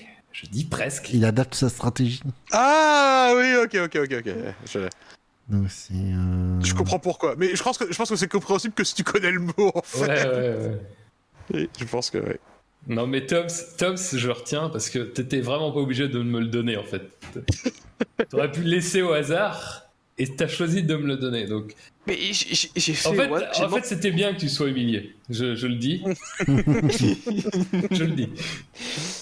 En vrai, si Benlop il m'avait dit, euh, il avait dit deux, bah c'est Bûcher qui aurait dû faire demander à, euh, deviner à Benlop. Et... Non mais ça va être de la faute de Ben. Bah, bah oui. Incroyable. Mais je pense que le seul moyen pour que je m'en sorte, ça aurait été que je la fasse deviner à moi-même cette liste en fait. Euh, C'est apparemment. non, en, en- en vrai, Fab, parce que tu, les, les indices que tu donnes, je, les- je- je les trouve pour l'instant. Il fallait réviser, Monsieur Shore. Terrible. Je, je t'ai dit où trouver la révision hein, avant que ça démarre. Oui, mais je triche pas, moi. Ben, c'est pas une question de triche. C'est une question que si tu les connais pas, vu que c'est les noms propres, si tu les connais pas, tu les connais pas. Donc, euh. Non, mais c'était. Putain, c'était quoi le deuxième après? Bois, il m'a dit. Le field bois monté Ah, presque. c'était monté. Et donc, il a dit presque en réaction de à ce que j'ai dit qui était rouge, quand même. Ouais. Je pense que c'est le nom doit ressembler à ça, mais. Euh, Euh, vas-y, vas-y. Attends. Wood Eye, j'en sais rien.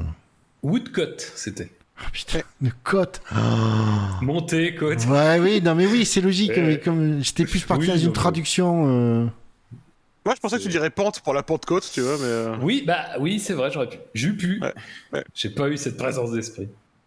Euh, allez, alors, le, le- celui-ci en un peu nœud. Oula, Curé. chapelle. Oui Musique. Et voilà. Il, fa- il faudrait faire un- Tout ce boulot à payer. C'est vrai. Eh oui. Ah, Tu as travaillé au corps. Il faudrait faire un jingle spécial pour les grandes victoires comme ça. Ah putain, ouais. Euh, et alors, le dernier que je regarde. Merde, c'était ça le dernier? Tu l'as pas modifié Ok. Euh, Non, non, non. Donc, il me reste trois pneus, c'est ça? Ouais. Alors attends. Il y a un mot qui peut le faire gagner. Hein? Ouais, j'ai- Moi, j'ai peut-être un mot qui devait jouer à ta place, mais qui serait, qui serait fantastique. Ouais, mais tu joues pas, t'animes. Et tu nous fais chier avec Oui. tes, tes- tes listes de mots à la con. Exactement, je casse le rythme.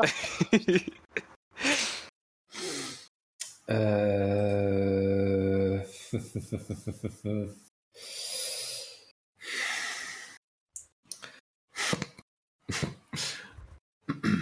Il te reste combien de pneus pour un info 3. Trois. Excusez-moi, je fais mon truc parallèle. Euh... J'aimerais bien être les notes de Fab, juste pour voir le schéma. ah putain. Est-ce que le mot, si la prononciation elle est pas exactement correcte, c'est pas grave? Oui, Ouais, je pense- je pense que là, on l'accorde, Oui, on oui, oui, on oui, oui, oui. Bûcher, écoute bien. Mano. Même moi, je l'ai pas. Attendez, c'est un plan sur plusieurs, euh, c'est un plan sur plusieurs pneus. Mano, Mano. tribu, Dans. danse, Non, dans. vallée. Oui. Ah, bah, ouais, ok. Ok, c'est J'étais Veil, on était sur la même longueur d'onde. ouais, ouais, ouais, ouais. Ouais, J'ai demandé avant, ça hein. va, J'ai demandé ça va. avant. Ça marche, ça marche, ça marche. La, la, la chicane de Veil, Un espagnol, il le dirait balai. Vale, vale. vale, Vale. Voilà. Bravo. Merci. Ça, marche, ça aussi. Surtout, excuse-moi parce que j'étais nul. hein. Ça marchait Non, bah. encore mieux avec Simone. Simone Veil, Ouais, ouais, ouais, d'accord. c'est pas mal, ça. C'est vrai, c'est vrai, C'est pas mal. c'est vrai. Et bah, du coup, ça vous fait deux points tous les deux. Ce qui est quand même pas mal. Oui. Vu, vu dans quoi on s'est- on s'était engouffré. Moi, Euh, moi, tu vois, j'aurais, j'aurais pas dit tribu, j'aurais dit, j'aurais dit Dana au début, mais je voyais pas le rapport non plus, effectivement. Mano, putain, incroyable. Il y avait maître aussi, Mano maître, évidemment, bien sûr. Ah, vraiment, vraiment bien joué. Non, mais heureusement quand même que je suis parti sur le bon truc quand t'as dit Mano. Bah Ouais. ouais. Alors, Du coup, j'attends la, niveau- liste de mots. c'est ça, j'étais en train de t'envoyer ça. Allez, Bouchard, tu peux encore. euh, Non, tu Donc, peux pas gagner. Sauver l'honneur, Le- si. Le tu arrêter thème, deuxième. le thème, c'est Vettel.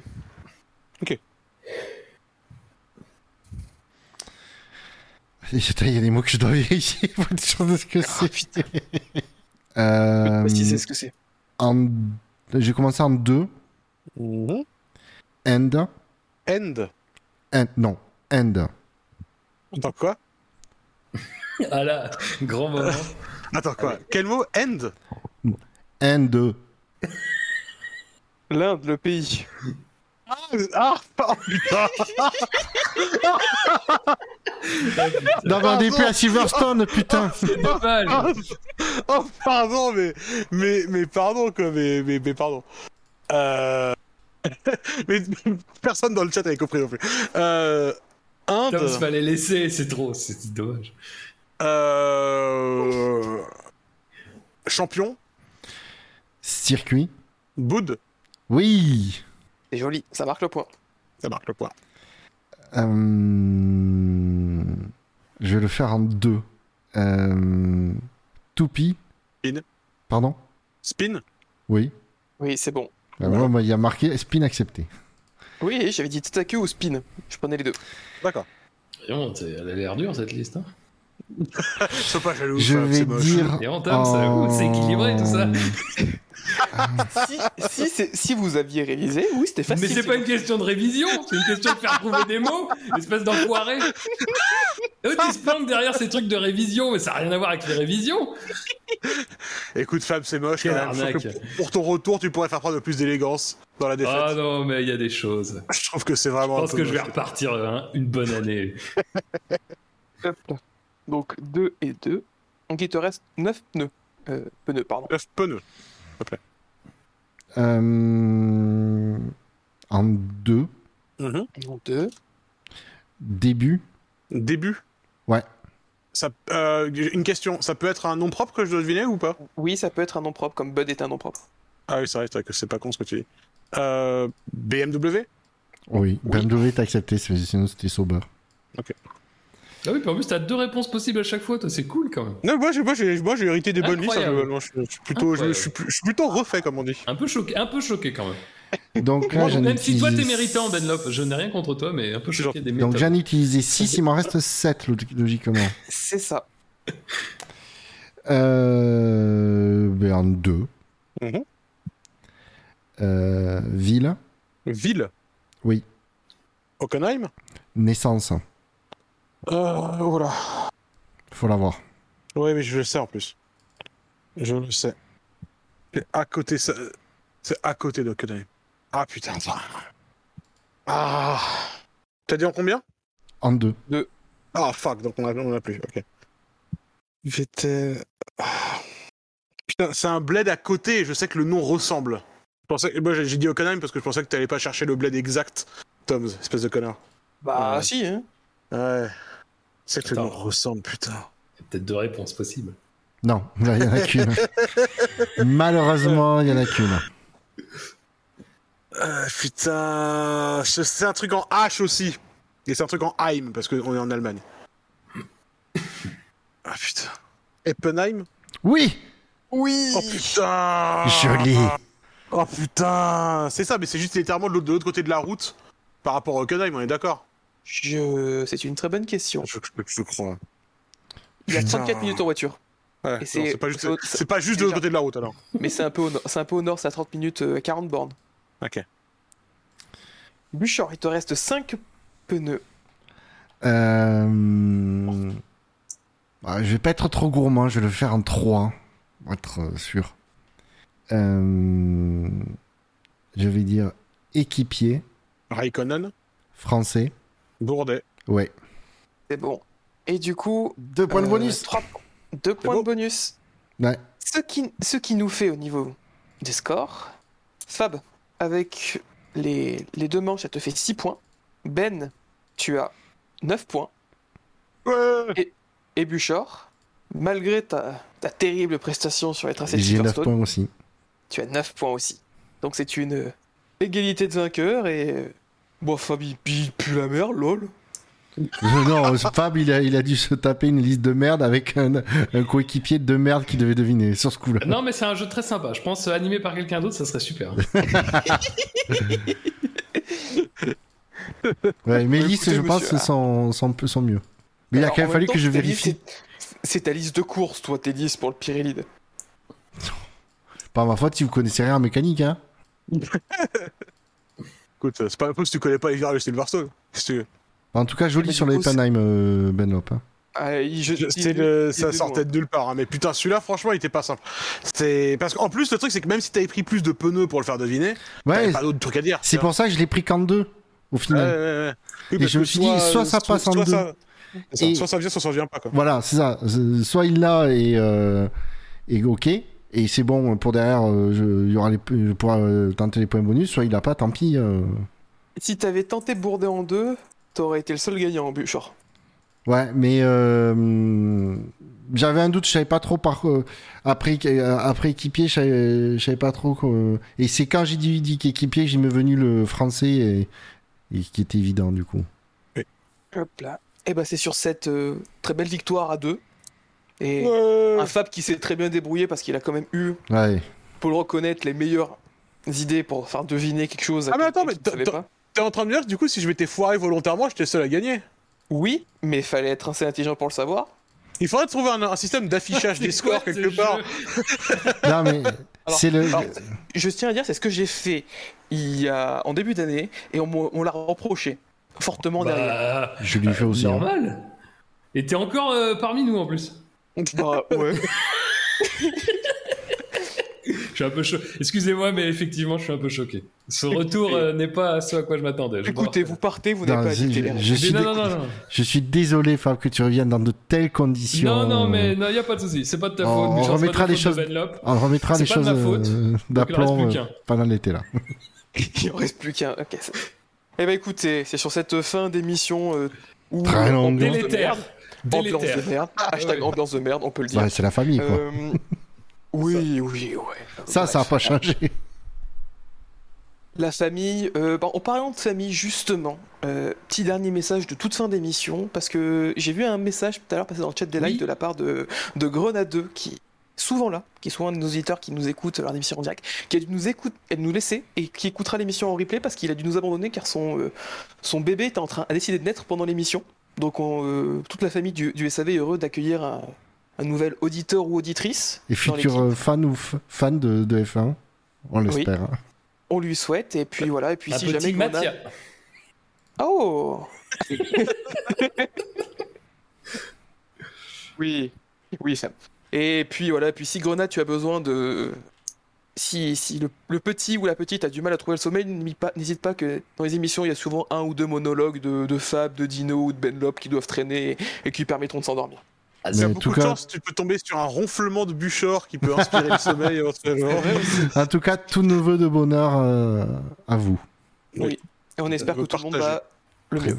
Ouais. On va donc conclure sur euh, cette très belle nouvelle. Euh, en faisant les différents rappels, vous pouvez nous retrouver sur Apple Podcast, Podcast Addict, PodCloud, Google Podcast, Podtail, Spotify. Euh, vous pouvez aussi nous retrouver sur différents réseaux, euh, mais principalement sur Twitter ainsi que sur le Discord. N'hésitez pas à le rejoindre, il y a beaucoup de débats, à chaque actualité, euh, il y a beaucoup d'échanges. Euh, je pense notamment aujourd'hui, euh, suite à l'annonce d'Alonso, on a eu un Discord qui a été animé toute la journée, c'était super sympa. Donc euh, n'hésitez pas à venir participer à nos, à nos échanges, euh, on rigole bien. Messieurs, la F1 sur Internet c'est sûr, SAVF1.fr. SAVF1.fr.